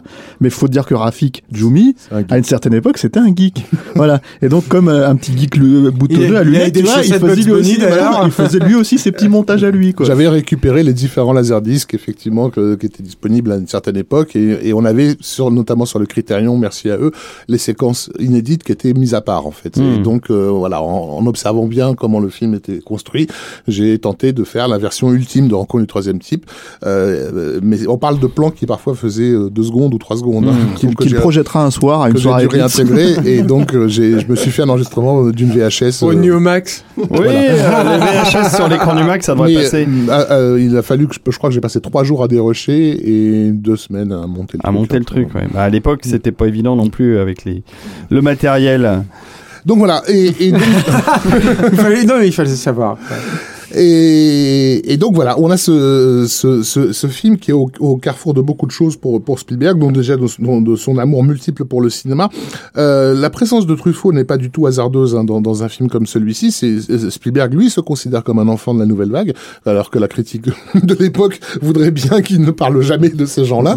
Euh, parce que donc, rappelons-le, euh, après, après Jaws, euh, il va devenir la, la bête noire euh, de, de la critique, et notamment de la critique européenne. Il y a des articles d'une violence inouïe dont on n'a plus idée aujourd'hui, euh, qui vont le suivre pratiquement jusqu'au milieu des années 80. Euh, Même au Spielberg- début des années 90, hein, on, Ouais. on- on peut aller jusqu'à la sortie de, de Jurassic Park. Hein. Spielberg va Ouais, être- co- même- commence oui, à être en France, oui, clairement. commence à être considéré comme le littéralement comme le fossoyeur du cinéma par par, euh, par, par- par une certaine critique. Et donc le fait qu'il soit d'une certaine façon, adoubé par le prophète euh, de Truffaut, ça, ça- ça- c'est encore pire quelque part. Euh, C'était pas censé être Truffaut quand même. Il y a, il y, a, il y, a, il y a une anecdote Ah intéressante. Ah, je crois qu'il avait contacté euh, Trintignant et je Ouais, crois oui. aussi Lino Ventura, non aussi, Oui, euh, Ventura, c'est vrai, ouais, ouais, ouais. Donc, euh, donc non, non, il y avait, c'est- il y avait pas que Truffaut. Après, que Truffaut soit dans ce film, c'est totalement logique, Parce hein, y compris par rapport à ensuite à ce qui va se passer avec Kitty, etc. Et Truffaut lui-même ne savait pas trop, enfin, c'est pas qu'il savait pas ce qu'il faisait là, mais en fait, il comprenait pas trop par moment certains, certaines, euh, certains Alors oui, il y a, y une Spielberg. anecdote intéressante en fait, qui est, qui est que Truffaut euh, était quelqu'un qui respectait les, le- le- les metteurs en scène. On serait à moins quand même, il avait Hein classé, il, il amenait la théorie des auteurs. Donc il était hors de question pour lui de de contester les choix euh, Mhm. du, du, du, du réalisateur. Euh, donc il fermait sa gueule sur le, sur le plateau. Simplement, à un seul moment, il s'est permis quand même d'intervenir parce qu'il y a quelque chose qui le gênait beaucoup. C'est donc lorsque les scientifiques euh, attendent le- la manifestation sur, sur le The Devil's Tower, on voit arriver les, les, les, les, les vaisseaux éclaireurs en fait. Donc ce sont des espèces de petits cônes euh, d'esquimaux, d'ailleurs qui ont été calqués littéralement sur des esquimaux, euh, qui viennent leur tourner autour, euh, qui font trois petits tours et qui s'en vont. Et là, euh, les scientifiques se mettent à applaudir, euh, à tout rompre. Et euh, Truffaut était scandalisé parce que euh, il se dit mais attends dans une situation comme celle-ci des, gens de- de- d'un si haut niveau euh, sont en train d'observer voilà applaudir, ouais. on est en train d'observer un, un phé- un phénomène d'une importance cruciale pas se laisser aller à leurs émotions. Ouais, mais ça, c'est l'américanisme primaire. euh. non, justement, euh, ce que Truffaut n'a compris qu'après coup, c'est-à-dire qu'il n'a compris, euh, il n'a compris ça qu'en voyant le, le film fini, euh, c'est que ces applaudissements n'avaient pas vocation à euh, enthousiasmer euh, le public comme dans un match de baseball, ils avaient vocation à le frustrer. C'est-à-dire que lorsque le public voit ça, tous les, les scientifiques oui. applaudissent, et les gens se disent Bon, c'est bah, ça y est, tout. c'est fini. C'est déjà ouais. fini Bien sûr. Et bien sûr non, c'est parce que c'est l'arrivée du vaisseau mère qui va arriver derrière. Donc une fois qu'elle a compris que finalement euh, il tordait le coup à la réalité pour obtenir un effet euh, euh, spectaculaire, euh, il, il s'est plus ou moins excu- excusé de, de, de s'être laissé aller à contester un choix. C'est un truc aussi de euh, ceci Spielberg, Spielberg a, a le chic aussi pour donner, pour communiquer au- à ses spectateurs le fait qu'il va assister à quelque chose qui est absolument incroyable. Mm. Je pense qu'il n'y a pas de réalisateur qui réussit à autant préparer finalement ses effets. On pourrait euh, reparler de Jurassic Park et tout. Pour moi, il y a, il y a, il y a Ça. une scène qui est emblématique de ça. C'est, c'est dans les aventures de l'Arche perdue quand il y a à la fin, il y a Indy qui dit On non, va mais y ferme les yeux, ferme Mm. les yeux, Ouais, ne mm. regarde pas ce qui va, il va se passer quand on va ouvrir l'Arche d'Alliance. Mais puis, toi, ouais. spectateur, t'as le droit de voir Bah ça. oui, bien Et c'est super satisfaisant, ça, en tant que spectateur, de te dire, putain, moi, j'ai le choix. Ah, mais je le peux voir cinéma de Spielberg est satisfaisant. Je crois qu'on est, on est au cœur du problème. Bah, la, figure Spielbergienne qui va être très très vite comprise par euh, à la fois ses, détrac- ses détracteurs et ses admirateurs et copiée dans les publicités de, de l'époque, c'est le fameux travelling vers le personnage qui regarde euh, qui regarde en l'air. Donc ça c'est qui, qui est typiquement euh, c'est rencontre troisième type euh, euh, inca- incarné Et c'est ça- après. Voilà. et Roland Emmerich bien sûr en Non, fera, mais, en fera- en- Roland Emmerich en fera une école. Non mais c'est- au moins quelque chose qu'il a compris de Spielberg parce que dans dans, dans Independence Day des plans comme ça on en a J'ai fait d'ailleurs une version personnelle de Independence Day que j'ai montée pendant des jours. Bref. Elle fait 25 minutes. C'est pour ça que j'aime le film. Alors pour l'anecdote, euh, Julien, tu parlais de ce plateau hein, euh, extrêmement impressionnant qu'ils avaient qu'ils avaient construit pour le pour la séquence euh, le finale. Euh, ce qui faisait marrer euh, Spielberg et son équipe, c'est que Truffaut n'était pas du tout impressionné quand il est arrivé sur ce plateau, donc où il a passé quand même pas mal de, de, de jours. Par contre, à côté de ça, euh, une seconde équipe devait tourner un plan qui est vraiment un plan de raccord, c'est-à-dire qu'à un moment donné, on a perdu le personnage de la mère du gamin qui s'est fait enlever. Euh, on sait plus ce qu'elle est devenue et euh, avant qu'elle apparaisse à la fin. Et donc ils se sont dit il y a, scénaristiquement il y a un problème quoi. Il faut il faut il faut la faire euh, la, la montrer entre temps et donc ils ont eu l'idée de filmer un tout petit plan où elle est dans un motel. Donc on se doute qu'elle qu'elle cherche son gamin partout dans, dans le pays. Et elle voit la- à la télé The Devil's Tower. Au moment même où Richard Dreyfus le voit à la télé elle le voit aussi euh, dans, dans son motel. Donc c'est vraiment un tout petit plan pour lequel ils ont construit un décor de motel à la con vite fait et tourné très vite la, la scène. Et Truffaut était fasciné par cette séquence là il, il dit mais le décor de ce motel est parfait. On a l'impression qu'elle est là depuis trois jours. Vraiment, il s'est extasié comme un malade là-dessus, alors qu'il n'avait rien à foutre du, du magnifique décor gigantesque construit juste pour lui. Le film, euh, Le le- French Touch. ouais, le, le, le film, euh, on, on ne cessera de le répéter, et moi je le répéterai aussi, est une leçon de cinéma à chaque plan, à chaque scène. Euh, J'ai en mémoire la scène, une des scènes au début que je trouve absolument incroyable qui se passe dans la tour de contrôle euh, et où Spielberg évite l'écueil. Mais à chaque scène d'ailleurs il évite l'écueil de faire ce que n'importe quel réalisateur aurait fait à sa place c'est-à-dire de montrer les choses. Spielberg ne les montre pas et a une autre façon de les appréhender. Et cette scène dans la dans la dans la tour de contrôle où chaque personnage entre dans le plan au fur et à mesure pour faire monter la tension c'est absolument remarquable. Il y a pas il y a et pas pour, mieux. Et pour ce qui est de la complexité structurelle euh, du film, moi j'aimerais parler d'une séquence en particulier qui Oui. donne vraiment une idée. Ça a été- euh, je pense que ça a été un cauchemar à écrire. Euh, c'est au début, donc quand on découvre la famille euh, de, de, de Richard Dreyfus, euh, ces gamins veulent. la mère leur a dit qu'il il leur a promis de, laisser regarder les, les dix commandements à la, à la télévision, et, et en même temps il a son fils aîné qui a des problèmes avec ses fractions, et donc il lui explique, il essaie de lui expliquer les fractions avec un train électrique, en lui disant, en gros, il va y avoir un accident si tu ne prends pas ta décision Ouais. tout de suite. De combien de de, de, De wagons. voilà. Euh, et je dois faire bouger le, le train. Et le fils il n'y arrive pas et il est frustré. Et euh, euh, et, et, et la mère, enfin tout le monde parle très fort. Euh, et, et si tu si tu regardes bien, tu as dans cette séquence là. Tu as donc, je parlais tout à l'heure du, du- du truc de la judéité, de, de ce truc des dix commandements que, que les enfants regardent pas. Mais le plan qu'on voit, c'est le plan de la montagne qui annonce donc The Devil's Tower. Le, le coup du train, c'est le- l'excuse qui va être euh, choisie par les autorités pour faire fuir la, pour, que les gens partent d'eux-mêmes de la région en faisant croire qu'il y a un, train qui s'est, euh, qui a été, euh, s'est fait rentrer dedans avec des, des, des produits toxiques euh, à, à, à bord. Euh, et l'incommunicabilité sur lequel tout le film fonctionne, elle est à tous les niveaux entre la famille qui tout le monde se parle mais personne ne s'écoute, le entre le fils qui comprend pas les fractions, son père qui essaie de lui expliquer, mais qui, qui, qui est finalement un très très mauvais professeur et, et, et qui arrive pas à lui, à lui faire comprendre. Enfin, en l'espace de deux trois minutes, on, on voit à quel point il, euh, il construit euh, la, la, la vraie structure de la, la vraie texture de, de, de, de, de son film quoi. Donc voilà, c'est on pourrait passer donc des heures mais Des heures. chaque- le dernier truc qu'il faut dire, je pense, sur euh, le film, c'est que euh, à Hollywood, les producteurs, tout le monde s'attendait à ce que Spielberg se plante, mais en beauté, c'est-à-dire qu'après Jaws, ils se sont dit là, le, le gamin, the kid, il le surnommait comme ça, va se gaufrer, ça va être une catastrophe. Et non. Et voilà. Et c'est ça lui a nouveau permis de faire euh, ce qu'il veut derrière, quoi. Et c'est un nouveau carton euh, f- absolument phénoménal, sensiblement éclipsé par évidemment le carton encore plus délirant de, de, de, de, De- de- de la de guerre Star Wars. Mais enfin, à cette époque-là, euh, Spielberg se retrouve euh, avec deux, deux films réalisés par ses soins dans les trois films, les, dans les trois plus gros succès de tous les temps euh, aux États-Unis. Et ça, c'est quand même assez exceptionnel. Bah, il va, à partir de là, être appelé, le, en tout cas par les financiers d'Hollywood, le Wonder Kid, euh, le Wonder Boy, pardon. Ouais, mais... Il peut faire ce qu'il veut. Et il, peut, faire ce qu'il veut, mais c'est une bonne idée. Nous le saurons euh, dans quelques instants après cette jolie musique.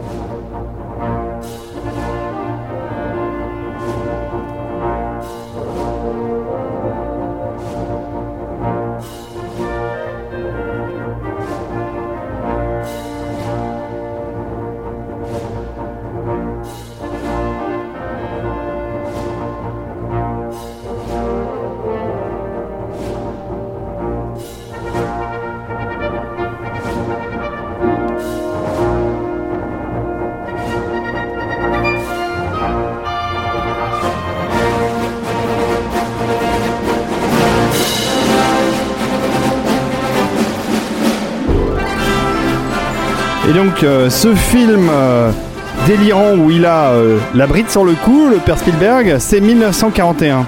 Et là, ça va être un peu le premier couac dans son, dans son, dans la route du succès. Bon, la route du succès, euh, je pense qu'il est déjà dedans. Le truc, le, le, le, Alors moi, je trouve que c'est un film qui est très difficile à résumer déjà, euh, 1941, parce que mine de rien, c'est alors c'est un. c'est- Bon, si, c'est un film de copains.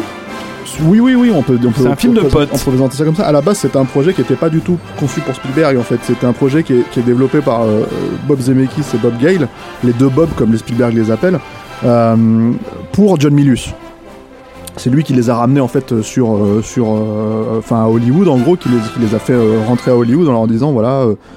Euh, alors je sais plus qui était le, le, le- En fait, John Milius est un ancien de l'USC voilà et c'est lui qui va servir de passerelle à beaucoup de gens vers le studio Universal. Il a un poste, je sais plus quel nom ça a, mais où il doit en gros lire les projets des, des, des jeunes gens quoi. En l'occurrence, il disait que euh, je sais plus quelle personne m'a fait rentrer moi à Hollywood à l'époque, j'ai écrit Mm. pour lui, donc je vous fais rentrer aussi à Hollywood pour écrire pour moi. Et euh, je sais plus c'était qui pour qui a écrit John Milius à l'époque, mais je vais pas te dire de conneries, ça sera ça vérifiable je pense. Et, et voilà, ils ont développé, je sais pas si c'était vraiment pensé comme une comédie euh, dans l'esprit de John Milius à l'époque, en tout. tout cas, euh, voilà. Ça Euh, s'appelait ils ont- The Night The Japs Attack. Voilà. Et euh, C'est le Bruges, quoi. C'est ça. mais vraiment, c'est un, c'est un titre qui est resté pendant, pendant deux ans en fait sur le développement du film. C'était son obsession de. Et si la guerre arrivait, en fait, aux États-Unis Voilà, c'est ça. Euh, et donc en fait, c'est un film qui se passe donc en 1941, quelques semaines après, enfin même une semaine, je crois, après l'attaque de Pearl Harbor, et, euh, et qui se base en fait sur beaucoup d'événements réels en fait. C'est-à-dire que, que euh, à, cette époque-là, euh, notamment à Los Angeles, en fait, il y a eu beaucoup de craintes que euh, le pays allait être attaqué directement sur terre en fait. euh, par les Japonais et, euh, et donc ce qui marquait déjà l'entrée de l'Amérique aux- de- des États-Unis dans la Seconde Guerre mondiale, pardon. Et, euh, et en fait, il y a beaucoup de- de- d'événements euh, limite absurdes. En fait, Euh, il y a notamment, un, je crois, un, un événement alors qui se passe en 1942. Bah, Il y a, un sous-marin en fait. qui s'est paumé sur les côtes Alors, américaines. Il y a un sous-marin qui s'est paumé. Il y a aussi un moment donné où ils ont cru à une attaque, euh, Et une attaque aérienne et ils ont bombardé, ils ont bombardé le ciel, en fait pendant pendant des heures et des heures. Et en fait jusqu'au lendemain matin où ils se sont rendus compte qu'il y avait rien quoi. Et il y a eu la, la révolte des Zootsuits, hein, les, les, les, les latinos hyper bien fringués des années 40, euh, qui sont rentrés dans un énorme fist fight en fait avec les, les soldats qui étaient en, Voilà. qui étaient en poste. Et tout ça, c'est des événements en fait qui, qui, qui ont eu lieu et qui sont complètement compilés en fait dans le film parce que c'est un film qui raconte de manière donc comique si on si on revient à- au moment où Spielberg est arrivé sur le projet, qui raconte de manière comique en fait comment euh, comment euh, une bande de bras cassés en fait entre guillemets qui habitent à Los Angeles vont détourner une attaque euh, euh, l'attaque d'un sous-marin japonais.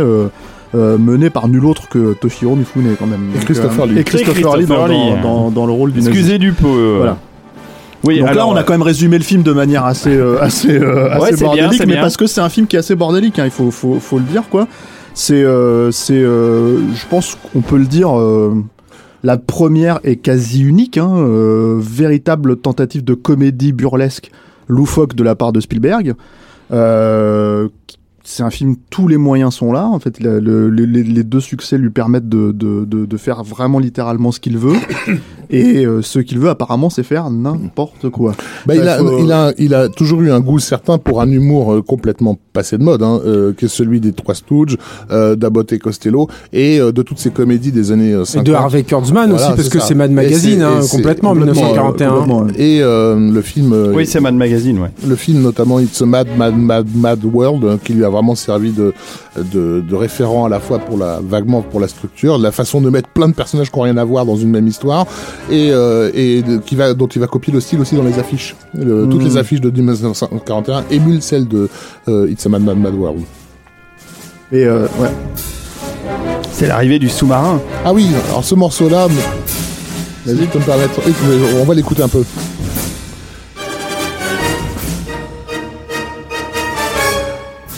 Non, je le trouve très intéressant parce que c'est un des aspects euh, intéressants du film pour, pour les cinéphiles, c'est que c'est la grande répétition des Indiana Jones. Bah oui, c'est le thème, euh, c'est le thème qu'on Voilà. retrouve dans les, dans les Indiana Ça, Jones. ça c'est musicalement c'est du Indiana Jones typique. Et pour l'anecdote, vous avez aussi, hein, vous avez littéralement un plan d'Indiana Jones dans la scène de baston où euh, on lui, euh, Treat Williams, on lui met la tête sur le sur le bar.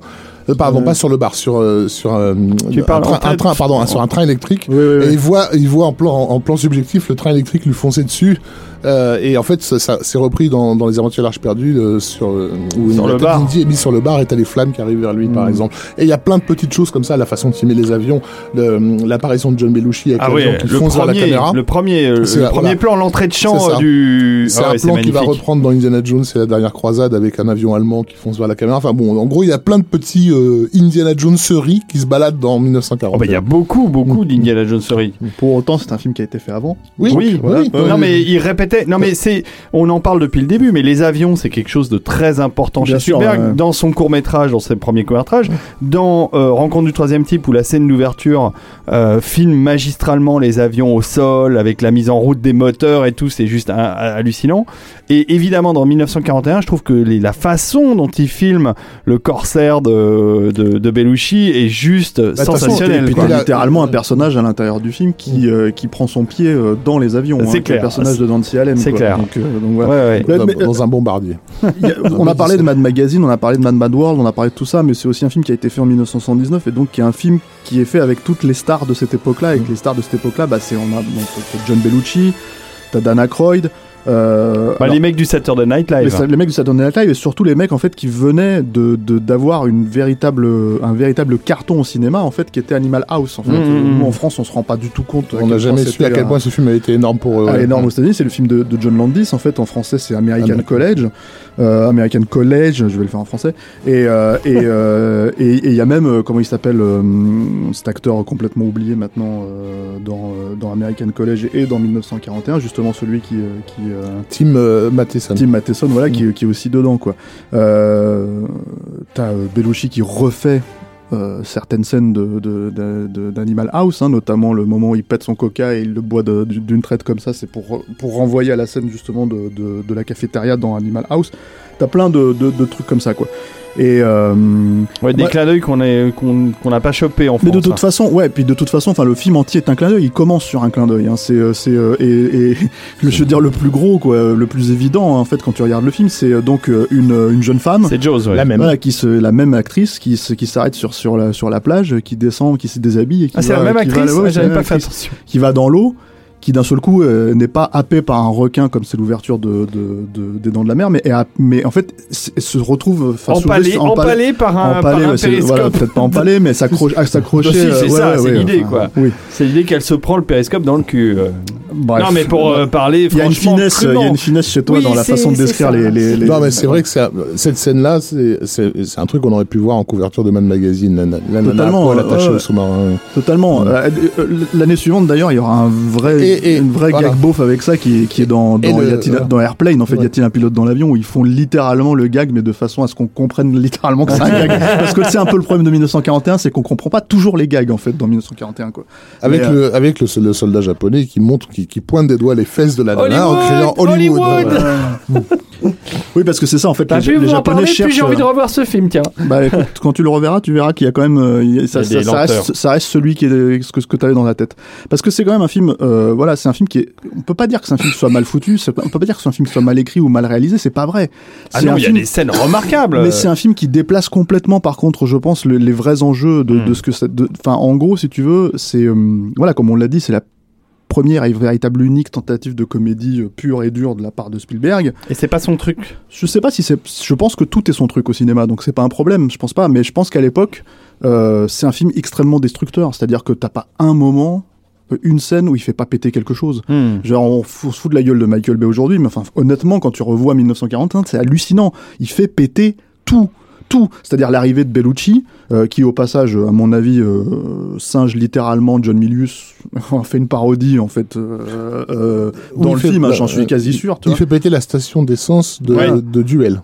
Ah oui, c'est la Ah oui, station c'est- d'essence de c'est- Duel. c'est la- et Non mais c'est voilà, la- enfin tu vois, C'est la vieille dame de duel qui tient la station d'essence. Ni Donc- Betty fait péter sa baraque. voilà, ni, ni de Betty fait péter sa baraque parce qu'on lui met, parce que ça aussi pareil, c'est une, histoire, C'est tiré d'une histoire vraie en Mais fait. c'est C'est-à-dire génial. c'est un des un, un, un citoyen américain lambda en fait qui était sur la côte et à qui on a filé un, un canon. euh, euh, ça c'est pareil, c'est une histoire vraie. Parce que c'est ça qu'il faut dire aussi, c'est que les deux Bob en fait quand ils ont commencé à écrire le film sous l'impulsion de, de Milius. de Milus, ils sont passés un temps fou en fait à la, à la comment dire à la bibliothèque pour ré- pour compiler en fait tous ces événements là et en fait les, les mettre dans le film, les, les, les, les rentrer dedans quoi. C'est une ambiance de sale gosse. Hein. On voit des images dans le, le documentaire qu'avait fait euh, euh, son- Bouzreau, voilà, sur le sujet. On a un home movie filmé par je sais plus quelle euh, nana qui, qui rentre dans la pièce où ils sont censés écrire le scénario et c'est un bordel quoi. Enfin, c'est Ouais, c'est ouais. des étudiants en train de foutre la merde quoi. Et il y a les deux bobs. Ils étaient un- un- intenables, hein, les deux Intenables. Il y a Bob à les deux bobs en train de hurler en passant d'une pièce à l'autre. Spielberg qui les cherche. Ouais. je sais plus. Bref. Non mais ce qu'il faut dire, euh, Stéphane, c'est que euh, prises indépendamment comme des sketchs, t'as des scènes qui fonctionnent très bien, qui sont très drôles. Je pense que c'est la le, le, le film en, en entier qui, qui, qui a du un- mal à Un fonctionner. kouglof comme on dit. Ah, C'est ça. ah, Encore une fois, le truc, c'est que voilà, on, parle d'un film littéralement destructeur. C'est-à-dire que quand je te disais, il n'y a pas une scène en fait où, il y a- où il détruit pas quelque chose. C'est vrai jusqu'à jusqu'à même quand c'est pas des explosions à la Michael Bay. Mais c'est un plaisir d'enfant, je pense. Hein, c'est Ouais, ça, mais euh. euh, c'est t'as carrément des scènes complètement dingues où t'as un, euh, je sais plus, un tank qui rentre dans une dans une usine de peinture et qui qui, qui se met à faire tout péter. euh, Oui. Voilà, enfin c'est oui. complètement dingue. Il y a euh, des répétitions de scènes qu'il a voulu faire, euh, comment qu'il qu'il a par exemple, si tu veux, t'as bon. Déjà, tu as des références au cinéma aussi euh, directes. Hein. Tu as, carrément un plan qui est repris de, du, du lauréat de, de comment il s'appelle euh, de Mike Nichols. Ouais. T'as euh, t'as euh, t'as tout ce genre de trucs. Et puis en fait, il y a, il y a cette scène, euh, comment dire Pardon. Ouais. Bah, ouais, ouais. Non, c'était pour- pardon, euh, on cut. Euh, c'était Ah. pour euh, tu pouvais mettre swing, swing, swing Ah, en, en- en bien sûr. accompagnement. Bah, je reprends là-dessus. Oui, désolé. Tu l'as Ah oui, ça y est. Voilà, et il y a une scène, il y a une scène comme ça en fait où il, re- il- il refait en fait euh, littéralement et qu'il va refaire plus tard. Et moi, je trouve bien meilleur dans, dans euh, comment dire, euh, dans Indiana Jones, c'est le Temple maudit quoi. Enfin, qui, est, euh, qui est voilà quoi. Qui est l'ouverture de. Bah, c'est l'ouverture du Temple maudit qui, pour le coup, la scène raconte littéralement quelque chose. Il y a des enjeux. Et là, littéralement, à part euh, le mec et la nana en fait qui doivent se retrouver à danser, qui Bah, peuvent pas danser si, ensemble. C'est pas qu'ils oui, ils ils arrivent pas à danser ensemble. Il y a la, la, la grosse qui arrête pas de, de- qui en voulant danser avec lui tape sur le, ce- ce- le mec qui est en train de le poursuivre. Ouais, mais Bah, sauf si, que, a- en fait, t'as un truc d'enjeu là-dedans, mais ce que je veux dire, par contre, c'est qu'en fait, si tu veux, c'est une scène qui, qui est pas encapsulée dans la scène, en fait. C'est-à-dire, c'est pour ça que je pense qu'on on a du mal à, comme disait David, sortir les scènes de- du contexte. C'est-à-dire, le film, quand, quand le film s'est fait, d'abord, c'est un film qui fait 2h30. Hein, à la base, Ouais, il fait 2h, euh, c'est la version qui est sortie en salle.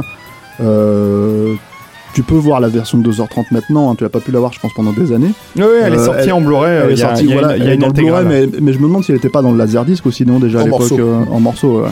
Et, euh, et c'est encore plus difficile à regarder, quoi. Et c'est d'ailleurs la scène qui a été montrée, enfin c'est d'ailleurs pardon la version qui a été montrée au, hum, pareil au même Projo Test en fait où, euh, où ont eu lieu euh, celle de Dents de la Mer et celle de, de Rencontre du troisième type. Spielberg, qui est quelqu'un d'assez superstitieux en fait, avait décidé de faire la même euh, la même séance en fait pour en espérant avoir le même comment dire le même retour sur sur un film comme 1941 qu'il a eu sur sur Rencontre et sur Les Dents de la Mer. Et là, ça s'est très très mal passé parce qu'en fait, il s'est rendu compte que toute la salle ne rigolait pas en fait, regardait le film et voire même en fait parce que c'était un film extrêmement bruyant et, et voilà, se mettaient les, les comment dire euh, les mains sur les oreilles en fait parce qu'ils osaient plus, euh, enfin ils arrivaient plus à tenir le rythme. Et euh, Comme et Julien Dupuis. Voilà. Désolé, Excuse-moi, non, Mais il est mais- tard, il est tard. et, et le truc en fait qui s'est passé, c'est que t'as carrément le studio Universal qui a commencé à se poser des sérieuses questions sur le film à ce moment-là. Ah bah oui, il pouvait. ouais. Euh, et c'est Sid Sheinberg en fait qui a attrapé euh, Spielberg et qui lui a dit écoute à mon avis il va falloir qu'on remonte le film, il doit y avoir un bon film là-dedans, un grand film là-dedans et on va y aller quoi. Euh, Encore une fois, c'est un film qui est difficile à, à détester hein, dans l'absolu. C'est pas un film Ah bah non, détestable, hein, loin, loin s'en faut quoi. c'est un film très généreux. Hein. Oui, mais c'est Non, mais- mais- et très destructeur encore une fois. Je veux Ouais, dire, ouais. encore une fois, quand tu revois le film, c'est vraiment quelque chose de. Un film d'enfant, un, euh, un, un vrai film d'enfant gâté déjà. Tu l'as dit dès, dès le départ euh, quand, quand il disait qu'il avait tout sous la main.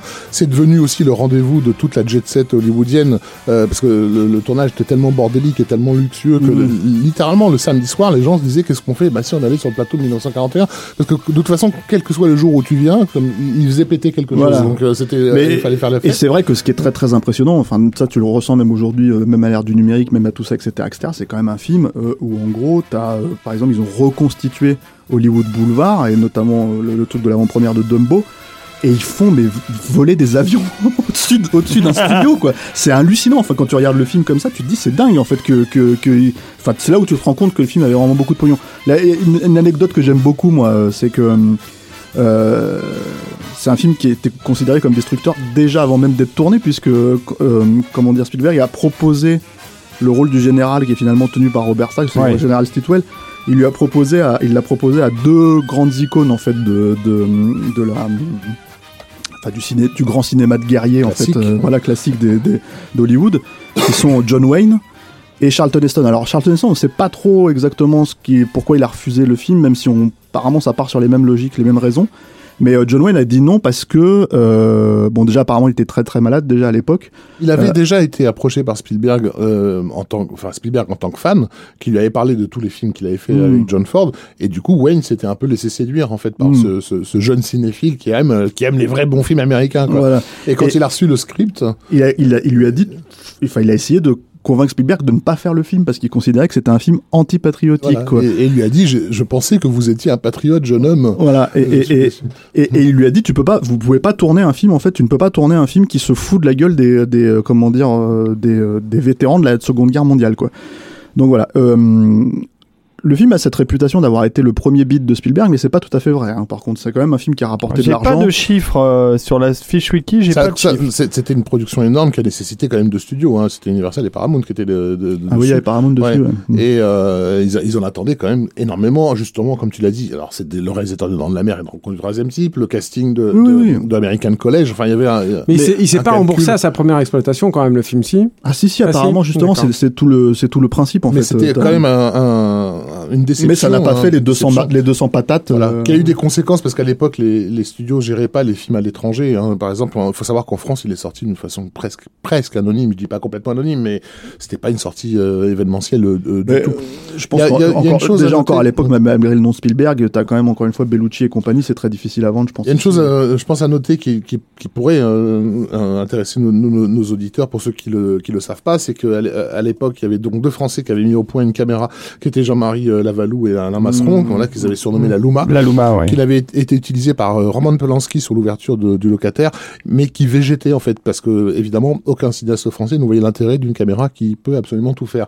Comprenez pas à quoi ça Une servait. caméra qui bouge déjà. Une caméra qui bouge. C'est compliqué. Le cinéma français des années 70, je vous y renvoie pour ceux qui ont le courage. Et euh, et donc euh, Spielberg a découvert, euh, je crois à Cannes, le- le- la caméra, a pété un câble là-dessus. Et à l'époque, euh, ils avaient besoin de, de, de, de, de pouvoir filmer les maquettes d'avions, euh, parce qu'il n'y a, pas que des vrais avions qui Ouais, sont ouais, mais... c'est des maquettes. Euh, et la Luma semblait être le idéal pour euh, pour ça. Ils l'ont fait venir donc euh, à Hollywood pour le pour ce travail de, de maquette. Mais quand Spielberg a vu à quel point elle pouvait effectivement tout faire, il a complètement révisé son plan de travail et il a décidé de faire tout le film avec la Luma. Mais ça a été une des raisons du dépassement du budget Ouais, d'ailleurs, parce fait. que la Luma ça coûtait quand même un bras. Il fallait Ouais. avoir les opérateurs qui soient là, euh, qui soient présents tout le temps.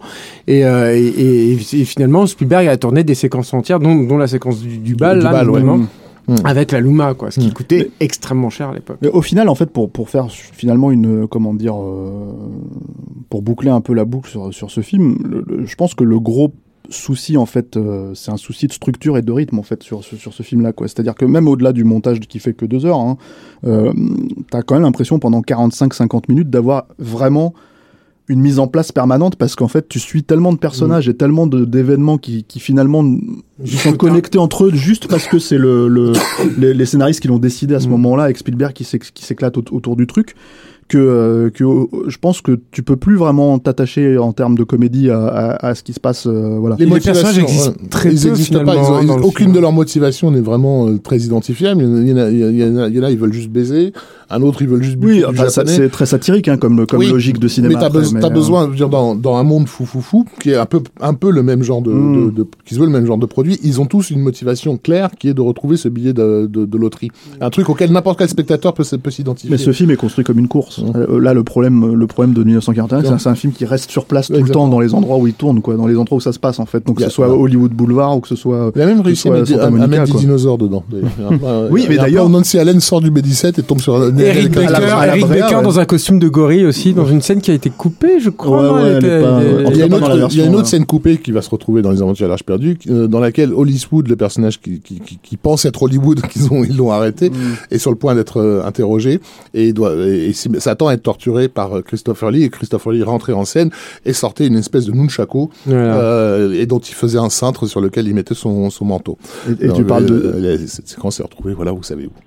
Tu, tu parles de dinosaures. euh, Il y a aussi, euh, comment dire, euh, il y a aussi le, la, la destruction, l'ultime destruction du film, qui est la baraque sur pilotis justement de- du personnage de Ned Beatty, toute sa famille, qui quand elle s'écroule en fait dans le même plan en fait avec le même bruit refait le, le comment dire la scène de duel en Mm. fait. Voilà donc il y a, y a, y a, enfin. Avec le une- bruit, le cri de Godzilla dedans, je, si je ne l'avais pas dit, je, je ne me sentirais Ouais, pas bien, bien. c'est bien, c'est bien. Il y a, Mais- mais il y a voilà, le cri fait- de Godzilla dedans, je vous jure. vrai. Non, non, mais voilà, il y a- je pense qu'il a tout mélangé. Mais le truc, en fait, encore une fois, c'est que voilà, il y a, il y a une façon, je pense, quand on dit film de sale gosse, il y a une façon de dire que euh, Spielberg détruit lui-même son propre cinéma aussi quelque part, en fait, avec ce film-là, quoi. Et, euh, et, euh, Et en avec même- avec ouais. plaisir, hein, il, il pousse la satire jusqu'au bout. Je pense, c'est pas du tout quelque chose de. Et en même temps, il régénère, enfin, il régénère. En même temps, il prépare des, des, des, des énergies qui vont, qui vont éclater. Dire, les, les, les deux Bob sont, sont quand même en train de se former sur ce film. Il y a dans, dans, dans la scène du, du bal euh, au bar, euh, avec le personnage de, de, Treat Williams, je sais plus, euh, le, le, Tim Mathieson qui, qui tape sur l'épaule d'un mec du genre, on va se battre, quoi. Mm. Et, et le mec se retourne vers lui et, et c'est filmé en, en amorce, au, de, au-dessus de l'épaule Mm. du gars. Et le mec se lève, se lève, se lève et il n'en finit pas de se lever dans le Mm. plan. Et c'est, bif dans, dans Retour à le futur, quoi. Donc, ils ils ont, ils ont tous fait leur gamme un peu là, sur, sur ce film-là. Moi, je- j'ai trouvé les budgets. Euh, rencontre du troisième type, 20 millions de dollars. 1941, 33. 27 millions de dollars. J'avais dit 33. Et, euh, et en fait, le- les recettes mondes de rencontre, c'est 303 millions de dollars, enfin 304. Et 1941, ce n'est que 92 millions de dollars. Donc, Est-ce que vous euh, voulez ça une anecdote d'effets spéciaux On n'a pas le temps. Oui, vas-y, vas-y, euh, c'est- juste parce que je trouve que le, le, le système est très astucieux. Euh, c'est c'est pour le, le vol en fait des, des, des, des avions en fait. Donc c'est pas du mission control, c'est pas sur écran bleu et tout. C'est filmé en direct avec des câbles et des, des filins. Mais il fallait qu'ils puissent tournoyer en fait, virevolter en fait sur eux-mêmes. Et ils avaient euh, inventé un système qui est encore une fois je trouve extrêmement judicieux. C'est l'avion n'était pas suspendu au-dessus, il était euh, suspendu à travers ses ailes. C'est-à-dire qu'il y avait deux trous qui étaient percés sur les ailes avec deux euh, câbles qui passaient latéralement. Et, et à chaque extrémité de ces deux filins, il y avait un, était tenu par un, un- un- un morceau de bois en fait qui était vissé en son centre sur un sur un pilotis, si vous voulez. Donc en, en faisant pivoter en fait le morceau de bois, bah, le- le- l'avion L'avion, pouvait c'est une rotation. complètement. Si vous n'avez pas compris, je Non, vous mais- enverrai un petit croquis. Ah, mais Vous surtout, demandez euh, sur Twitter, revoyez le film. sur. Surtout, voilà, voyez le film, même en accéléré, même en, av- en avançant des passages, parce qu'il y a des scènes absolument euh, remarquables. hein, Et, quand et même. comme tu l'as signé, ce n'est pas, ce n'est pas un bit donc, puisque 92 millions c'est quand même pas mal pour un film qui en a coûté 27. Au final, Ouais, non, non, mais au final, par contre, c'est quand même un bit dans l'esprit de Steven Spielberg, et c'est pour ça qu'il n'aura pas fait, enfin, il n'aurait jamais fait les aventuriers de l'Arche perdue euh, d'une autre manière, en fait, euh, honnêtement, quoi, avec, euh, avec un contrôle absolu sur le, sur le tournage, quoi, et on va, on va y venir euh, Maintenant, quoi. Transition. Allons-y.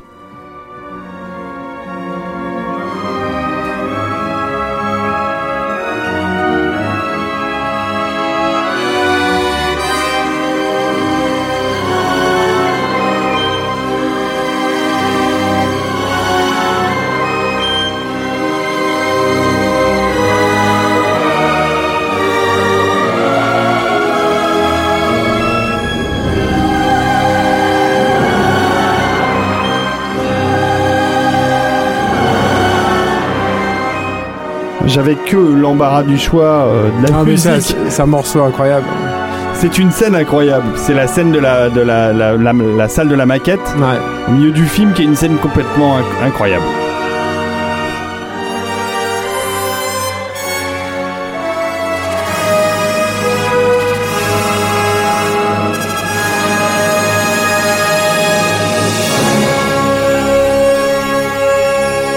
Julien, je vois tes poils qui se dressent.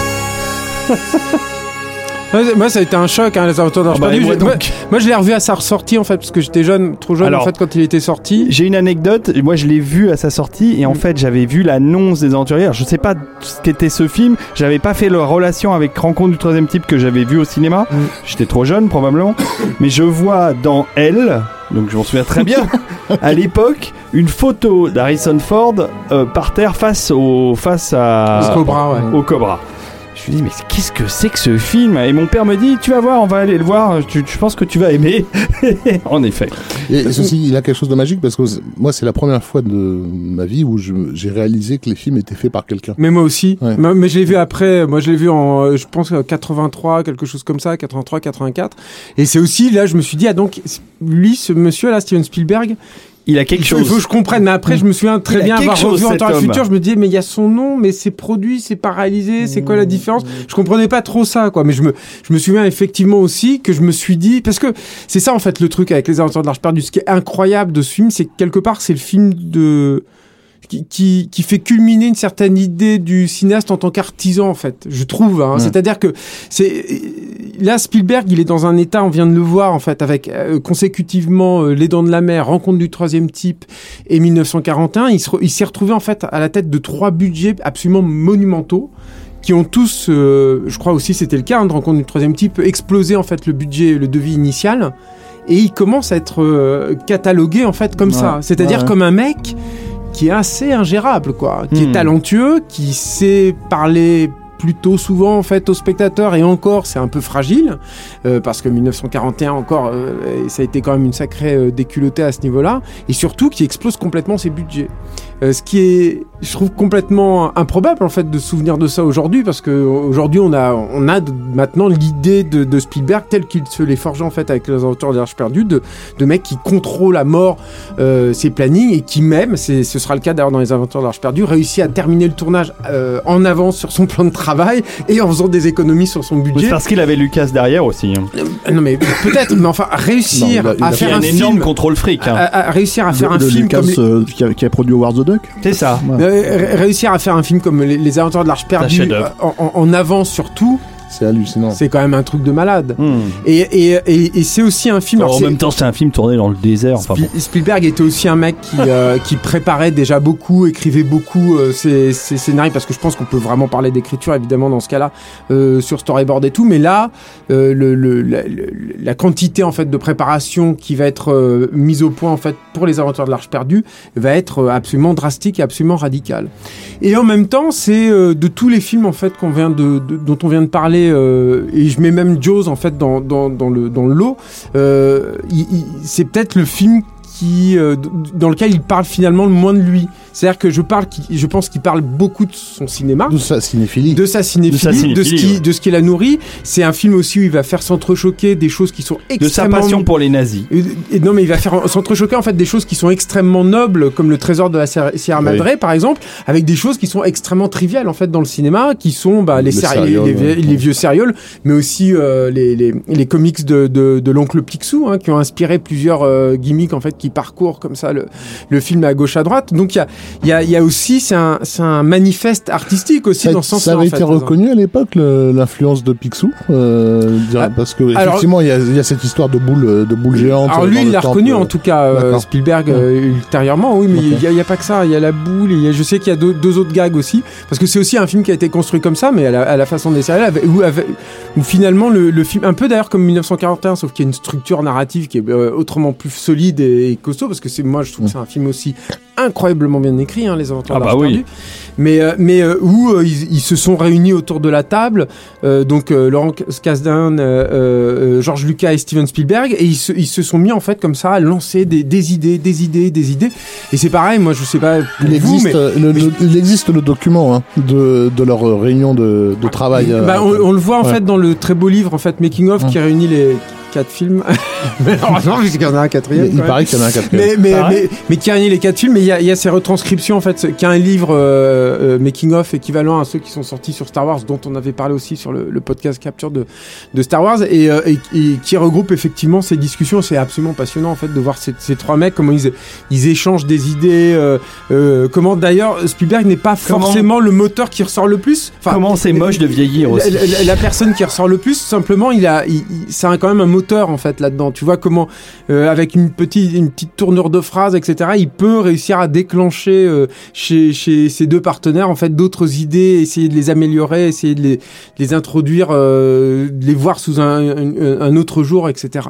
Euh, donc euh, je, je pense que c'est ça en fait, si tu l'essence même en fait des des, des aventuriers de l'Arche perdue, c'est donc à la fois ce, ce, ce- cette volonté de prouver que non, bah je je peux contrôler mes films et d'autre part, c'est encore une fois cette espèce de manifeste artistique où euh, Spielberg veut faire euh, aussi un James Bond, euh, mais euh, tout en le nourrissant d'une d'une mise en scène, d'une aussi d'un travail de caractérisation, d'une ampleur aussi dans la mise en scène. Tu parlais de David Lynch tout à l'heure euh, pour euh, Rencontre du troisième type, Raph, mais on- tu peux reparler de David Lynch, je pense, pour euh, Bah, pour les avatars de l'Arche perdue, notamment clair, fait, hein. effectivement dans les Mm. scènes du désert, quoi.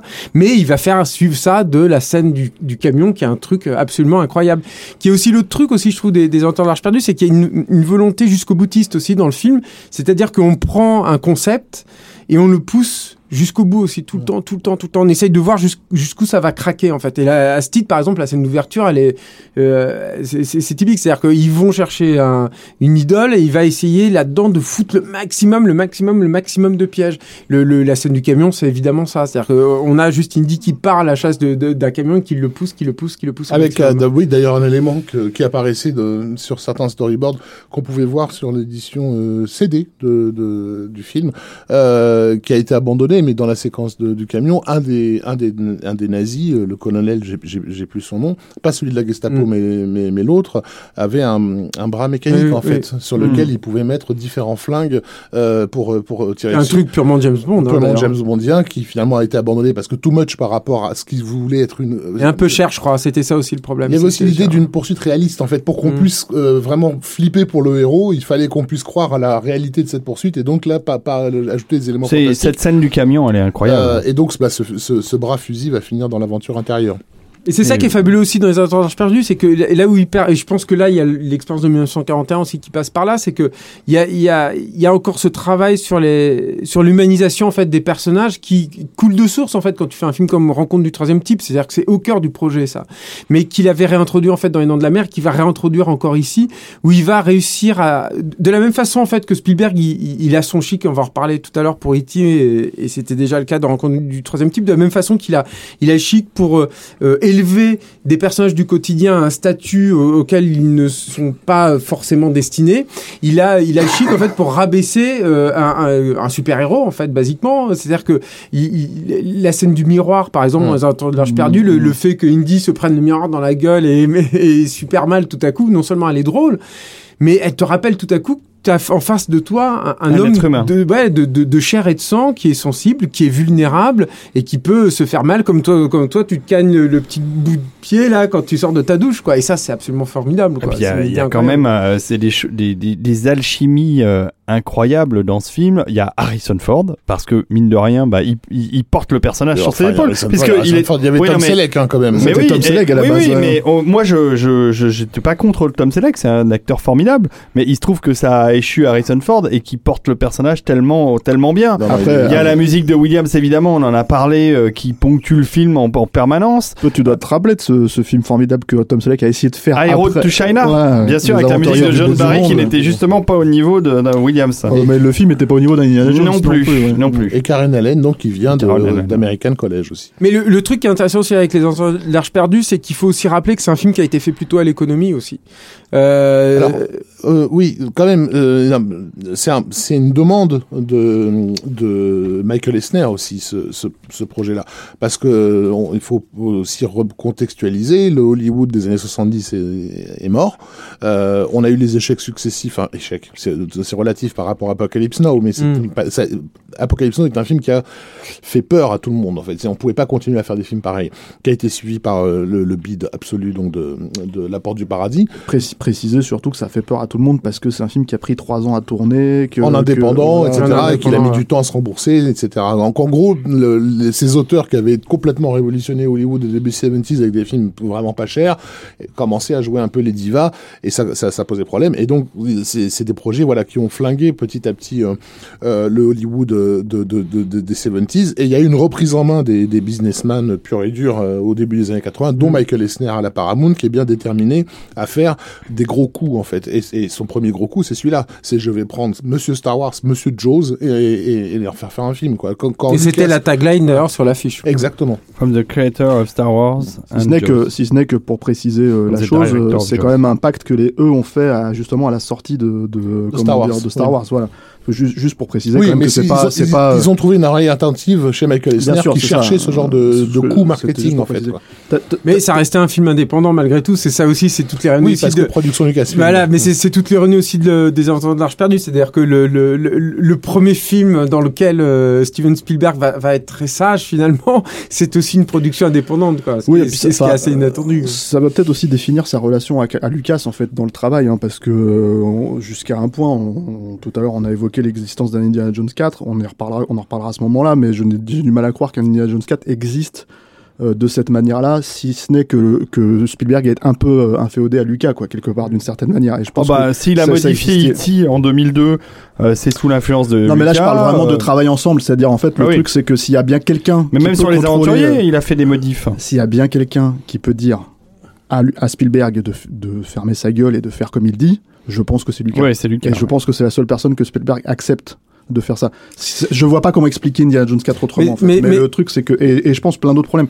Ouais, vas-y, ouais. vas-y. Non, mais ce qui est, ce qui est intéressant justement là-dessus, c'est que, euh, et je pense que Spielberg, il l'a, il l'a beaucoup dit, il s'en est jamais caché. C'est-à-dire que Mm. c'est, c'est, c'est pas des films personnels, les, les Indiana Jones. Si, si dans sa carrière, il y a vraiment des films, Oui, des, il- des il- films de il- commande, c'est il ça. travaille pour Lucas, il sert Sauf Lucas. que, et on en reparlera plus tard quand on parlera de- du Temple maudit de, de la dernière croisade, c'est que ce, qui est, ce qui est super intéressant, c'est que Mm. de toute façon, il, il sera amené fatalement à parler de lui et surtout à parler de lui, de, de facettes de lui qu'il Bien a ouais. peut-être du mal un peu à avouer. Et c'est ça aussi qui est passionnant et qui va être, euh, qui va être parlant aussi dans les prochains Indiana Jones. Après, dans, dans le premier, dans les Aventures de l'Arche perdue, je pense que ah, peut-être ah, il y a peut-être le rapport à la femme, ce, ce- ce rapport à l'idéal masculin, peut-être des, des choses comme ça, mais Ouais, enfin, la, la judéité aussi, hein, quand La même. judéité Euh, aussi, ça, oui, c'est c'est vrai, au cœur ouais, du film, hein, même en termes de mythologie. oui, il avait besoin euh, de croire à ça aussi, mais, mais, mais je Bah, pense c'est- que... oui, euh, puis la- l'ironie de la situation, parce que là, pour le coup, c'est c'est l'idée de faire faire une cérémonie juive à des nazis, hein, qui est- qui est au cœur du film.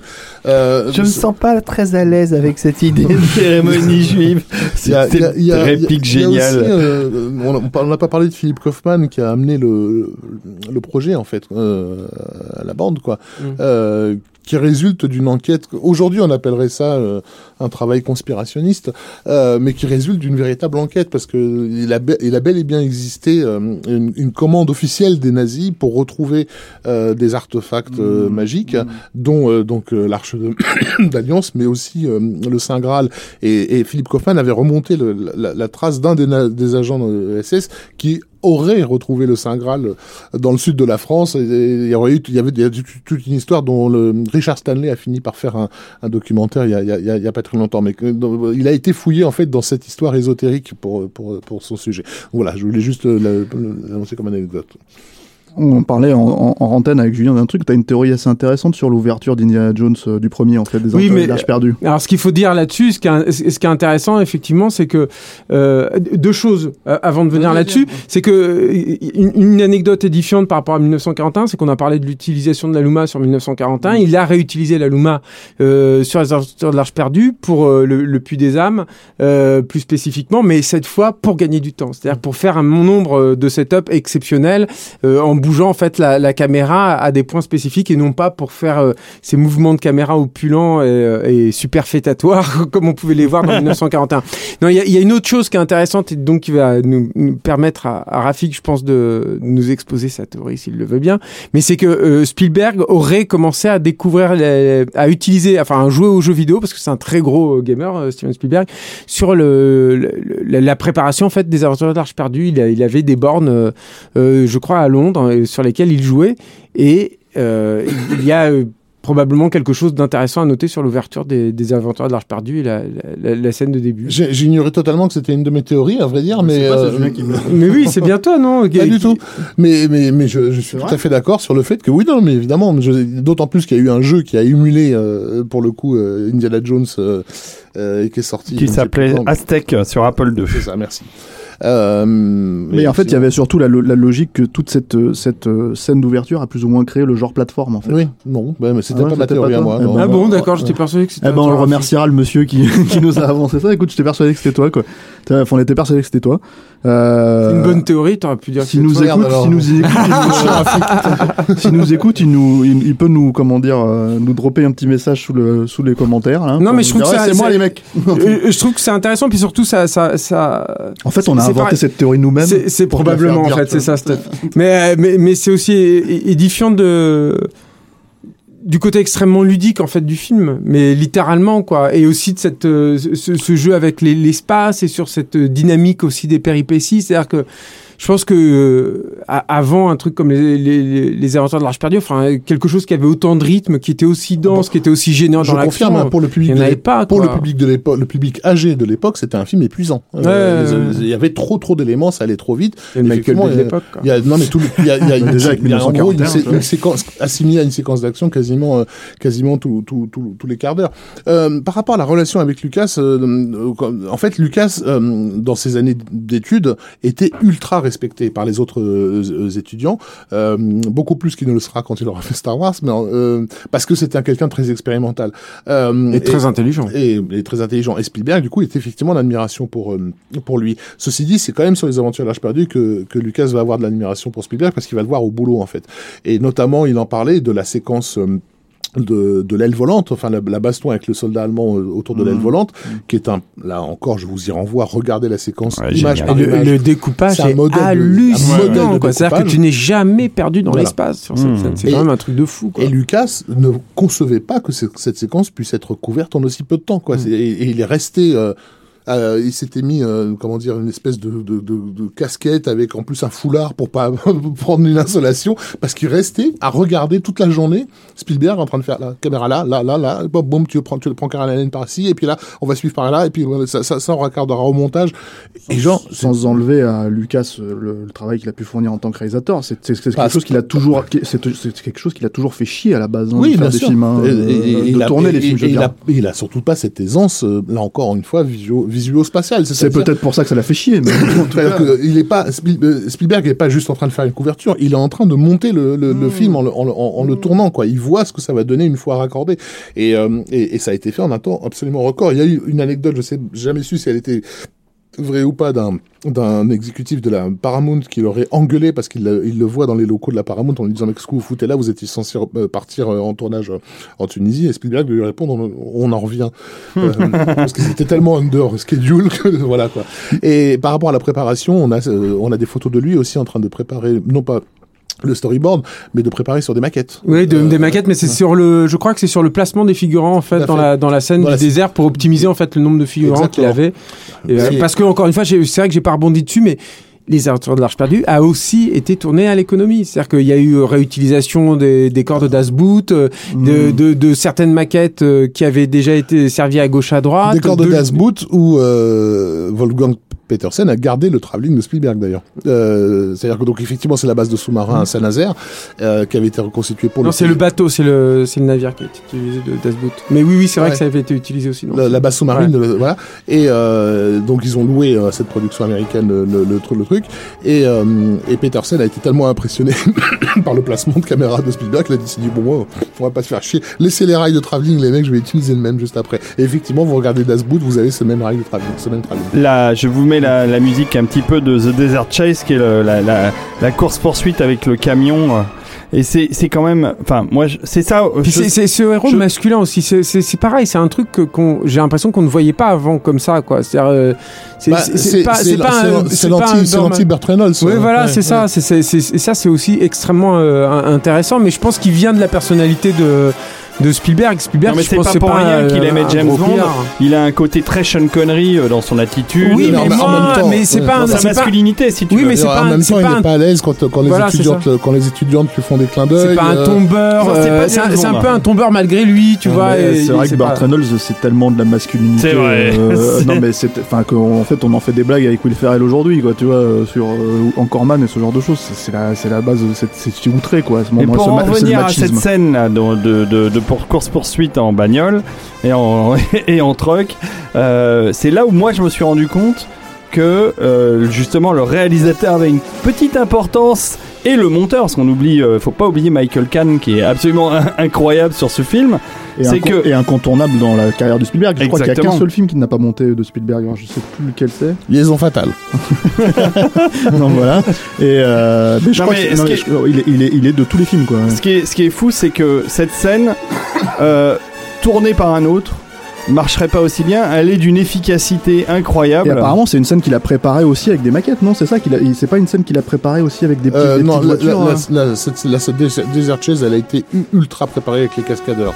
Euh, c'est presque une méthode de travail à la Hong Kong, en fait, Ouais. euh, qu'on qu'on- qu'on a là. Et d'ailleurs, le- l'énergie de la scène, on- on n'est pas loin de Jackie Chan. Hein, Ah, carrément. bien sûr. Mm. À, à chaque Tout fois, à fait. à, à chaque fois que. Mais parce qu'on n'est pas loin de Buster Keaton aussi, Ouais. parce que voilà, c'est aussi un truc qui manifestement Ouais, l'a beaucoup nourri. ouais, hein.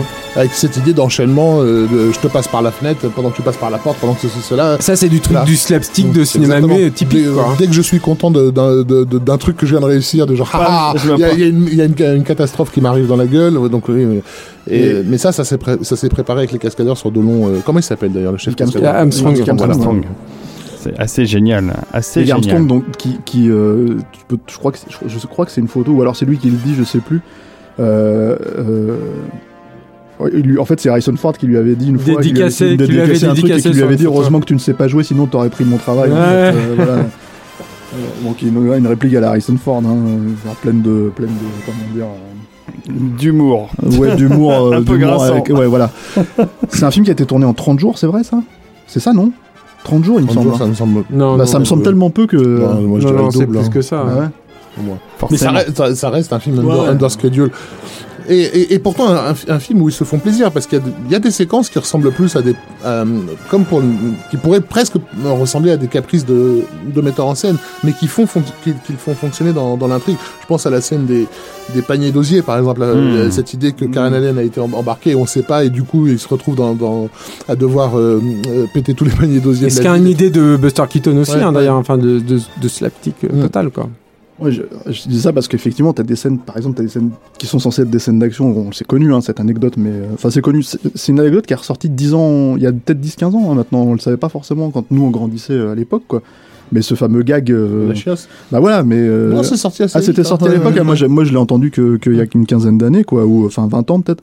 Mais qui leur a fait gagner deux jours de tournage. je deux jours de tournage parce que c'était une vraie baston avec le type et qu'en fait Harrison Ford s'est dit mais si euh, parce qu'il avait la chiasse donc sur le plateau et Sauf Spielberg plus, parce qu'il avait ses propres boîtes de conserve. ah ouais? Voilà Et, et, et euh, puis, en plus, il aimait pas, il aimait pas la Tunisie. hein. Qui, euh, Spielberg. ah ouais Ah oui, d'accord. Alors que Il Lucas était avait l'air d'apprécier il puisqu'il y rentrer. régulièrement. Mais ça, je pense que c'est le fait de bosser avec Tariq Ben Ammar, quoi. T'as juste envie de rentrer chez toi. ok Tarek, si tu nous écoutes. euh, non, mais j'en ai- venir à un podcast. J'en ai lancé une sur les juifs tout à l'heure, je peux me permettre maintenant sur les arabes. Voilà, coup, voilà. là. et donc en fait a, suggéré justement le gag du, du coup de feu en fait du, du type qui, qui, qui fait le malin avec son sabre et que, et que- Indiana Jones finalement bute en, en comment dire en une seconde Alors qu'effectivement, il y a, il y a Oui, des parce qu'il se tenait plus debout en fait, carrément. Ouais, Il y avait les storyboards des, des, de la séquence prévue euh, du sabre. On peut même considérer que Williams avait déjà le thème, hein, parce que le- l'espèce de, de truc à la Cacciatorian, voilà, euh, je pense qu'il y avait un thème de Ah oui, parce qu'en fait, l'idée, c'était que le sabre, en fait, se mette à découper des trucs qui étaient dans le marché. Et notamment, bah, il y avait un- une étale de boucherie, le mec qui découpait comme un saucisson, en fait, des morceaux de bidoche, etc., etc. C'était, c'était, il y avait donc plein de gags, en fait, là-dessus, quoi. Voilà. Et, Mais qui, euh, je pense, qui nous auraient fait sourire, mais qui n'auraient pas provoqué les éclats de rire du coup de feu. Et, les gens reprenaient en chœur et hein. chantaient la chanson euh, Riff Raff, euh, Street Rat, euh, etc. Quoi, au fur et à mesure que Indiana Jones se sautait euh, d'une euh, corde à linge à l'autre. gros Bon, carton Énorme carton. atomique Carton immense. Carton euh, attendu hein, aussi. euh, le pari, c'est le pari de Michael Eisner hein, de, de, de dominer l'été avec ce film-là. Donc euh, c'est un film qui rentre dans dans dans, dans, Dans les cases, dans les cases pour les les coups, calculs. ouais, ouais. Hmm. Énorme carton et euh, qui donnera euh, des suites. Mais euh, ça donne, euh, j'imagine, euh, son billet. Ça donne à Spielberg une certaine lassitude. euh, puisqu'il a quand même en- enquillé un certain paquet de, De gros films. gros, gros films Et il a pas envie de, de faire un gros Ouais. film, alors du coup, il va faire un gros film. Parce que c'est un gros film quand même, ce qui va suivre.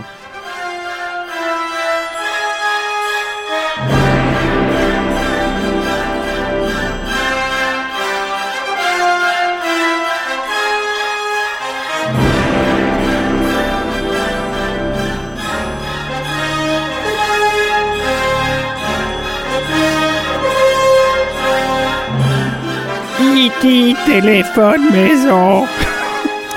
C'est un peu mieux que ton accent du sud. mais c'est quand même pas, c'est- bon. l'idéal encore, si on, David. si on réfère au budget, Les Aventuriers de l'Arche perdue, 18 millions de dollars, ce qui est un bon budget de cinéma américain de l'époque. euh, de l'époque. Euh, recette mondiale, euh, alors de l'époque, hein, 300, en gros pas loin de 400 millions de dollars. Ce qui correspond à un milliard encore. Et alors, euh, E.T. l'extraterrestre, seulement, seulement 10 millions 500 000 dollars de budget. Et Ce qui est, euh, ce qui est quand même assez gros pour, euh, Pour ce film-là. pour ce film, hein. Oui. Et je pense qu'il voulait pas que ce, ce soit ce budget-là en plus. Ouais, mais enfin, au final, il fait presque 800 millions de dollars de recettes mondiales, ce qui a battu tous les records possibles pendant et resté numéro un pendant euh, un certain temps. Bah, je pense que ça va encore. Hein. Non, je non, sais non. pas, je suis pas Alors sûr. en, en dollars, euh, peut-être en, dollars en c'est possible. Évidemment, le, Faudra le- vérifier, mais je sais pas si c'est Titanic, Avatar. euh, Avatar Non, mais- a battu tous les records à 2 milliards 700 Non, non, millions. euh, tous les, si, tous si, les, je crois qu'Avatar est vraiment devant. hein. tous les gens qui nous écoutent et qui sont nés dans les années 90, je pense qu'ils peuvent pas imaginer ce qu'a été E.T. en fait dans les années 80 en fait, de ce que vivre euh, la, la sortie d'E.T.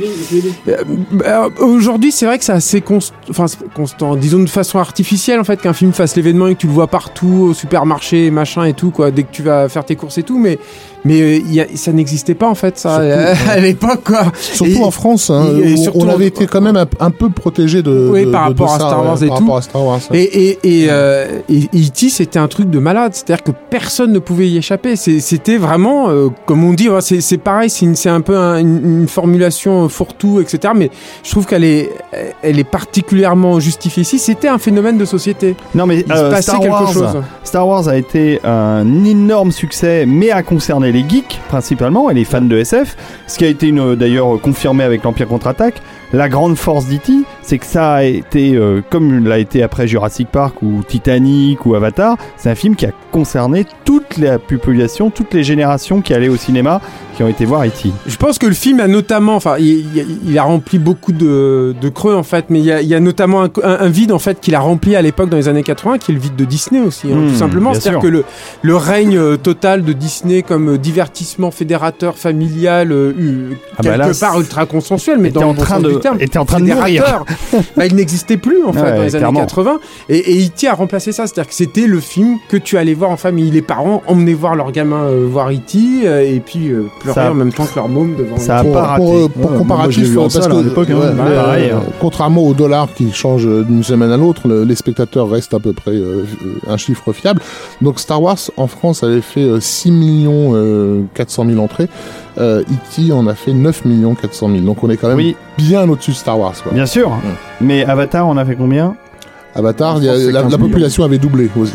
Oui, mais Ouais. il a fait Il plus a que fait le dans, double, dans les presque dans les 13 21 ou millions. 14, ouais. Presque Av- 21 Ava- Avatar en France, non. Avatar, c'est 15.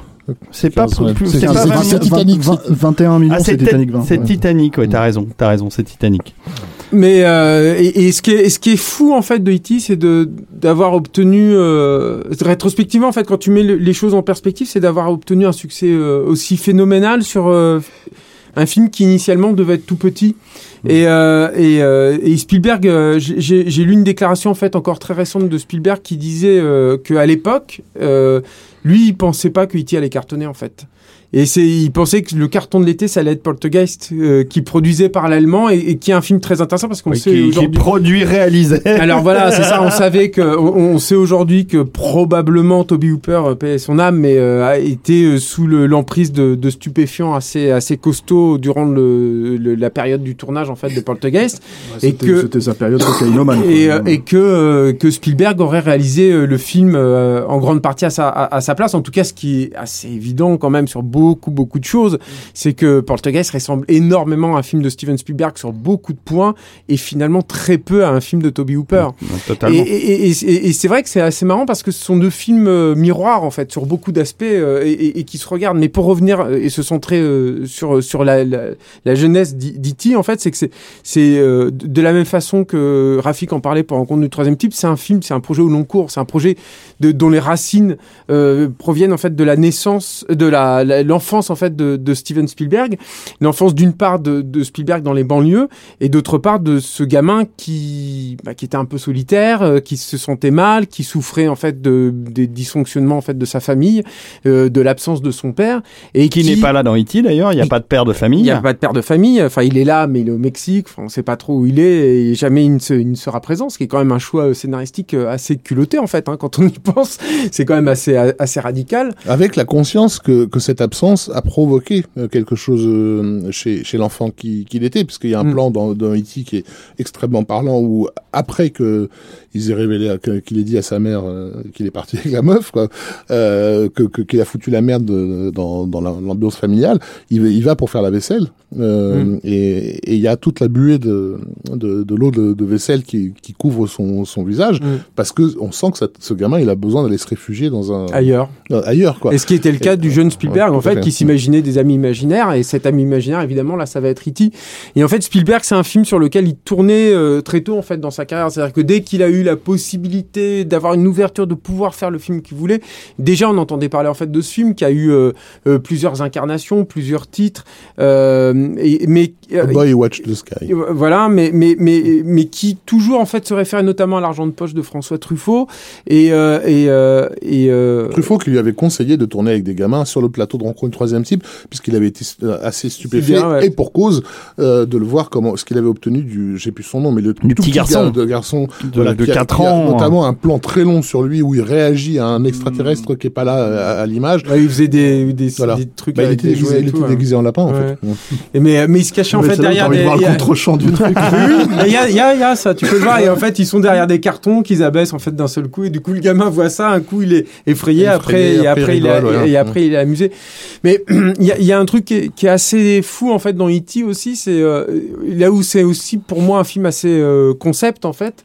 C'est que euh, il y, a- beaucoup de choses à, fait, à, à dire sur le film, mais juste pour rester sur cette envie de parler de l'enfance du, du personnage, c'est euh, c'est un vrai, c'est un film qui se pose évidemment la question du point de vue et la point de vue de l'enfant. Et ce qui, est, ce qui est passionnant en fait dans E.T., c'est que quand on y réfléchit, les adultes sont relativement absents. Et quand je parle d'absence, je parle d'absence dans le cadre en fait. Et il y a, il y, a, il y a une trope visuelle en fait qui l'emprunte au cartoon, euh, qu'on retrouve d'ailleurs dans Roger Rabbit avec euh, avec beaucoup d'humour, qui est que, que en fait les, les adultes bien souvent ne sont cad- cadrés que jusqu'à la taille. Hmm. Euh, bah, c'est le c'est la fameuse histoire en fait du, du caméo en fait de Harrison Ford sauf qu'on ne voit pas Harrison Ford dans le film mais qui joue euh, le, le, directeur prof- le, le directeur d'école sauf que bah, tu, tu ne le vois pas en fait puisque tu ne vois que ses jambes. Et alors à part quelques personnages clés comme la mère évidemment puisqu'il y a une proximité avec la mère etc tu vois le film te- te- t'invite en fait à, à adopter en fait le regard de ses enfants. Ce qui est ce qui est quand même un choix euh, euh, assez assez culotté assez radical et sans sans, sans grand pré- précédent. Dans une scène qui cite aussi un John Ford. euh, L'homme tranquille, L'homme ouais, tranquille, ouais, c'est oui, ça. tout à fait. Lorsqu'il lorsqu'il fait, il le fait, il fait faire le, rattrape la- le la baiser de la gamine, Euh, Oui, parce qu'il y a le film et le film. Ouais. Parce que le truc. Vas-y, Raph, peut-être que tu voulais continuer sur quelque chose? Oui, non, c'était juste pour noter que il y a- il y avait, il a- ce film avait l'ouverture la plus extraordinaire de toute l'histoire du cinéma. Enfin, la séquence d'ouverture. Ouais. Incroyable. Euh, Ouais. C'est sur le papier, c'est juste comme comment on peut faire un truc pareil. Quoi. Je vais raconter une histoire pas si simple euh, en, en cinq minutes en utilisant des silhouettes dans une forêt la nuit euh, Brumeuse. euh, brumeuse avec avec de- avec des phares de bagnole. Ok. Bonne chance. avec des marionnettes qui ne fonctionnent pas. Mais, pas. mais avec une idée, moi je trouve que alors euh, c'est peut-être ma mémoire qui, qui flanche un peu là-dessus. Donc vous allez peut-être me corriger. Moi la dernière fois que j'ai vu E.T., c'est- quand j'ai revu justement la- à l'époque de la sortie euh, la version euh, la version refaite. Euh, on est tous d'accord pour dire que le design d'E.T. est quand même assez particulier et assez C'est dégueulasse. assez Carlo Rambaldi. dégueulasse, mais il y a une idée, je trouve quand même assez euh, incroyable et je pense que ça touche aussi beaucoup à, à, quelque part l'universalité du film. C'est le fait de pouvoir euh, voir son cœur en fait à travers euh, sa, sa- de manière translucide à travers son Mmh. truc. Et il me semble justement que le cœur apparaît dans la scène, Oui. euh, dans la scène Mmh, oui, oui, c'est ce qui permet En fait, de vendre le, le, le, En fait, le- on- le- on- la on- scène aussi pour moi. quoi. En fait, cœur. on, on en voit plusieurs. C'est-à-dire qu'il y, y a plusieurs euh, silhouettes d'aliens et elles ont le cœur qui bat en même temps. Et- ça. voilà. Mmh. Elles sont synchrones. Non, mais c'est ça, le génie aussi de cette scène, c'est qu'en quelques plans, en quelques images, il te pose toute la structure euh, de l'explication de comment fonctionnent puis, les non, mais- extraterrestres, là aussi, il faut se poser, interagissent. faut se poser la C'est question du point de vue. c'est C'est-à-dire que tu, tu es de quel côté en fait dans cette scène d'ouverture. Bah, C'est ça tu qui est es dingue. Tu es du côté de la haine. Bah bien sûr que t'es du côté de l'alien, mais c'est un truc de fou. En fait, quand tu y penses, je veux dire, quand tu reposes le truc sur le papier comme Ouais, disait bien sûr. que dès le début, en fait, le mec réussisse à te foutre du côté de l'alien et pas du côté de l'humain. Oui, sais pas, il cherche un mot précédent, en fait, l'humain apparaît comme une menace dès le Et- début, oui, dès et les premières minutes. C'est un truc de fou. Alors, le- l'autre truc, en fait, moi qui me. Pardon. avec avec un personnage tellement euh, extraordinairement écrit d'un point de vue cinégénique que c'était la première fois de ma vie voilà que c'était la première fois de ma vie que je voyais un personnage défini par son emblème euh, par, sa, par sa synecdote en fait euh, qui est donc ce fameux porte-clés et effectivement on l'appelle Keys euh, et, et parce que pendant tout le film il va il va il va nous être rappelé sa présence par ce par ce, ce trousseau de clés qui arrive qui arrive à l'écran Ce qui symboliquement veut signifier Plein de sens en plus. Voilà. c'est- génial. voilà Mais, mais, mais l'autre truc aussi qui est incroyable chez, chez Spielberg, et, et là aussi je, je pense qu'il est, euh, il a pas vraiment d'équivalent. Enfin, tu peux, tu peux en trouver notamment dans la série B. Je pense notamment à certains films de, de Jack Arnold ou des choses comme ça. Mais euh, c'est le, c'est le créateur aussi de ce qu'on pourrait appeler des ferries banlieusardes en fait. Hmm. C'est-à-dire que le- truc qui est fou et qui vient aussi, je pense, de son enfance, c'est que il va, le, le- le- disons que le merveilleux, le fantastique, la SF euh, avant lui euh, euh, euh, est présenté dans un écrin qui lui est adapté.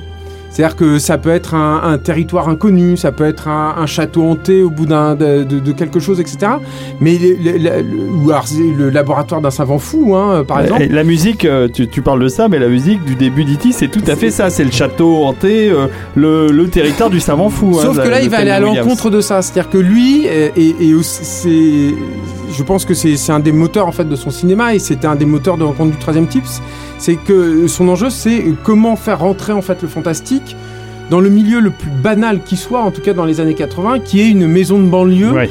euh, voilà, qui en fait, de- quand tu réfléchis, euh, s'oppose totalement à ce dont le fantastique a besoin pour se déployer. C'est-à-dire que tu as une promiscuité, tu as des voisins, tout est concret, tout se voit en fait dans les, dans les maisons de banlieue américaines. Mmh. Euh, c'est neuf, c'est des endroits où il n'y a pas d'histoire. mais ça Y a- fa- y a- y a- mais ça fascine un, un- un alien Mais Parce oui, que, alors euh, c'est vrai que ça peut euh, fasciner un alien, non euh, mais de toute façon il va chercher en fait à comment Parce que transfigurer la tout première ça. fois que tu la vois, cette banlieue dans E.T., c'est à travers, C'est à le- travers les yeux de l'alien. Et, avec sa voix dessus qui, oh, mais, qui s'exclame. mais de la même façon que, alors je consciemment ou pas, mais Bur- Burton le refera dans Edward euh, aux mains d'argent et, et, et Joe Dante le refera aussi avec euh, Explorers Et, les- enfin, et les voisins, et- The Burbs Dans, dans, dans les Burbs, mais de- tu as comme ça toute une vague en fait de films dans les années 80 qui travaillent au corps la mythologie de la banlieue américaine ou enfin de ces zones euh, euh, suburbaines là. Tu as ce plan euh, iconique qui revient tout le temps du personnage fantastique qui, euh, euh, en surmontant en fait le paysage, regarde la banlieue et il découvre, comme d'ailleurs c'était le cas sous, sous la- la- la- le vaisseau spatial en fait de rencontre du 13e type, un paysage qui est finalement merveilleux. Hmm. Et, et- et je pense aussi que c'est c'est une des clés aussi de la réussite de E.T., c'est de, de réussir à te faire redécouvrir ton quotidien et ton univers quotidien. C'est Mm. plus de t'évader ailleurs. C'est que quand tu sors de E.T., tu peux retrouver un truc merveilleux en fait quand tu rentres chez D'ailleurs, on a oublié de dire que dans Rencontre du troisième type, euh, le, le Spielberg avait demandé, à, Enfin, à- encore, à- avait demandé à Williams d'utiliser le thème de Pinocchio, le thème de Disney, euh, dans la musique pour a- apporter ce côté Oui, merveilleux. When you wish upon a star, Ouais. en fait. ouais. Et- Mais, mais le, ce, ce merveilleux euh, réintégré, euh, euh, je pense qu'il il doit aussi en donner l'indication à, à- à ses compositeurs, puisque euh, Mm. la façon avec laquelle Williams va, va orchestrer euh, le, le- les, les bicyclettes hein, Mm. qui circulent Mm. en, en banlieue, théoriquement, ça devrait être un, un thème pour des, des, des ballets de sorcières ou des choses comme ça. Enfin, cette espèce de scherzo léger là, tu, tu le fais pas sur un, sur un truc concret comme la banlieue. Et ce qui est intéressant, c'est que Poltergeist se, se fait au même moment, la musique de Poltergeist et c'est pareil. et il y a et, et Goldsmith la même fait chose. exactement la même chose Ouais. sur l'ouverture de Poltergeist lorsqu'on voit qui- le premier qui est vélo incroyable. Ouais, c'est Incroyable. Cette beau cette synergie de Non, mais c'est une très belle dauphins musique, comme c'est ça. Non, mais le, Ah le- bah, le la fait, musique le de Poltergeist est le incroyable. fait que deux compositeurs aient eu la même idée musicale, c'est bien que quelque chose était en jeu par rapport à ce que dit sûr. à ce que dit Julien. Mais ce qui est très intéressant, c'est que si tu regardes. Laisse-moi euh, faire une blague, merde. Si tu regardes Poltergeist, E.T. et puis Rencontre troisième type, tu vas, tu vas retrouver des scènes euh, similaires. Par exemple, il y a- ce côté, euh, le fait que les personnages cherchent des petits endroits en fait pour se réfugier, et que le fantastique lui-même réside souvent dans ces petits endroits-là. Tiens, je, je veux dire, le- on, on parlait tout à l'heure de la scène de Richard Dreyfus qui, euh, alors qu'il vient de recevoir l'illumination, se réfugie en fait dans un tout petit truc et essaye de retrouver en fait de son sens. Et il y, a un- il y a un nid, il y aura ça encore E.T. avec euh, ce, ce placard, placard. à jouets. euh, Ouais, mais alors, le Le, monstre du aura- placard, non mais c'est quand même ça, incroyable la façon dont il illustre Il y aura- la chose. il y aura aussi qui détourne le- la mythologie. Sauf qu'il Sauf que dans. Poltergeist, le monstre est vraiment dans le Bah oui, placard pour le coup. Sauf qu'il détourne un truc. Alors je sais pas si c'est totalement conscient parce que dans, dans, par exemple, on le verra des années plus tard avec Jurassic Park, par exemple, que, un, Spielberg va entre guillemets mettre en scène le, l'aspect postmoderne du film, c'est-à-dire Mm. l'aspect en dehors du film. Quand tu vois par exemple les logos de Jurassic Park qui sont les logos du film, Bien qui sûr. sont les logos du parc, qui sont les les- voilà.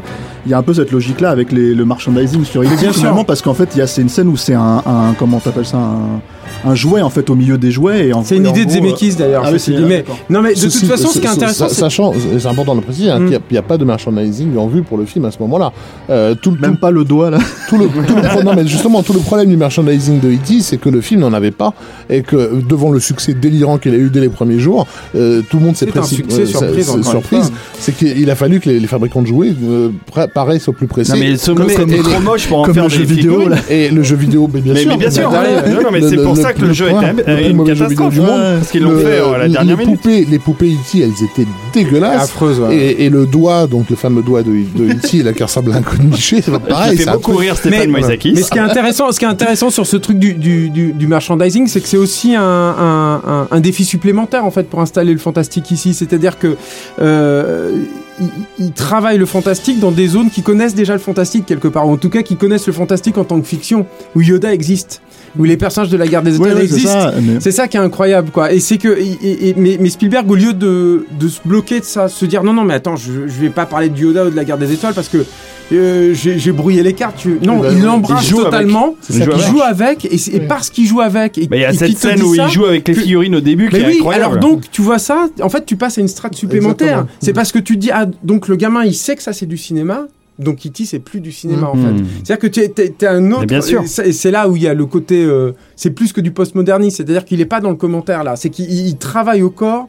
Encore une fois, une mythologie qui n'existe pas, qui, est- qui est aux États-Unis. Non, non, il que- l'a- il l'ancre dans sa, dans, la- dans sa réalité, bien sûr. C'est- un truc qui, à l'époque, ne, ne lui aurait été certainement pas reconnu, hein, parce Mm. que là, on est en plein dans l'époque, Spielberg est en train de tuer le cinéma. Ah ouais, le- complètement. C'est le, le Surtout plus en gros- France. C'est le plus gros businessman, le plus cynique. Enfin, il est vraiment dépeint, euh, basiquement, comme une espèce de gros porc huileux avec un cigare entre les lèvres, euh, en train de Alors- compter ses billets, comme, quoi. comme un. Alors que c'est un moment où Exactement. il tire, on l'a pas dit par rapport aux avantages perdus, mais il travaille plus avec du storyboard, il Mm. commence justement à improviser. C'est pas l'image qu'il, c'est que c'est l'image qu'il a aussi euh, chez les Anglo-Saxons. Souvenez-vous de Spitty Image qui se moquait de Spielberg, euh, qui était la- la- les, les guignols Mm. bien avant Anglais, l'heure ouais. euh, anglais et qui montrait Spielberg avec tellement de billets de banque qu'il les retenait, il n'arrivait pas à s'en débarrasser et il dit, je me souviens de l'épisode, il dit ah ça y est j'ai trouvé la bonne idée pour me débarrasser de mon pognon, je vais faire les portes du paradis numéro 2 C'est ce qui prouvait que même les, les Anglo-Saxons se foutaient de, la gueule du succès de Spielberg. Bah, de toute façon, je pense que quand, quand tu fais euh, ces, euh, ces cartons-là, t'es pas innocent en fait dans les yeux des gens, c'est ça le truc en fait. Et un mec comme Spielberg qui enchaînait en fait, en gros, si tu veux, les, les, euh, le- des films qui, pas tout simplement qui parlent au public en fait, parce que c'est aussi ça le truc en fait, c'est qu'il y a un rapport, il a un rapport au public. La- la- la- L'anecdote, euh, comment dire, euh, de, de, de rencontre du troisième type justement avec les, les scientifiques qui applaudissent. C'est ça en fait, c'est qu'il y a aussi une logique de se dire il y a un émerveillement de quelque chose en fait, tout simplement que lui comprend en fait. Il y a pas, je veux dire, il y a la mise en place de la mise de, de la scène en fait, de la scène à venir, mais il y a aussi l'idée que n'importe qui peut s'émerveiller à, à- devant le spectacle en fait, devant ce qu'il ce qu'il propose Bien devant sûr. le cinéma, Ce que, ce que devant Julien, ce viennent ce que voir. en Julien fait. souligne justement très justement dans cette façon de- d'utiliser euh, le merchandising à des, à- à des, à des fins en- au fond naturalistes, enfin en, en tout cas Mmh, te- à faire en sorte que le spectateur se sente rattaché à sa réalité. Euh, on ne lui aurait certainement jamais reconnu à l'époque, vu la, la violence euh, à son égard, d'être quelqu'un qui puisse parler de son pays en fait. Mmh. Euh, or, c'est peut-être c'est peut-être anecdotique, mais moi c'est la première fois que j'ai vu des gens jouer à Donjons et Dragons dans un film américain. Moi aussi, ouais. Euh, Mm. Tu vois, c'est c'est c'est la première fois où on voit que les enfants euh, utilisent un peu la CB et qu'ils ont un besoin de communication à travers les talkie-walkie, etc., qui et tout, qui ouais. préfigure ce que cette génération va être. C'est la génération qui va avoir Internet euh, de- des années plus tard. Donc euh, l'émergence de cette culture geek dans le paysage américain, elle est parfaitement documentée dans un film comme E.T. C'est pas un hasard si c'est E.T. qui est au cœur d'une. d'un- Mais elle est naturelle chez Spielberg. Hein. d'un C'est même pas documenté, c'est naturel chez lui. Oui, mais, mais, mais, mais du coup, ça en fait aussi un, un, un, un film qui parle de la société Hmm. de son époque. Alors que à, l'époque où il- le film sort, euh, Spielberg est vu comme l'antithèse de, de ce cinéma social que la critique euh, sur laquelle elle aime bien se Mais se à ton toucher, avis, qu'est-ce qui ferait sortir de la, de la logique de l'air du temps? Parce que les films tiennent la route. alors, je parle au- au-delà de la mise en scène, tout ça, en fait, dans ce que ça raconte et dans les thématiques et tout ça. Qu'est-ce qui le fait sortir de l'air du temps dans lequel justement il pouvait s'inscrire à l'époque, selon toi? Parce que bah, le simple fait que ceux qui sont en charge à l'époque de, de, de, de parler de ces films-là ne sont déjà plus en phase avec l'époque. Non, mais je te parle de lui. Je te parle de Spielberg. En Oui. fait. Qu'est-ce qui fait que lui, en fait, arrive à... Parce que euh, la façon dont tu le décris là, et on, on connaît Bah, son, ah, son talent un- de, de déjà- narrateur, déjà- évidemment. déjà, mais- bah, c'est pas compliqué, c'est un nerd de, base, Mm. on l'a dit tout à l'heure. il a accompagné l'émergence de cette culture geek, euh, de, de tout, tout, tout. ça- la carrière de Spielberg, c'est l'arrivée de la culture geek dans, dans, dans le paysage hollywoodien et par, par, Hollywood- par, le, par, par la caisse de résonance hollywoodienne, son explosion dans, dans, dans, dans le monde entier jusqu'à aujourd'hui arriver à des, à des Stranger Things et autres, et autres cochonneries, quoi. Où on lui reproche quand même de faire Ready Player One Voilà. quand on embrasse. alors, euh, alors Stranger- qu'il est, alors qu'il est, il est basiquement, la, euh, il est cette culture-là à lui tout seul. J'ai entendu euh, une interview récente de Steven Spielberg qui disait, euh, euh, ça n'a pas grand-chose à voir avec ce que tu dis eh, euh, maintenant, mais j'y pense, euh, qui disait qu'E.T., euh, si- enfin, on lui demandait, euh, c'était Yann Barthès d'ailleurs, qui lui demandait euh, quand il est venu à Paris faire la promo de son dernier film, euh, qui lui demandait quel était son film préféré. Évidemment, question euh, difficile. Et, il répondait logiquement que que c'était impossible de faire le choix dans ces films qui sont comme ses enfants, mais que s'il y en avait un qui avait euh, lui avait donné envie de fonder une famille et en fait de, de, de se rabibocher avec le, le thème familial et le principe de famille, c'est E.T. Mais je pense qu'après E.T., euh, plus rien ne peut être comme, euh, comme avant, en fait. Hmm. Je pense que quand Non mais ça l'a vraiment fait changer foncièrement. Mais bien sûr, clair. mais je pense que je pense que euh, quand tu fais un film comme E.T., c'est un sa carrière elle aurait pu s'arrêter là en fait à Spielberg. Hmm. C'est ça qui est dingue. C'est qu'il aurait pu enchaîner, euh, faire ce, ce- ce- ce- cette suite en fait quand même magnifique, même s'il y a 1941 et qu'on a tous plutôt des réserves en fait sur le film. Mais on a bien vu que basiquement depuis Duel, euh, c'est quand même quelque chose quoi. C'est déjà la carrière du mec quoi. Ouais. Et, et, et je pense qu'un film comme E.T., c'est un aboutissement euh, complet en tant qu'homme, en tant qu'artiste, etc. Il aurait pu, euh, quelque part, en fait, s'arrêter là. Il va, évidemment, il va pas s'arrêter là du tout. Il va ré- réussir à chaque fois à se réinventer. Mais par contre, je pense qu'il va avoir besoin de se réinventer après un film comme E.T. Clairement. Je pense qu'il va avoir besoin de, C'est pour de, ça qu'il de- va de mal aimer ailleurs, de euh, trouver, l'Indiana Jones de trouver- euh, et le Temple de maudit. trouver une nouvelle, une nouvelle Ouais, je dynamique. pense qu'il y a d'autres raisons, mais euh, euh, avant de, de, de boucler sur E.T., quand même, ça serait intéressant de parler de la version, euh, la version qu'il a 2002. refaite en 2002, Oui, juste alors- vite fait en fait pour. euh, Bah, bah, ce qui est intéressant déjà à dire là-dessus, c'est que et ce qui est bon à rappeler, c'est que euh, E.T. qui a eu euh, euh, l'Oscar des meilleurs effets spéciaux et notamment donc attribué à Carlo Rambaldi, c'est un ratage total et c'est peut-être une des plus, euh, ah, moi j'assume totalement, hein, des- une des créatures les plus laides et les plus mal fichues euh, vues sur un écran de cinéma, en tout cas euh, sur une production de cet acabit avec ce budget-là. C'est une catastrophe industrielle, E.T. C'est dégueulasse. Et- Et, en même, et- et en et en même temps, plus- c'est c'est ce qui donne son crédit au film. Même euh, bien sûr, parce de que se dire qu'il qu'il ait réussi à tirer quelque chose d'un Exactement. d'un- d'un alien D'un d'un Ah, sur, sur- sur deux, sur deux niveaux en fait. C'est-à-dire que lui déjà il disait, alors je pense que c'était un peu pour se couvrir, il disait moi j'ai voulu faire E.T. euh, de façon à juste, il y y a que sa mère en fait qui peut l'aimer euh, E.T. Euh, bon, d'accord. Et, euh, et euh, mais euh, donc euh, donc mais, mais donc il y a une- il y a un enjeu on va dire dramaturgique qu'il a relevé haut la main, qui est de faire d'une horreur euh, un personnage attachant. Euh, et puis le truc c'est le découpage euh, et la magie du cinéma. Bah, c'est C'est-à-dire que E.T. s'il ne fonctionne, ce n'est que grâce à ça. C'est parce que il y a des doublures euh, naines ou, euh, ou handicapés en fait à l'intérieur de E.T. qui le font bouger de dos, etc. Bon, alors ça, ça, ça, ça fonctionne. Euh, Il y a les doublures mains qui fonctionnent très bien aussi de Ouais, mais les, bon ça. les- les doigts qui arrivent même pas à arracher une, une Non, plante. mais d'accord, mais enfin voilà. Euh, Mais et et euh, et il y a euh, de, il y a euh, quelques bribes en fait de plans euh, comme ci comme ça là qui qui bougent euh, plus ou moins bien. Ça n'a jamais été vraiment documenté finalement les, les erreurs de E.T. On les on les connaît à gauche à droite parce qu'on sait que par exemple Carlo Rambaldi il avait mis une peinture qui faisait que le visage de E.T. était devenu totalement rigide et que les, les, les mécanismes ne pouvaient plus bouger. Donc il y a un autre maker qui s'appelle Greg Reardon qui est venu à la rescousse pour refaire tout ça en catastrophe, etc. Euh, mais euh, mais c'est un ratage, c'est un ratage, euh, c'est un ratage complet. Je pense que cette nouvelle version pour euh, Spielberg, Et, et que il a pas eu Rambaldi, et que Rambaldi, hein. euh, d'ailleurs, euh, comment dire, euh, n'assume pas du tout. Hein, Non, parce non, que bah, lui, il a sûr. carrément une, une, une haute opinion de son travail. Ouais, bon, il avait il- Il a pas eu de chance hein, mais- parce que le requin de Jaws il déconnait. Euh, on peut pas dire que les extraterrestres dans- du, du troisième type soient hyper Mais visibles. c'est. Rambaldi en fait. Mais c'est pas Rambaldi avait un certain talent quand même pour certains trucs mécaniques. Les masques mécaniques de King Kong par exemple fonctionnaient bien. Enfin, on fait pas un, un podcast sur Rambaldi, mais mais c'est mais le le, le truc c'est que enfin voilà, ça reste quand même Le un- film est sauvé par la mise en scène. Je, je pense que c'est pas La photo je, aussi. Je pense que autant c'est marrant dans l'anecdote de dire que le requin fonctionne pas dans les dents de la mer, autant tu peux pas dire ça de E.T. Tu peux pas dire E.T. il fonctionnait pas et, et du coup machin. Tu es obligé de dire E.T. Euh, Drew Barrymore elle croyait qu'il était vrai. Hmm. Je pense que voilà, c'est comme Ouais, ça oui, aussi que, que- ça fonctionne quoi. Il y a que Sauf elle que- qui croyait qu'elle Bah, il faut, faut regarder les choses en face quoi. Encore une fois. À 30 ans. Le, le, Hein Drew Barrymore. C'est à 30 ans qu'elle croyait qu'il était vrai. le, le truc que je voudrais ajouter là-dessus, c'est euh, c'est que on m'a demandé pour la nuit au max pourquoi j'avais choisi E.T. et pas Rencontre du troisième type. Il y a aussi un problème de qualité de la copie. C'est vrai que Rencontre du troisième type, tourné quelques années avant, en 77, euh, avait des, a, a- a été beaucoup truqué, a été beaucoup tourné de nuit, et donc le grain de l'image a un vrai problème sur Rencontre du troisième type. J'adore le film, hein, ça n'enlève rien à la qualité du film, mais projeté sur un grand écran aujourd'hui, même avec une copie 4K, puisqu'il y a eu un- une édition 4K qui est sortie en, Ultra HD, enfin en, en Blu-ray, euh, le film est décevant d'un pur point de vue du grain. Alors, mais parce que beaucoup de scènes sont retravaillées entre caméras, beaucoup de scènes sont, euh, sont sous, sont, sont sous-éclairées et beaucoup de scènes sont très granuleuses. Bon, mais ça n'enlève encore une fois rien à la qualité du film. Au contraire, E.T., à part quelques, les quelques plans d'ILM de vol de vaisseaux qui sont très granuleux aussi parce que ça a été beaucoup retravaillé. Et, et les- et les- ouais, mais et encore.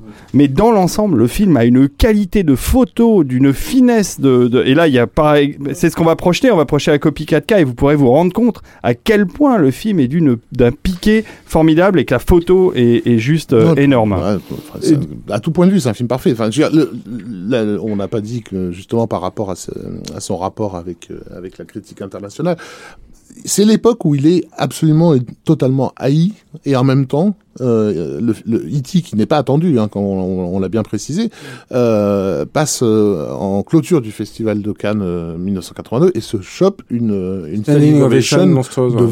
20-25 minutes, je sais plus, euh, de, de, de cet ordre-là, Mm. to- to- tota- totalement stupéfiante. Euh, parce que évidemment, on l'a oublié ça. hein, c'est vrai que. on peut pas concevoir qu'un public qui découvre le, le film, le premier public au monde à découvrir le film, soit pas complètement halluciné de, de la puissance émotionnelle du truc. Tu peux Mm. pas résister à un truc pareil. La structure euh, euh, non- narrative, alors c'est pas narrative au niveau du script, c'est vraiment la structure, je dirais presque rythmique euh, du film dans sa dernière partie. Elle est totalement dingue quoi ça s'enchaîne à un point et si le morceau de de Williams euh, Adventures on Earth est devenu un de ses standards classiques c'est pas juste parce que la musique est belle c'est parce que la la structure narrative du, de la fin du film elle est entièrement contenue dans ce morceau de, Bien 15, sûr. de 15 minutes et, et, et tu vois par tous les états émotionnels par lesquels tu peux passer Ah mais la fin, euh, c'est euh, c'est les- la chair de poule, les poils dressés. tout, euh, la- tout, c'est euh, hallucinant. en, en- en- en bagnole qui, qui mène à euh, à à- à- ces- comment dire à ce, ce pic émotionnel enfin de, de- du merveilleux avec les, les bicyclettes qui s'envolent pour, pour ensuite arriver sur, le, sur la, la scène de séparation qui te déchire le cœur euh, en deux. Enfin tout, est là quoi. C'est c'est- c'est c'est fou.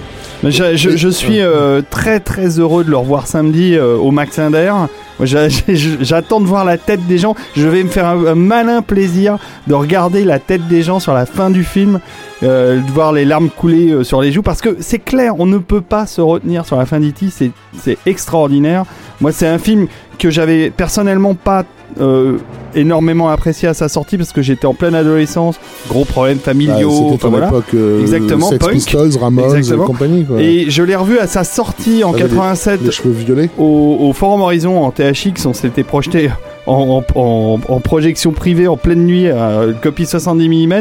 Et là, le film, tu te le prends en pleine poire et tu te dis, mais c'est juste incroyable quoi. Mais pour rebondir sur ce que disait Stéphane tout à l'heure, c'est vrai que le film est, est- est ressorti en fait ultérieurement, mais l'a- je pense qu'on l'a tous oublié avec des, des nouveaux effets spéciaux pas numériques que et des ça, scènes en et- plus qui avaient été et surtout rajoutées. en des, fait. des- des- enfin, les effets spéciaux numériques qui servent à changer le, le- le sens de certaines scènes. C'est-à-dire qu'en Oui. fait, il a enlevé les, les flingues sur les euh, comment dire Pour mettre des Tokiwoki pour géants. talkie-walkie sur les policiers quand justement les, les, les, les gosses s'envolent. Alors Dieu merci, euh, contrairement à Lucas, il a Il a rétro-pédalé. voilà, il a Ouais. décidé de garder les versions. euh, les Il a reconnu son erreur, tout simplement. Voilà. Oui, il a, il, a, il a reconnu qu'il s'était laissé influencer par Lucas, il l'a dit, hein, euh, et qu'il avait fait machine arrière en disant que c'était idiot et que devait- c'était c'était Elliot qui tirait le premier C'est ça. à l'époque C'est ça. Mais avec cette ressortie, t'as un film qui a quand même fait quasiment 100 millions de dollars aux États-Unis. C'est Euh, fou, non, ouais. c'est voilà, c'est t'as- t'as- à une époque Et où on les voit Harrison ressorties. euh. Ah oui, on le, on le voit cette fois. dans- Ouais, on a je me sa voix, je me Ouais. souviens plus. En tout cas, il y a la scène où il discute avec le prof et c'est la voix oui, c'est vrai, ouais. Mais le, le, le truc, c'est que c'est, c'est, et c'est rare, parce que c'était ressorti en 2002, c'est quand même rare finalement pour les 20 ans du film. hein. c'est rare qu'un film qui ressorte comme ça 20 ans après euh, fasse aujourd'hui c'est un peu c'est arrivé avec Titanic c'est arrivé avec, Avec Star Wars, avec, Star euh, Wars. voilà. mais euh, oui c'est ça c'était le seul exemple c'était Star Wars effectivement qui était ressorti euh, dans cette version là et qui avait euh, qui avait fait un gros Ça carton quoi. s'appelle un classique. voilà Bon, ben, on va, on va conclure sur cette magnifique musique. Ce premier opus. Vous en êtes bien sortis, les garçons, quand même. hein. Ah, on va avoir besoin d'un plus gros podcast Ah, Très bon. Moi, j'a- j'applaudis.